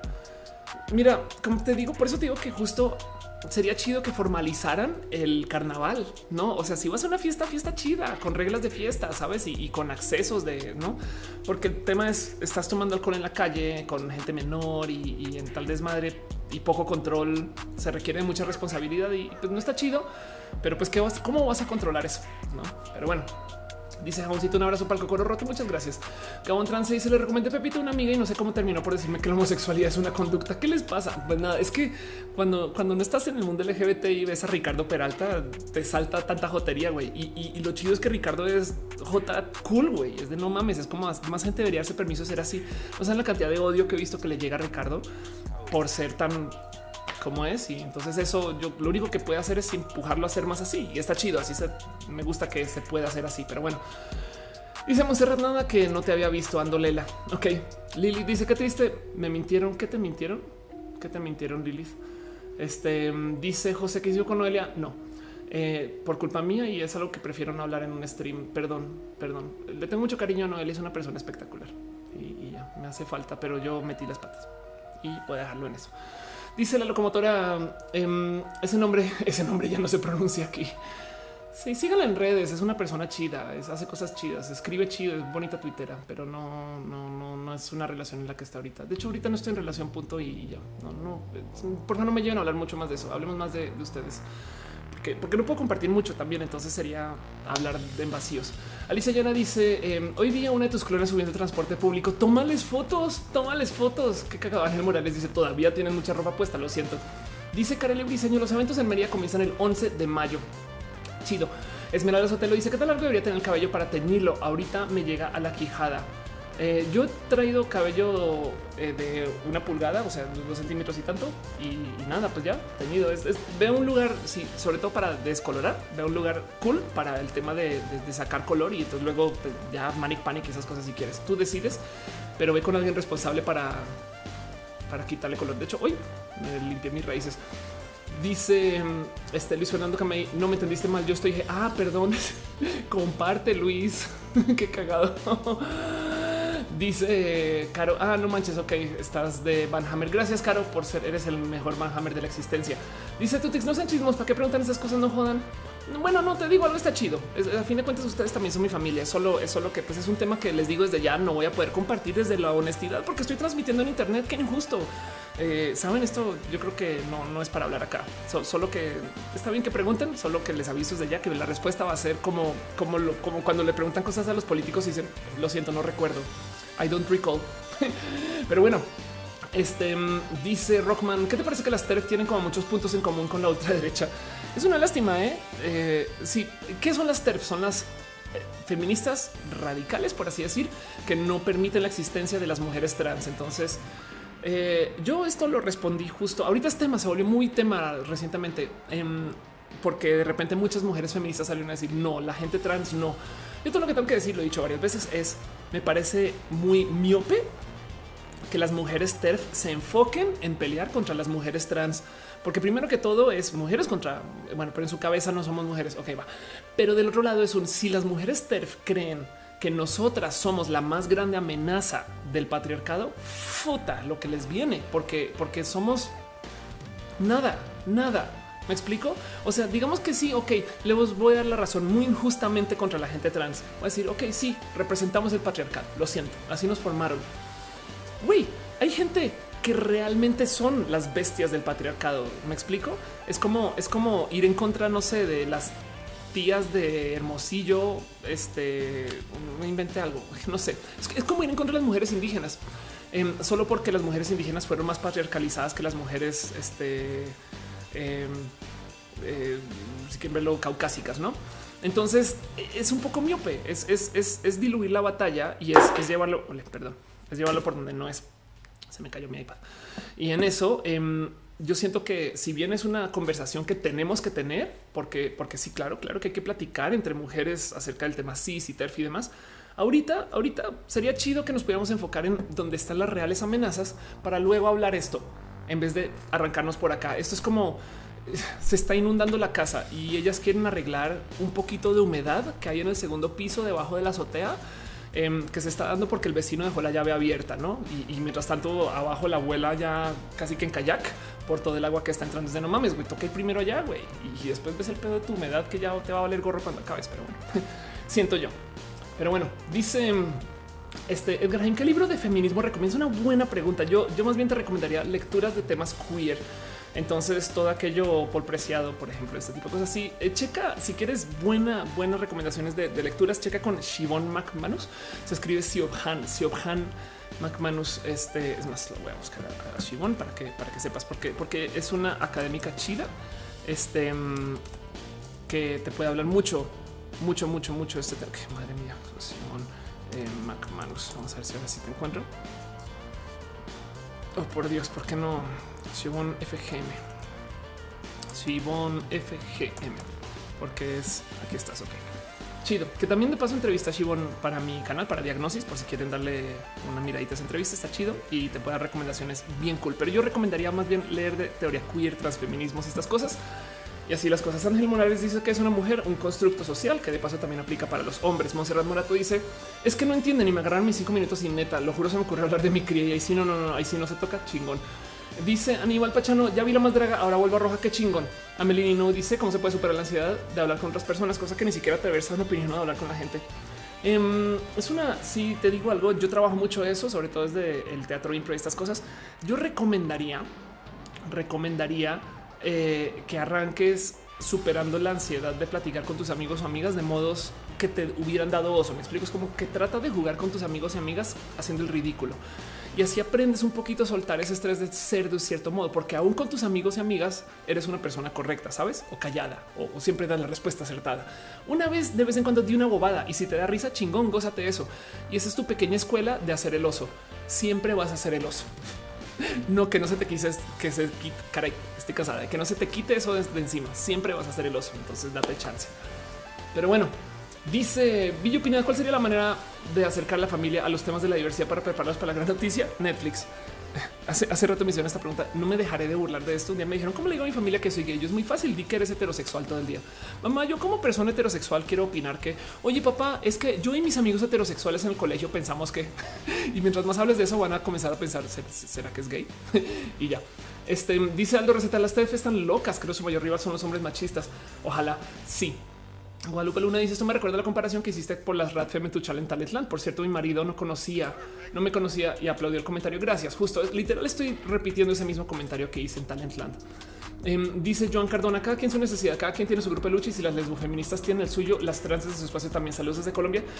Sí, eh, solo que el tema es que como mujeres trans nos estamos ingresando nosotras en una lucha que le concierne a las mujeres este, eh, feministas. Em, sin pedirle a las mujeres feministas que sean trans. Me explico.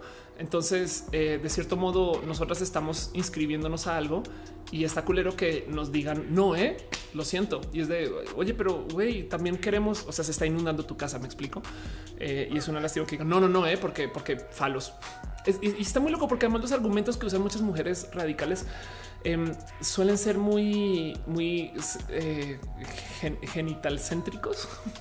Entonces, yo no reduzco a la mujer a unos genitales, pero las mujeres feministas radicales suelen hacerlo y es de perdón. Las mujeres no son vaginas. Me explico ya. esa discusión es larga, larga y tendida. Y yo creo que es muy desgastante si consideramos que aquí no es donde debería estar la pelea. No, quizás después, pero aquí no. Es, bien tonto. a veces me basta un poquito de chale qué tan afectadas habrán sido por su formación patriarcal que encuentran amenazas hasta en una mujer trans. Esto hasta me da un poquito de chin, güey, no? Porque, porque, porque, porque no es que siento que están meando fuera del tiesto. Pero bueno, en fin, dice María Carlos: Tengo una idea para una donde lo puedo llevar a cabo. Eh, nada, pues arranca a, hacer bosquejos y borradores y esas cosas, a ver si te sirve. Em, yo recomendaría que publiques borradores cortitos, pequeños, sabes, eh, producto, perdón, versiones mínimas de la app. Si quieres eh, checar, ver eh, pruebas entre amigos, ese tipo de cosas. Y sobre todo, habla mucho, habla mucho de la app. Las ideas no son de quien la tiene, sino de quien la desarrolla. Yo tengo una idea muy bonita para una obra de teatro impro donde improviso contra robots. No la estoy ejecutando porque me dio para aprender a hacer música, pero el otro día me topé con Manchita, quien es guionista, y le di la idea. Le dije, oye, qué chido sería que tú en algún guion se te ocurra algo así y se voltea toda de, pero güey, si te robo la idea, yo pues róbamela, güey, y ejecútala. Prefiero que suceda eso a que se quede en mi cabeza. Em, y, eso en últimas, cuando, cuando funciona, acaban ejecutando la idea y me meten al proyecto, sabes? Entonces es chido, es como que no sé, como que es bonito compartir. Así que si tienes una idea, habla de eso y, y, con amigos y cercanos a ver si en el rebotar se te ocurre algo, porque en últimas, si tú eres quien ejecuta, tú sigues siendo una persona dueña de esa idea, ¿no? Pero bueno, Violeta Silvana definitivamente no solo se imagina que chingón que lo digas. Este dice Carledor, una rato no necesariamente es TERF. En Twitter siempre se pelean entre ellas. Qué bueno que lo digas. Gabón Trans dice, y, aún así yo creo que el que estemos discutiendo por quién sí puede ser feminista y quién no puede ser feminista sigue siendo ese plan de divide eh, eh, a tu enemigo. Me explico, sigue siendo una, una, victoria patriarcal. Es, como es una lástima que pasó algo y entonces ahora las feministas estamos discutiendo quién puede ser feminista y quién no, en vez de enfrentar ese algo. Es horrible. La pelea es por la medalla. Estamos un poquito mal con eso. Bueno, Monserrat dice cinco con ganas de chucharme con mi sabanita, mi guapo morenazo y a ver si llega una crimba y el cuarto de la cama, pues aprovecha. Dice este Gabón Trans me un chingo de mega chale. Sí. Mafia Sánchez dice las feministas radicales es ridículo. Es como si un hombre no pudiera ser feminista. No se puede terminar ser feminista machista por tu género, tus genitales. Pues e, el tema es que las feministas quieren tener el monopolio de, eh, digamos que de la medalla feminista, porque nunca se le ha dado espacio a una, o bueno, históricamente a las mujeres se les ha negado mucho. Entonces lo que están diciendo es, güey, déjenos tener tantito de, presencia a nosotros y nos, pero justo em, estamos viendo en esta época donde, donde tenemos ciencia para borrar todo el género. Entonces eres, hoy en día sabemos que tú eres mujer porque lo quieres ser. Eh, y entonces, ¿cómo mantienes una medalla de algo que es identitario si cualquier persona se puede identificar mujer? Y entonces ahora tenemos un problema que discutir. Pero esa discusión me parece, me parece que es muy mínima al lado de los reales problemas que hay eh, atados a lo que es la complicación del ser mujer. No, yo creo que ahorita vienen, además que México creo que hoy o ayer se volvió el país con más feminicidios del mundo. Fin. Entonces, y estar discutiendo quién puede ser feminista o no, eh, es tan miope, siento yo. Ok, en fin. Niño Luna dice voy llegando sobre ya casi acaba, ya casi acaba. Dice Isaac Díaz García, ¿cuál crees que son los fundamentos esenciales para crear una empresa? Y te voy a dar la respuesta más teta de todos, pero tetísima. Es más, me vas a odiar porque es teta. ¿Alguna vez has sido una empresa familiar, Isaac, y te has topado con que a la entrada tienen estos posters que dicen misión, visión? Suena súper teta. Suena, no, y la misión siempre es como ser el mejor proveedor de dispositivos de transporte especializados para México. ¿Dice? No, y luego visión por medio de la buena y amabilidad, por, eh, medio del buen servicio y la amabilidad y la entrega y la calidad del producto. Y es de, ¿esto qué es, güey? Bueno, misión, visión es lo que hace o deshace a tu empresa. Porque suele ser que en las empresas muy de familiares, pues la neta como se formaron por medio de existió un negocio, entonces se fueron agarrando de la rama y entonces crearon un poquito más de negocio y luego se consolidaron. Pero quien realmente crea una industria, una empresa o quiere crear una empresa que rompe una industria o este tipo de cosas, em, tiene que saber exactamente qué puede hacer y qué no puede hacer, porque resulta que lo que no se puede hacer, em, pues se va a quedar guardado en un cajón. Pero lo que sí se puede hacer es un chingo, un chingo. O sea, si tú tienes una transportadora de, no sé, de ítems congelados, pues bien que puedes estar en medicina y en comida o más, ¿sabes? Em, pero llega un momento donde tienes que decidir. Entonces, si tú no tienes ni misión ni visión, vas a estar siempre persiguiendo este, a la linterna que más alumbra. Entonces, como mosca o luciérnagas, voy, voy por aquí, por allá, por acá. Y eso tiene mucho desgaste. Mientras que si tú tienes una literal visión, un, yo voy para allá, así es una visión pequeña, entonces comienzas a decirle que no a cosas que sí puedes hacer y eso te lleva y te forma como empresa. Por consecuencia, lo más complejo, aparte del saber hacer equipos y entender que las empresas son gente y que los equipos se van a, se deberían de poder quedar contigo. Así tú cambias el total de lo que es la empresa. Por ejemplo, Apple en algún momento dejó de ser Apple Computer y se volvió Apple, no?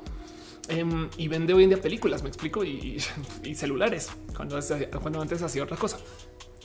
Pues lo mismo, aparte de saber hacer equipos y mantener los equipos y entender que los equipos y la cohesión de equipo es más importante que el producto en sí, también lo más, más básico para cualquier desarrollo inicial de cualquier empresa siempre es tener una misión y visión. Y suena tonto, pero es un qué haces y por qué y para dónde vas. Y es es una, es una respuesta súper tonta, pero, pero mira, vaya que yo he llevado esto a las empresas en las que he fundado y he trabajado y vaya cómo funciona. Hasta para mi uso personal, ¿Sabes cuál es la misión visión de Ofelia? La explicatriz. Y de paso, la visión de Ofelia es que los escenarios en Internet son más importantes y más efectivos y más baratos y más cool que los escenarios presenciales. Yo amo dar conferencias y pláticas, pero nada como hacer roja. ¿Me explico? Ahorita cuando por fin me sienta en capacidad de tener proficiencia musical como para presentarme, el primer escenario donde me va a subir es al Internet, porque aquí estoy con todos ustedes Mientras que si yo me estuviera presentando en el bar de la esquina, pues soy la cantautora del bar de la esquina. Me explico. Ahorita alguien en Chile está consumiendo esto gracias a Tutix, no? Entonces mi visión es que los espacios en el Internet son bastante más cool que los espacios en físico. Y eso ya de por sí me hace una cantautora rarísima, canta autora, ninguna de las dos que soy, pero me entiendes. Y justo mi tema de ser la explicatriz es más que solo un título y un nombre, y es que me da una bajada a todo lo que hago. Siempre que me llevan a la tele, a la radio, es y qué hace Ofelia? Güey, yo te explico porque soy la explicatriz eh, y eso no sabes lo bueno que ha sido. Esa es mi misión, visión, entre muchas otras cosas que hago. Em, pero, pero eso me da un norte como empresa. Búscate eso. En fin, Dice Francisco León, qué padre que ya llega mi mandado a mi cantón por Mercado Libre. Chingón. Eduardo Iván dice clase de administración industrial por la tía. sí, total. Eh, y dice eh, yo quiero que ah, es que están, están martillando en el, en el Twitch. Muchas gracias. Muchas gracias. Y dice Kareli dice no sé, pero apliquen foda a sus futuras parejas. No te digo algo, eh, acerca del juego de, de, aplicar para parejas este tipo de pensar. Qué roto que es. Eh, el, lidiar con es que cuando se trata de parejas, una decisión se toma desde lo racional y otra es de lo sentimental y no siempre están coordinadas. Entonces, desde lo racional ya sabes que toca cortar, pero desde lo sentimental, verga, la amo. Cago. Así que es bien complejo. Pero sí, estoy de acuerdo. Eh, dice Alfredo, eso de misión visión me llegó al cocoro. Gracias. Dante Cano dice: Estoy empezando como músico, pero mis redes sociales son muy mortales que debería importarme después de desarrollar mi talento. Te voy a decir algo. Eh, me acabo de mostrar a Adri Pani. Eh, quien ya se mencionó en este show varios. Le tengo mucho cariño a Adriana Adri Paniagua, es una persona espectacular y ella está en el circo. Ay, madre mía, ahora tiene su cuenta privada. Gracias, Adriana. Gracias. Pero bueno, no pasa nada porque tu cuenta en Twitter sigue siendo pública. Pero para que la conozcan, ella es Adriana, está en el circo, es una persona espectacular. Tengo mucho amor y cariño, hace cosas bien pinches cool y siguiéndola en redes sociales Em, la cantidad tiene, tiene su pin de Star Trek porque amigas, eh, yo también te quiero Adri. Y el cuento es que ella, cuando hablas con ella en redes sociales, todo el santo día está haciendo promoción de su trabajo. Este, em, entonces, pues sí, la mitad de su trabajo es estar volando en el circo porque eso hace eh, y, lo digo en serio.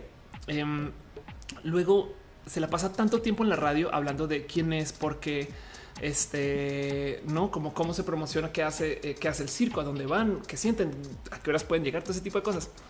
Eso también lo hace el circo, pero es porque es una. Y hoy justo le decía a Adri esto: es un amable recordatorio que la mitad del trabajo del artista es promocionarse. Hay mil modos de promocionarte que son artísticos de por sí. Colaborar es una de esas. Eh, mira, ni Maluma se salvó de colaborar con Shakira, no? Entonces piensa en eso. Como artista, no solo se trata de tener el talento y ser súper épico, sino que también tienes que saberte promocionar. Y eso es un talento que corre por aparte del saber manejar tu instrumento y operarte como una persona de la entrega de escenario. Pero bueno, en fin. Así las cosas. Em, dice Eduardo, ¿cómo te contactamos para que vaya al Tec de Monterrey? Mi correo electrónico está en mi cuenta en Twitter, la bio para que me escribas y ahí estoy. Y si no escriben por Instagram o Twitter, estas cosas, las cosas. Dice Polaris, el otro día literal le hice un análisis foda a una amiga de por qué invitar a un chico a salir. Qué cagado. Rockman dice: ¿Sabes? Se puede subir música como covers a plataformas como Twitch o Mixer. Es que he tenido problemas para utilizar redes para ello. Sí, súper sí, siempre y cuando, siempre y cuando tu cover, si tu cover es tan bueno que suena como el original, pues no em, vas a tener problemas. Pero yo lo hago. De hecho, yo tengo un canal donde subo covers horribles eh, porque estoy aprendiendo. Pero este, o sea, nomás por darte, a ver, Ofelia Anderson. Este aquí más por mostrarte rápido. Este es mi canal donde yo estoy subiendo mis cositas de música. Eh, acá tengo un cover de Billie Eilish, sabes? Aquí está Wicked Game, aquí está justo la cumbia feminazi, Snake Eater, Y estos covers son sin pedo, pero mis covers evidentemente no suenan para nada como la música original, ¿no? Pero no pasa nada. Es, el tema es eh, para que ahora si quieres publicar en Spotify covers, ahí sí tienes que ir y pagar una licencia de permisos que de paso son fáciles de conseguir. Te van a valer como 10 o 14 dólares por cover y quedas. en un sitio donde puedes conseguir estas licencias por si acaso. Easy Song Licensing creo que literal es easysonglicensing.com. Hace nada, sí, aquí está. Eh, aquí está easysonglicensing.com. Y entonces, eh, básicamente tú vas y dices, quiero conseguir eh, permiso para publicar esta rola. Y mira que está 12 dólares y tantito más si es por más tiempo. ya si tu canción se vuelve súper requete mega exitosa, te van a cobrar más, pero si es súper exitosa, estás haciendo dinero de ella. Y ya en el peor de los casos pagas eso. Pero bueno, Tutix pregunta por qué Anderson. Es una pregunta muy divertida. Eh, ya te había hablado de mi tatuaje de Yes and. Entonces ahí dice Yes and. Yes and es esto que se usa en la impro. Lo he presentado mil veces, lo sé, pero es la ley de la vida cuando haces impro. Yes and. Entonces tú subes al escenario a todo lo que te digan. Tú dices Yes and. No, entonces sí, sí es, es este la ley de la vida en el escenario y entonces lo tengo tatuado. Tan cariño le tengo que es yes and no es sí a todas las cosas raras. Es un modo muy complejo de decir halo que de repente te dicen, güey, ¿por qué no vienes a, eh, sí, a Hermosillo a presentar un escenario donde vas a estar haciendo el oso? Sí, sí. Y entonces, y yo pongo mis reglas, ¿no? Y es Bueno, eh, por consecuencia, mi vida se ha vuelto tan rara que yo digo que la peli de mi vida la dirige Yes Anderson. y pues eso es. Entonces la música, que para mí es un rarísimo escenario mental para perseguir, este es, es porque Yes And y un día alguien a quien le tengo mucho cariño justo me decía, ¿por qué no te llamas Jessica Anderson? Y pues bueno, y, hay gente con quien me he presentado, hola, soy Jessica, es bien raro, güey, pero así las cosas. Y ya, dice Carlos, ¿por qué bailas hoy? Porque estoy cansadísima, cansadísima. Dice Kareli, yo quería ser cantante y resulta estudiante de ingeniería, todavía puedes cantar. Eh, y de paso, no solo cansadísima, sino estoy en una sillita chiquitita, entonces no estoy sentada en el sofá y eso pues nada con el tiempo cansa. Llevo tres o cuatro horas acá, creo. Dice División de Arisa, también me empecé a enamorar de los contenidos en YouTube el año pasado, eso me motivó a empezar mi canal. De paso, yo debo una colaboración contigo. Pero bueno, em, y dice Grizzly que si alguien puede poner el link de los covers de Off, eh, busquen Off, of course Anderson y ya sí aparece solito. Francisco lo dice que pare que llega mi onda. Ya te había leído. Antecano dice estoy empezando como músico. Las redes sociales uso te había leído. Brian Cooper dice en qué sección vamos. Vamos, estamos este, leyendo preguntas, pero yo creo que más bien en eso voy a ahora sí cerrar formalmente, porque si ya dije varias veces que estoy cansado, yo al aire mucho tiempo. Este y yo creo que ha sido bien pinche bonito. Dice Julián Aguirre, ¿has videos más cortos pero seguidos? O más, sí, algo haré, algo haré. Como sea, todos modos, lo bonito es poder estar acá una vez y así las cosas. Pero bueno, saben que miren, em, ya saben cómo es. No solo, no todos los nombres salen. Entonces eh, no me odian, no me odian justo, justo si me los salto de estas cosas. Pero nomás quiero darle un abrazo especial a la gente bonita que se unió desde el mixer eh, a Rey Beonet, a Uncook Bird, a John Alice, a Tremor, eh, que estuvo ahí, a Border Sumar 07, Channel One pasó por acá un ratito, fue raro. Este y así las cosas, pero ya saben, em, dice Caro, llegué retarde, pero seguimos en pie. No te preocupes, llegaste súper a tiempo, pero sí te extrañamos siempre. Un abrazo también especial a Caro, quien es el mejor martillo en la existencia del Twitch, el YouTube y el Mixer. Pero pues bueno, también a los otros martillos que están en Twitch, a Montserrat Morata Polaris y también un abrazo especial a 13 David, 13 Web 01, a Alessard 90 eh, un abrazo a Apricot Duke Fruit, a Arctic One, a C. Jones Drea, Commander Ruth, Danny Trouble 3, a de Ditson Pech, a El Baúl de Giro Ernesto 720, un mal mod. Eres un mal mod, Ernesto. A Gabón Tras, a G. Cutino, a Jotja 1337, J. Lit, J. Ahí ves a Josué 16, a Joauregui, a Kareli GP, a la Tutix. Un abrazo hasta Chile, Alex Grizzly, también a Lilith 73, Misokada, a Politzei Rockman 93, Rubén Las, Selva Eterno Slow, Cool, Sisop Diego, a Talgico. Qué divertido. Y a la gente bonita que llegó en YouTube, ya saben que YouTube le encanta saltarse los nombres, pero un abrazo a Angelica, Alfredo, eh, Aldo, Alfredo, Tierra Fría García, a Ariana Gaitán, Ariel Rosas. Qué chido leer tu nombre. Siempre no sé por qué me gusta leer tu nombre. En fin, Carlos S. Gutiérrez, un abrazo a Eduardo Luis Ceballos Gómez, Esmeralda Sotelo, Julián Aguirre, Karel Uriseño, la locomotora que me dicen que se trasviste, pero también es un Lalo y también una locomotora a Luis Fernando, a Camilla Argueta, a Meli, a Luna, a Off, a Soy Daniel. Wow, no aparecen casi nadie, pero también a Brian Cooper, Carolina, Caroline Plazola, a Dan Ro, a Lanzo. Gracias por estar aquí, Lanzo. Te quiero un chingo. A Samantha Reyes, a María Rita Gutiérrez, este, Suárez, a Love Vipo TV, Vipo, Vipo, que a Willow Nino, a Isaac Yáez García, Carlos Gutiérrez, a Niyu Luna, Kareli Briseño, gracias de paso y nos vamos a ver mucho en Monterrey, vamos a hablar en Monterrey, en Mérida y vamos a hablar tú y yo.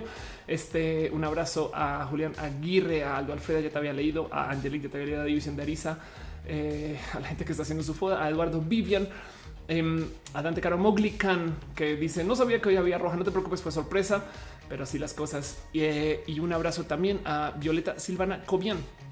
Em, abrazo a Dante Cano que dice por qué muchos estando pero mexas son ex marketers nada pues porque pues, creativos creo yo no sé un abrazo a Iván David Alisa Llanas a, a Melini no creo que te había leído a Justin a ah, tú está súper vetado perdón estás así súper bloqueado a Kokoro Kai Alisa Llanos Esmeralda Sotelo y a toda la gente que no apareció, váyanme avisando si no aparecieron. También abrazo. Ahí estás, Paula León Bogar. Yo sé que en algún momento va a aparecer este Adri Paniagua porque siempre llega al mero último segundo y siempre dice lo perdí.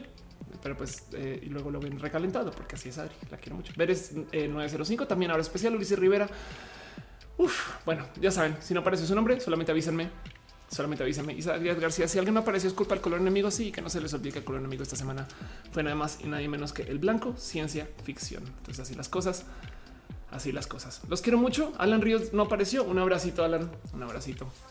Y miren, em, muchas gracias de paso por venir hoy. Hoy nos supone que se iba a hacer roja. Entonces, pues nada, estoy recuperando. Pero es porque ayer tuve temas y espero que no vuelva a suceder. Como sea, aquí me quedo, aquí me consigo, estoy en redes sociales, estoy cansadita porque la neta llevo mucho tiempo aquí. Dice Lancho ni aparecí. Un abrazo a Lancho, un abrazo a Elisa Sonrisas. Ahí estás. Un abrazo a la Yolis, un abrazo a Patojo Cerote, a Frank Cruz, a Pena Rubra, que dice yo no aparezco nunca. Sí, YouTube estás un poquito roto con eso, pero bueno, saben qué? En fin, eso es todo. Los quiero mucho. Este dense follow, cariño, amor, estén pendientes, no se pierdan en ningún momento, en ningún momento que vienen todas estas marchas y todas estas cosas. Jonathan Quirino nos salió un abrazo especial. Mi Luna, ya sí te Gran Cooper. Bye, bye, bye a todos. Los quiero mucho. Les quiero. Y así dice Gabón Trance, no era Azul Telmex el enemigo de la semana. No, ese fue ayer. El enemigo de la semana de ayer fue Azul Telmex, pero que conste que solucionaron las cosas muy bonito, muy rápido. en fin, saben que eso es todo. Grungy Buzzard dice hasta ahorita. Hola, guapa. yo te digo adiós. Te quiero mucho, pero ya es hora de ir cerrando el show. Así que bye.